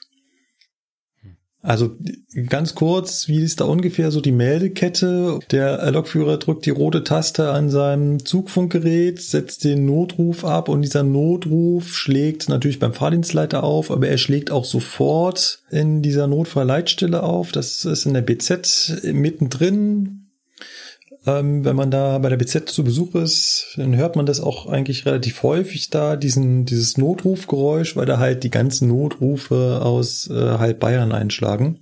Und jedes Mal, wenn ein Lokführer auch nur einen Notarzt ruft, dann macht er das, sollte er das auch damit machen und dann hört man das da halt immer. Ja, da schlägt das halt auf und die äh, alarmieren dann entsprechend die äh, Rettungskräfte ich kann mir irgendwie nicht vorstellen, dass das zweieinhalb Stunden gebraucht hat. Das wäre schon sehr, sehr lange. Also ja, also da ist irgendwas anderes schiefgegangen in der Absprache. Auf jeden Fall, die Feuerwehr rückte dann aus und äh, unter den Einsatzkräften, so steht hier, herrschte auch Rätselraten und Unverständnis, warum sie erst so spät um Hilfe gebeten wurden. Ähm, ist auch so, dass die Feuerwehr nicht um Hilfe gebeten wird, sondern bei sowas wird halt die Feuerwehr gerufen. Das ist kein, oh, wir schaffen das nicht mehr, wir rufen mal die Feuerwehr und rufen, bitten sie um Hilfe, sondern wenn ein Zug evakuiert werden muss und der nicht eh schon irgendwie am Bahnsteig steht oder so, dann macht man das in der Regel mit Hilfe der Feuerwehr. Das klingt hier so in dem Artikel, als äh, wäre das so der letzte Ausweg gewesen. Ja, vor allen Dingen klingt das ein bisschen so nach dem Motto, liebe Feuerwehr, könnt ihr uns helfen? Äh, nö. Ja. Einige Passagiere konnten den hinteren Triebwagen gegen 0.30 Uhr verlassen, also es waren S-Bahn mit zwei gekuppelten Fahrzeugen. Mit einer Motorsäge schnitten die, schnitt die Feuerwehr den Baum so behutsam um, dass die Leitung nicht beschädigt wurde. Plötzlich wurde es im Zug, in dem immer noch über 50 Fahrgäste ausharrten, dunkel. Die Notbatterien gaben ihren Geist auf. Das ist auch so der nächste Punkt. Das darf nicht passieren. Das passiert, also es sollte nach den Angaben der Hersteller des Zuges auch nicht nach vier Stunden das Licht ausgehen. Ja. Aber wie das mit Batterien so ist, ähm, das kennen wir alle. Sie lassen nach. Äh, was ist in den Fahrzeugen verbaut? Das sind ganz normale Bleibatterien, wie wir sie auch in den Autos haben die sind halt in der Menge und Größe, die man da braucht, halt das, was man da bezahlen kann. Ja, und die lassen halt irgendwann in ihrer Leistung nach und dann hat es da scheinbar einen Triebwagen erwischt, der äh, da schon ein bisschen schwächer auf der Brust war, sollte aber eigentlich nicht sein. So, nur kurz herrschte Erleichterung, als sich herausstellte, dass die Stromabnehmer noch funktionieren. Der Plan ist der Zug aus eigener Kraft rückwärts in den Bahnhof Ottenhofen zurückwärts erschlug sich dennoch. Gegen ein Uhr ordnete der Notfallmanager in Absprache mit der Bundespolizei an, dass die Triebwagen zu evakuieren sind. Das hat also alles deutlich zu lange gedauert. Dazu kommt noch, dass das Licht ausfiel, weil die Batterien nachgaben. Hm. So sollte es nicht sein. Es gibt dazu auch einen Folgeartikel, wo sich, ähm, ich glaube, die Polizei nochmal dazu äußert und auch sagt, dass es halt wirklich eine Ausnahmesituation war, dass wirklich hier über dem gesamten Gebiet extremer Strom war und viele, viele Einsätze gefahren werden mussten und da passiert sowas halt. Was halt einzig und allein komisch ist, dass es da die, zu diesen komischen Verzögerungen kam. Also wenn man jetzt sagt, die Feuerwehr ist nicht dazu gekommen, den Zug zu evakuieren, weil sie so viel zu tun hat, dann sagt man sich, ja, meine Güte, die Fahrgäste waren nicht in Gefahr, die haben da ganz ruhig drin gesessen, da passiert nichts. Es ist vielleicht nicht ihre erste Priorität, aber ähm, ja, weiß man halt nicht so genau, beziehungsweise lässt sich hier aus dem Artikel nicht rauslesen. Aber man muss natürlich auch sagen, den, also den Fahrgästen passiert da drin nichts. Äh, das Schlimmste, was passiert ist, dass irgendwann der Handy-Akku leer ist. Ja. Es waren wohl auch ein Kleinkind im Zug, das ist dann natürlich immer blöd. Das ist dann auch der so Punkt, wo man dann auch gezielt nochmal darauf hinweisen muss. Also auch wenn das passiert, dann halt Kontakt mit dem Triebfahrzeugführer aufnehmen und sagen, ich habe hier ein kleines Baby, wenn das nicht innerhalb der nächsten zwei Stunden Wasser kriegt, ist das gefährlich. Ja. Und, oder beziehungsweise wenn ich den Kontakt nicht hier anstellen muss, dann muss ich halt selber das Telefon in die Hand nehmen und äh, Hilfe rufen, weil davon wird halt im Allgemeinen wahrscheinlich nicht ausgegangen. Aber trotzdem hat das leider viel zu lange gedauert war ganz schön was los. Wie gesagt, wir hatten es ja auch am Anfang der Sendung, dass äh, bei mir auf der Strecke die Bäume lagen. Ich bin ja dann da lang gefahren. Es war, glaube ich, an drei oder vier Stellen waren noch die Überreste von den Bäumen zu sehen, die sie aber Seite geräumt haben. Also es war nicht nur ein Baum, weswegen die Strecke gesperrt waren, es waren einige. Und die Rettungskräfte waren also bis den Morgen damit beschäftigt, die Strecke freizuräumen. Ist halt wiederum auch keine Priorität, ne? Also, die haben alles andere zu tun gehabt, als da diese blöde Bahnstrecke freizuräumen. Ja. Deswegen hat es wahrscheinlich auch so lange gedauert. Ja, im Prinzip war es das fast. Ich habe noch einen etwas lustigen zum Abschluss.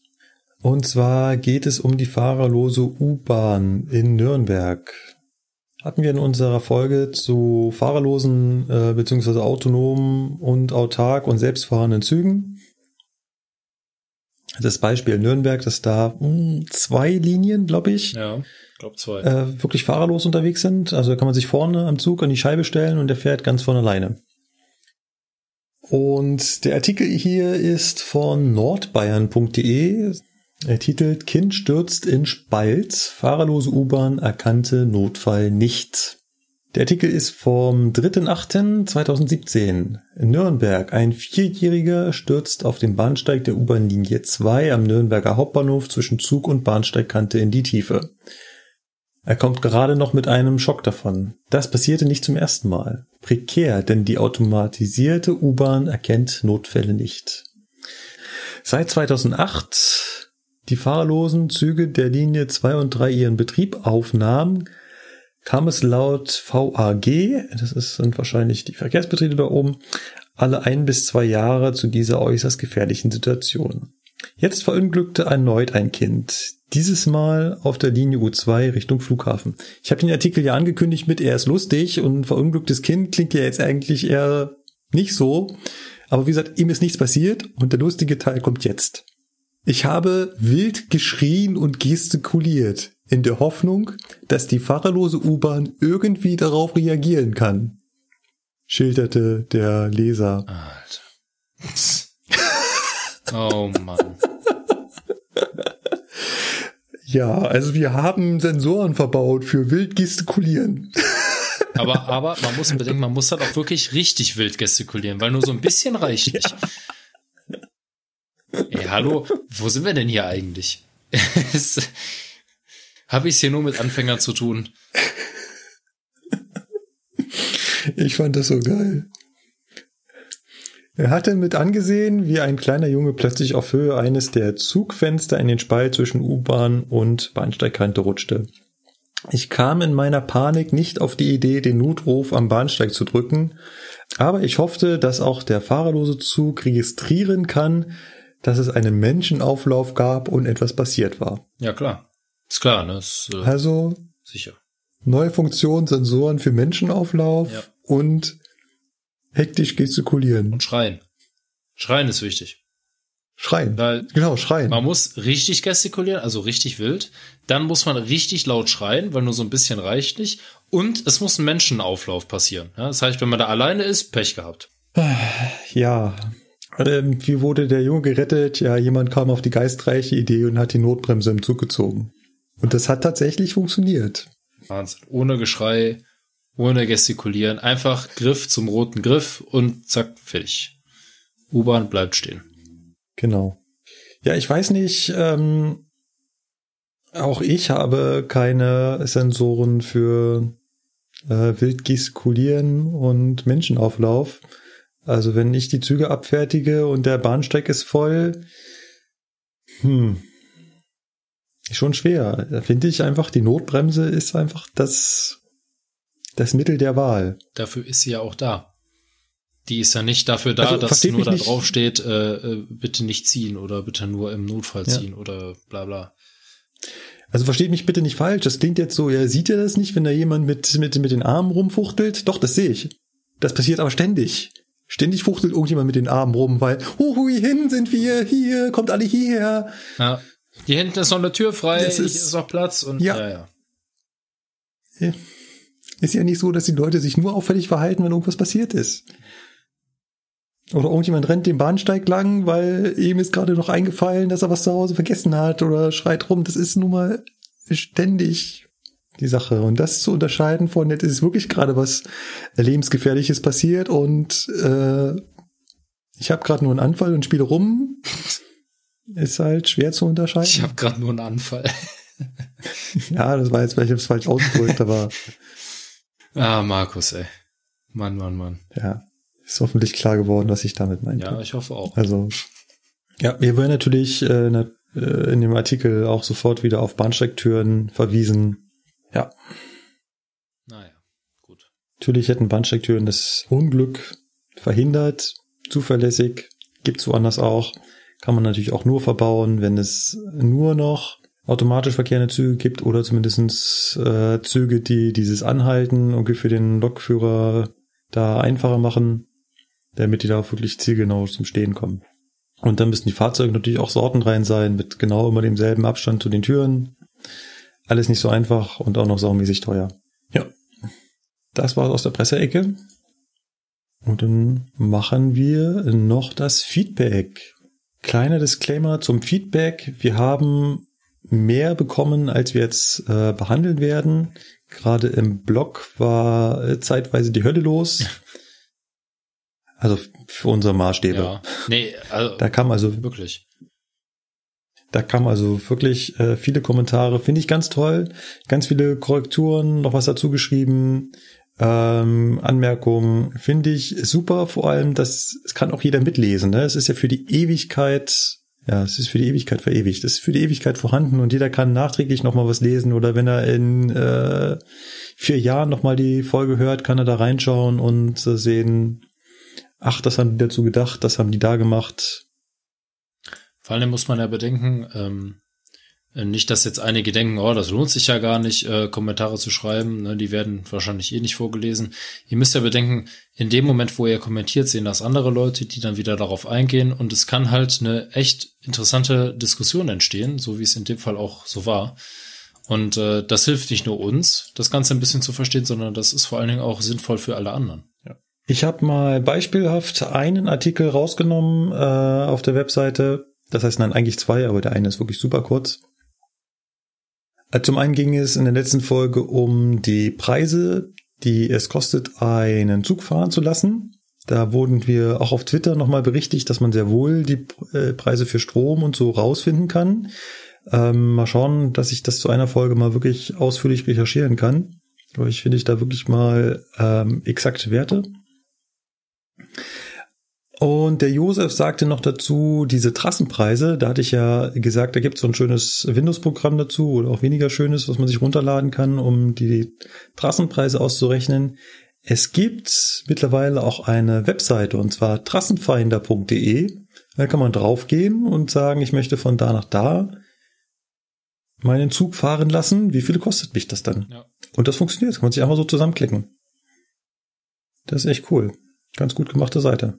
So, und dann haben wir den Beitrag von Daniel. Rekordverdächtig, aber ich glaube nicht der längste Beitrag bisher. Ich müssen wir mal so ein kleines Add-on installieren, was äh, die Länge der Kommentare in einer Hitliste.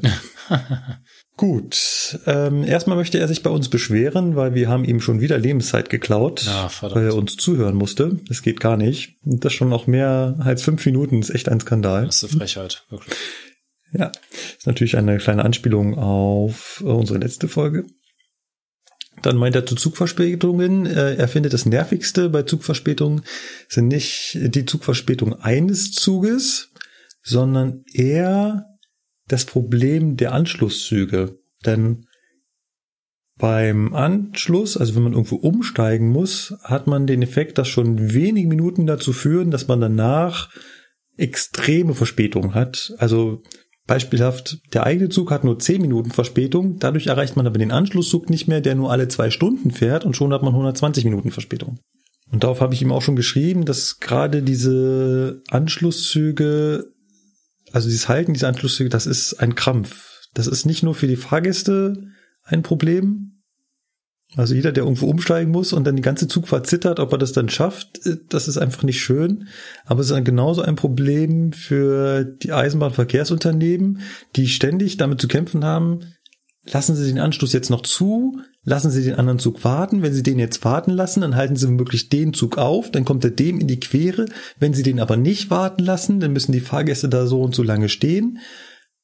Das ist, ja, echt kein leichtes Thema. Dann äußert er sich noch zu dem, äh, zu unserem neuesten Problemzug, dem ICE 4. Da meint er, dass er das, dass die Bahn das ja gerade so macht wie in den beschriebenen guten alten Zeiten, dass man nämlich Prototypen fahren lässt. Das ist ja quasi das, was wir gerade mit dem ICE 4 machen, dass da irgendwie zwei Garnituren, ich glaube, sind das zwei, zwei Garnituren zwischen München und Hamburg fahren äh, ja, im Prinzip schon. Er schreibt hier, dass theoretisch immer eine 401 als Reserve einspringen kann. Das äh, weiß ich nicht. Boah, das weiß ich auch Muss nicht. ich jetzt mal den Kollegen vom, vom Fernverkehr fragen. Ich bezweifle es ja fast. Äh, so ist es wahrscheinlich gedacht, aber äh, ja, mit dem Pferd Fahrzeugmangel, dann sagt man sich jetzt wahrscheinlich mittlerweile, oh, der fährt doch. Vielleicht war das ganz am Anfang so. Beim IC2 hat man sich wohl gedacht, kann man sich die Probefahrten sparen, weil es ja eh schon Fahrzeuge sind, die im Einsatz sind. Ähm, ist so, glaube ich, auch nicht ganz richtig. Die haben mit dem IC2 schon eine Menge Probefahrten gemacht. Die habe ich auch gesehen, weil die wurden zum Beispiel bei uns auch zwischen Treuchtlingen und Donauwörth äh, durchgeführt. Da haben die Wagen auch gestanden. Ich glaube, die Strecke zwischen Donauwörth und Augsburg ist auch so eine Referenzstrecke. Das hat mir mal ein Kollege erzählt von einem anderen IVU, was immer so Testfahrten macht. Ja, da kann man auch 200 fahren, das LZB verlegt und irgendwie ist das so eine Referenzstrecke, die halt das, irgendwie das vereint. Also die haben schon Testfahrten durchgeführt, aber da ist einfach dieses Schaukeln scheinbar nicht als Problem äh, wahrgenommen worden. Zumal es ja auch nicht auf allen Strecken auftritt. Genau, dann geht's nochmal bei ihm um die Kalkulation der Kosten für einen Zug. Und zu guter Letzt ähm, nein, noch nicht ganz. Es geht auch um die Kontingente. Ihr meint ja, es gibt für jeden Zug Kontingente, aber da steigt auch keiner durch.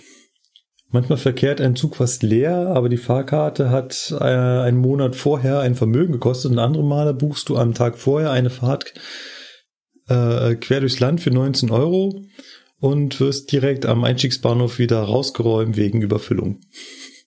Ja, das mit den Kontingenten. Ich weiß nicht, wo da das Problem liegt. Ich kann mir diese Fälle schon vorstellen. Ich denke mal, das sind halt ähm, ja so Jahreskarten und Flexpreise, die das, die so ein Phänomen auslösen. Mhm. Das kann sein. Also wenn halt ein Zug, der stark durch Pendler benutzt wird, da sitzen halt viele Jahreskartenbesitzer drin. Die werden natürlich die durch die Kontingente nicht erfasst. Das heißt, man kriegt für einen vollen Zug noch Kontingente für günstige Fahrkarten. Oder wenn du Strecken hast, die halt hauptsächlich durch ähm, Geschäftsreisende benutzt werden, die kaufen halt hauptsächlich Flexpreis, weil es denen wichtiger ist, dass sie den nächstbesten Zug nach dem Meeting nehmen können. Und auch da, Flexpreise wirken sich wahrscheinlich nicht aufs Kontingent aus. Ja, und dass der Zug fast leer ist, aber die Fahrkarte im Monat vorher ein Vermögen gekostet hat, weiß ich auch nicht. Das ist wahrscheinlich, äh, die Kontingente sind halt relativ schnell aufgebraucht, dann ist der Zug noch lange nicht voll. Also wenn so ein Zug, wie viel hat so ein ICE Platz? Oh, gute Frage. Bis zu 800 hat der ICE 1. Okay. So, und von den 800 hast du von mir aus 80 Kontingente für Spartickets und nochmal 100 für die äh, 50 Euro Tickets und der Rest ist Flexpreis. Also ICE 2 hat 381. Also Hälfte. Und wenn die ganzen Sparpreise jetzt voll sind, dann hast du halt 180 Leute im Zug, aber 800 würden reinpassen. Ja.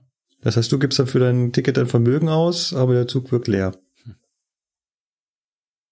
So könnte ich mir vorstellen. Ich sitze nicht im Marketing, ich mache die Kontingente nicht, aber ähm, so könnte ich mir das halt hinkonstruieren, wie das entstehen kann, dass ich mit einem Sparpreis in einem überfüllten Zug sitze oder mit einem viel zu teuren in einem leeren Zug.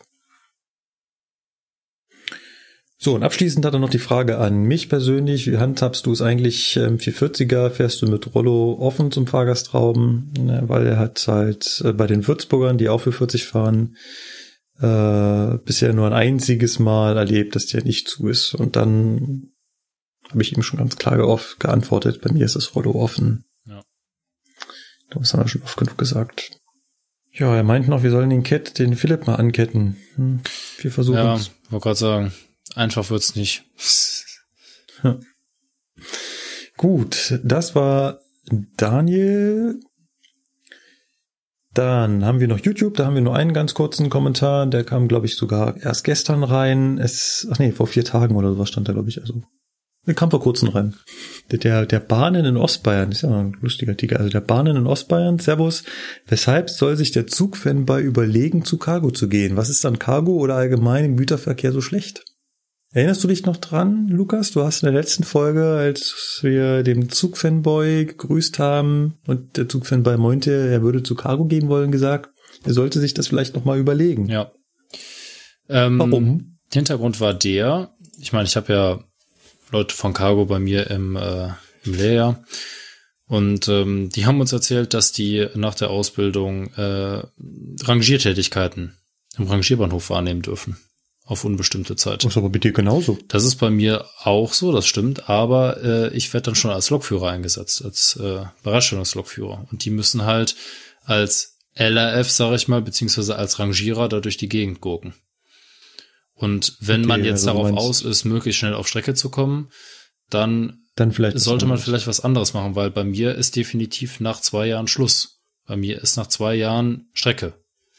Und äh, ich habe Okay, davor und- auch schon Strecke. Und äh, bei Cargo bist du halt in deinem Bahnhof, fährst vielleicht mal, wenn du Glück hast, äh, irgendwo hin einen Anschluss bedienen und ansonsten darfst du da, so wie sie uns da erzählt haben, darfst du da halt äh, Wagen durch die Gegend schubsen und das nicht immer nur als Lokführer, sondern auch mal als Rangierbegleiter. Und das sind meiner Okay. Meinung nach nicht die Aufgaben, die einem ausgelernten Alp hinterher äh, die Zukunft bieten. Na gut. Hat vielleicht auch viel damit zu tun, wo man lernt oder wie, wie man sich danach bewirbt oder hat, vielleicht kann man auch innerhalb Ja. von Cargo sich dann eine Dienststelle suchen, die sucht. Das weiß ich nicht. Ja, es hat wahrscheinlich auch ein bisschen was damit zu tun, dass bei Cargo momentan ein bisschen Personalmangel ist und die natürlich Leute brauchen. Ähm, aber das, die Aussage bezog sich jetzt nicht allgemein auf die Beschäftigung als Cargo-Lokführer, dass du sagst, äh, Manchmal beneide ich die sogar ein bisschen. Also wenn man es dann wirklich geschafft hat, mal bei Cargo auf Strecke zu kommen, dann hat das durchaus Charme. Also die Ruhe, die man dann hat und äh, gemütlich von A nach B fahren, also das ist nicht verkehrt. Aber schon was anderes. Und man sieht auch Ecken, die man so als äh, äh, ja als Lokführer von Personenzügen nie sieht. Also die fahren halt irgendwelche Anschlussgleise entlang und Abzweige mitten durch den Wald, wo man wo wir mit unseren ICEs und Regionalexpressen halt nicht hinkommen. Genau, und da sage ich dann wieder, das ist wieder was Schönes von Cargo, weil diese Anschlussbedienung, da bin ich auch neidisch drauf, weil gerade das ja auch ein bisschen Spaß macht. Deswegen, also ich bin nicht grundsätzlich abgeneigt gegenüber Cargo, im Gegenteil. Nur ich habe halt äh, aus erster Quelle das, was äh, uns die äh, Azubis erzählt haben, im Prinzip wiedergegeben und ähm, ja, das macht mich natürlich so ein bisschen nachdenklich, ob äh, man als Eib dann äh, unbedingt ähm, dahin gehen sollte. Bleiben wir bei dem Fernverkehr und wechseln zu Twitter. Der Michael hat die Frage, warum fahren einige ICE-Triebzüge mit offener Bugklappe? Das kann mehrere Gründe haben. Also ich habe ja ihm zurückgeschrieben, das äh, liegt daran, dass der Lokführer Käsefüße hat und das einfach zur besseren Durchlüftung Das ist in den meisten Fällen der Grund, ja, tatsächlich. Ähm, anderer Grund könnte oder ist äh, oftmals auch, die Bugklappe ist festgestellt. Das heißt also, vorne ist die Stange drin, ähm, weil die Bugklappe sich nicht äh, mehr richtig bewegen lässt, beziehungsweise weil die Automatik also nicht funktioniert. Ein technischer Defekt. Ein technischer Defekt. Äh, ein anderer Grund ist äh, möglicherweise auch ein technischer Defekt. Normalerweise soll sich die Bugklappe, auf jeden Fall die hintere, bei 30 kmh automatisch schließen. Ähm, beziehungsweise auch die vordere. Und äh, das äh, kann auch schon mal vorkommen, dass sie das nicht tut. Und ja, der dritte Grund ist, dass äh, der Lokführer schon mal die Bugklappe aufgemacht hat, weil er aber gleich kuppeln will. Also wenn man das, wenn man äh, in Köln ist und es wird ein ICE aus dem Betriebsbahnhof zum Kuppeln im Hauptbahnhof bereitgestellt, dann kommt das in der Regel öfter mal vor, dass der Zug mit offener Bugklappe in den Hauptbahnhof reinfährt. Es ist aber nicht so, dass die jemand einfach vergessen hat zuzumachen. Nee, weil ja in der Regel die Automatik da wirkt und sagt, ab 30 kmh gehen die automatisch zu. Aber wie gesagt, wenn die Absperrhände zu sind und die Stange oben drin ist, dann ähm, ja, tut es das halt nicht. Ne? Ja, die nächste war vom, war auch von Michael, ne? Ja. Ja. Weiß einer von euch, warum die Baureihe 440 so einen kleinen Scheibenwischerbereich hat? Markus, das ist dein Fachgebiet. Das ist mein Fachgebiet, ja. Ich habe ihm auch schon spontan geantwortet gehabt, ähm, weil die halt so klein bestellt wurden. Aber ich habe mir dann im Laufe der Tage das nochmal angesehen. Ja, ist, also klar, es hat zum einen was damit zu tun, dass das Ding halt so bestellt wurde. Man hätte das sicherlich auch anders machen können. Aber die Frontscheibe hat auch so ein bisschen so ein komisches Format. Es ist halt nicht so hoch wie bei anderen. Das heißt, es ist halt mehr rechteckig, breiter.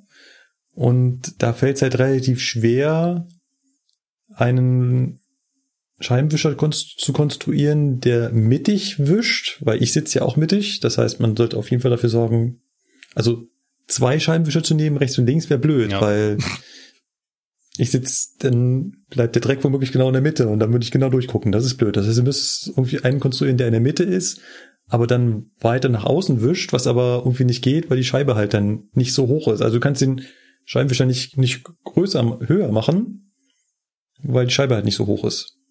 Ja. Also es, ich kann mir vorstellen, dass die Ingenieure da gesessen haben und gedacht haben, hm, und wie bauen wir jetzt den Scheibenwischer?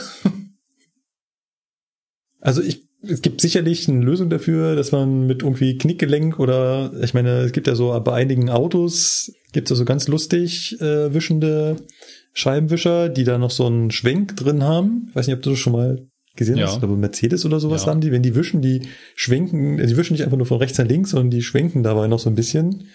Sieht ganz lustig aus. Hätte man sich da sicherlich auch verbauen können, aber äh, ist halt nicht.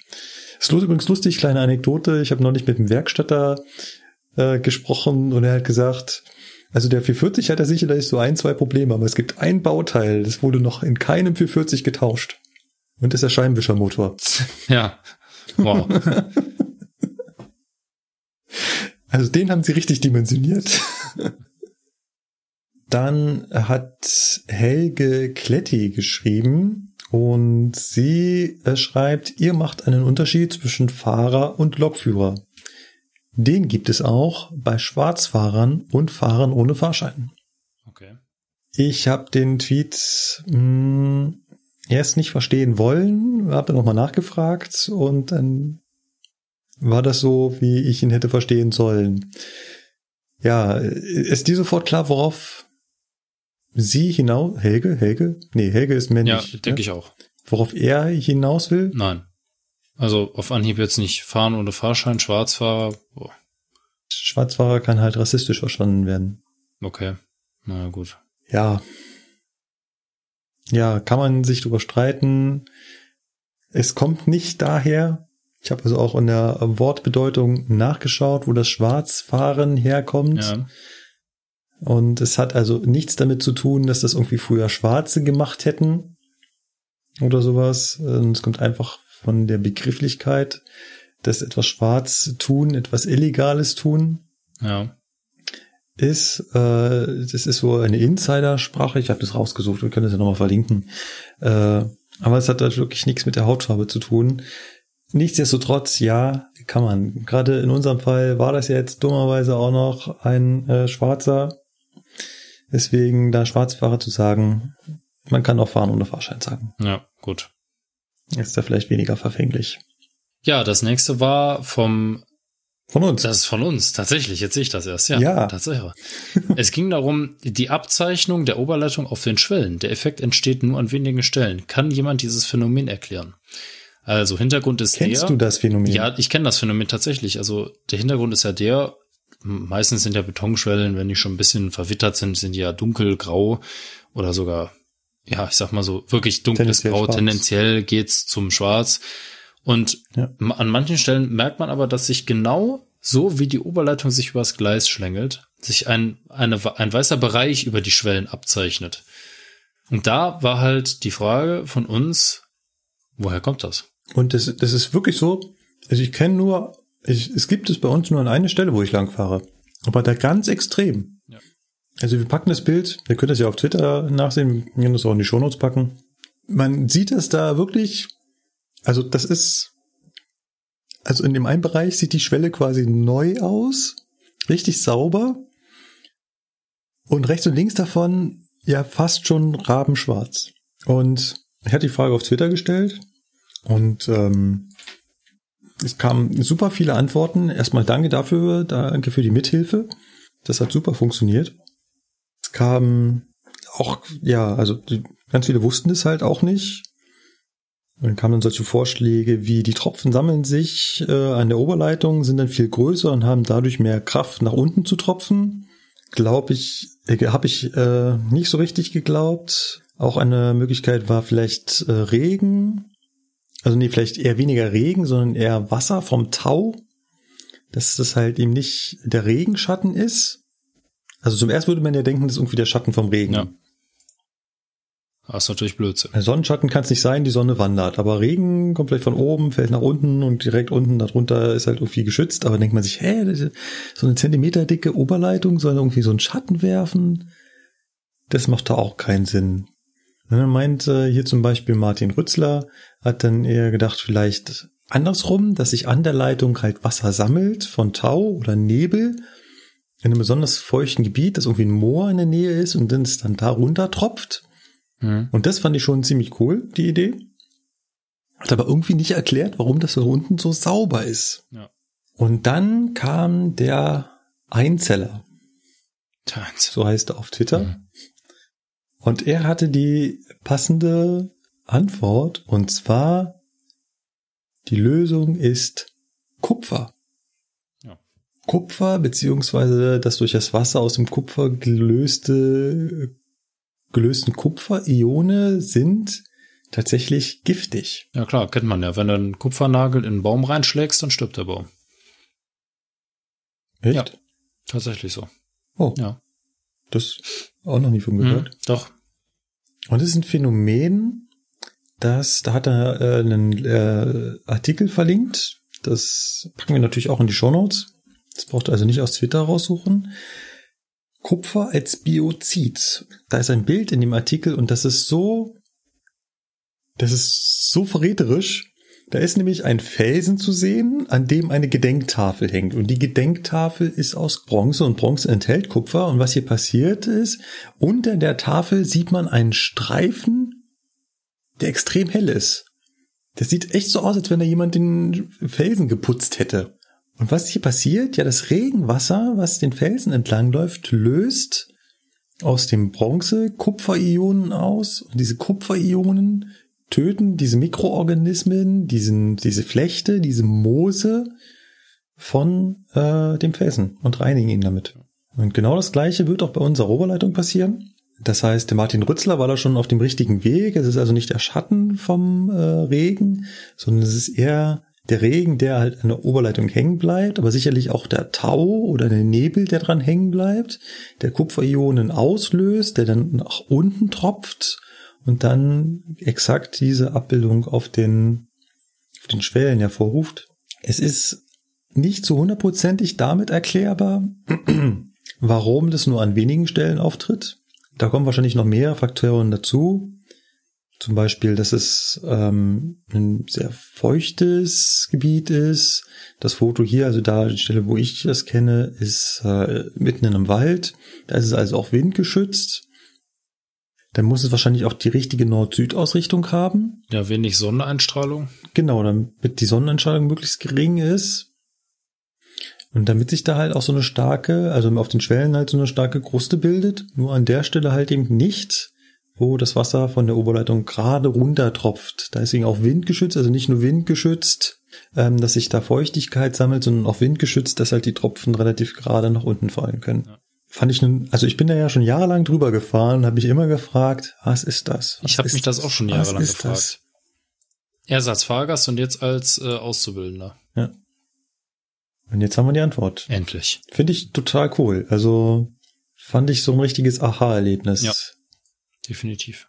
Wie gesagt, nochmal vielen Dank dafür.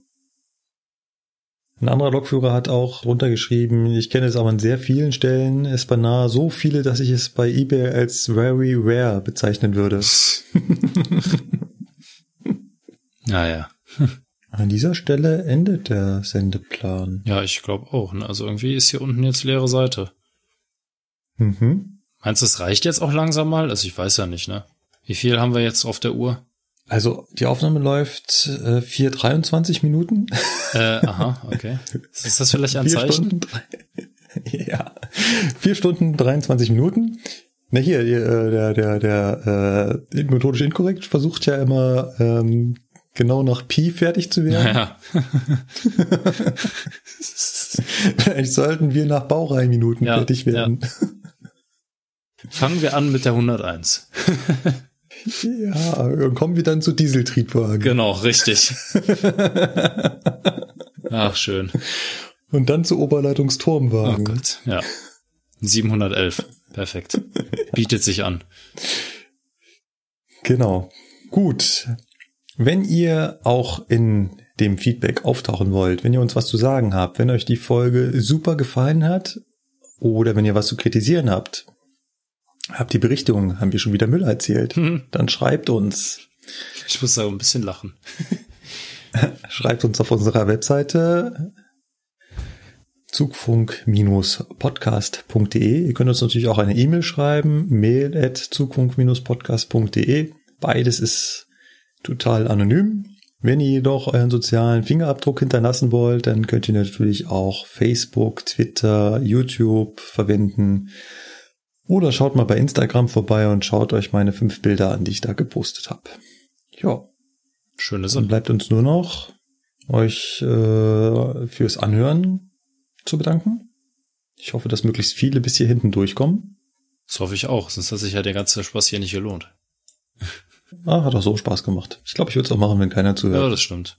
Dann macht's gut. Bis zum nächsten Mal. Ciao, ciao. Bis dann. Tschö. Tschüss.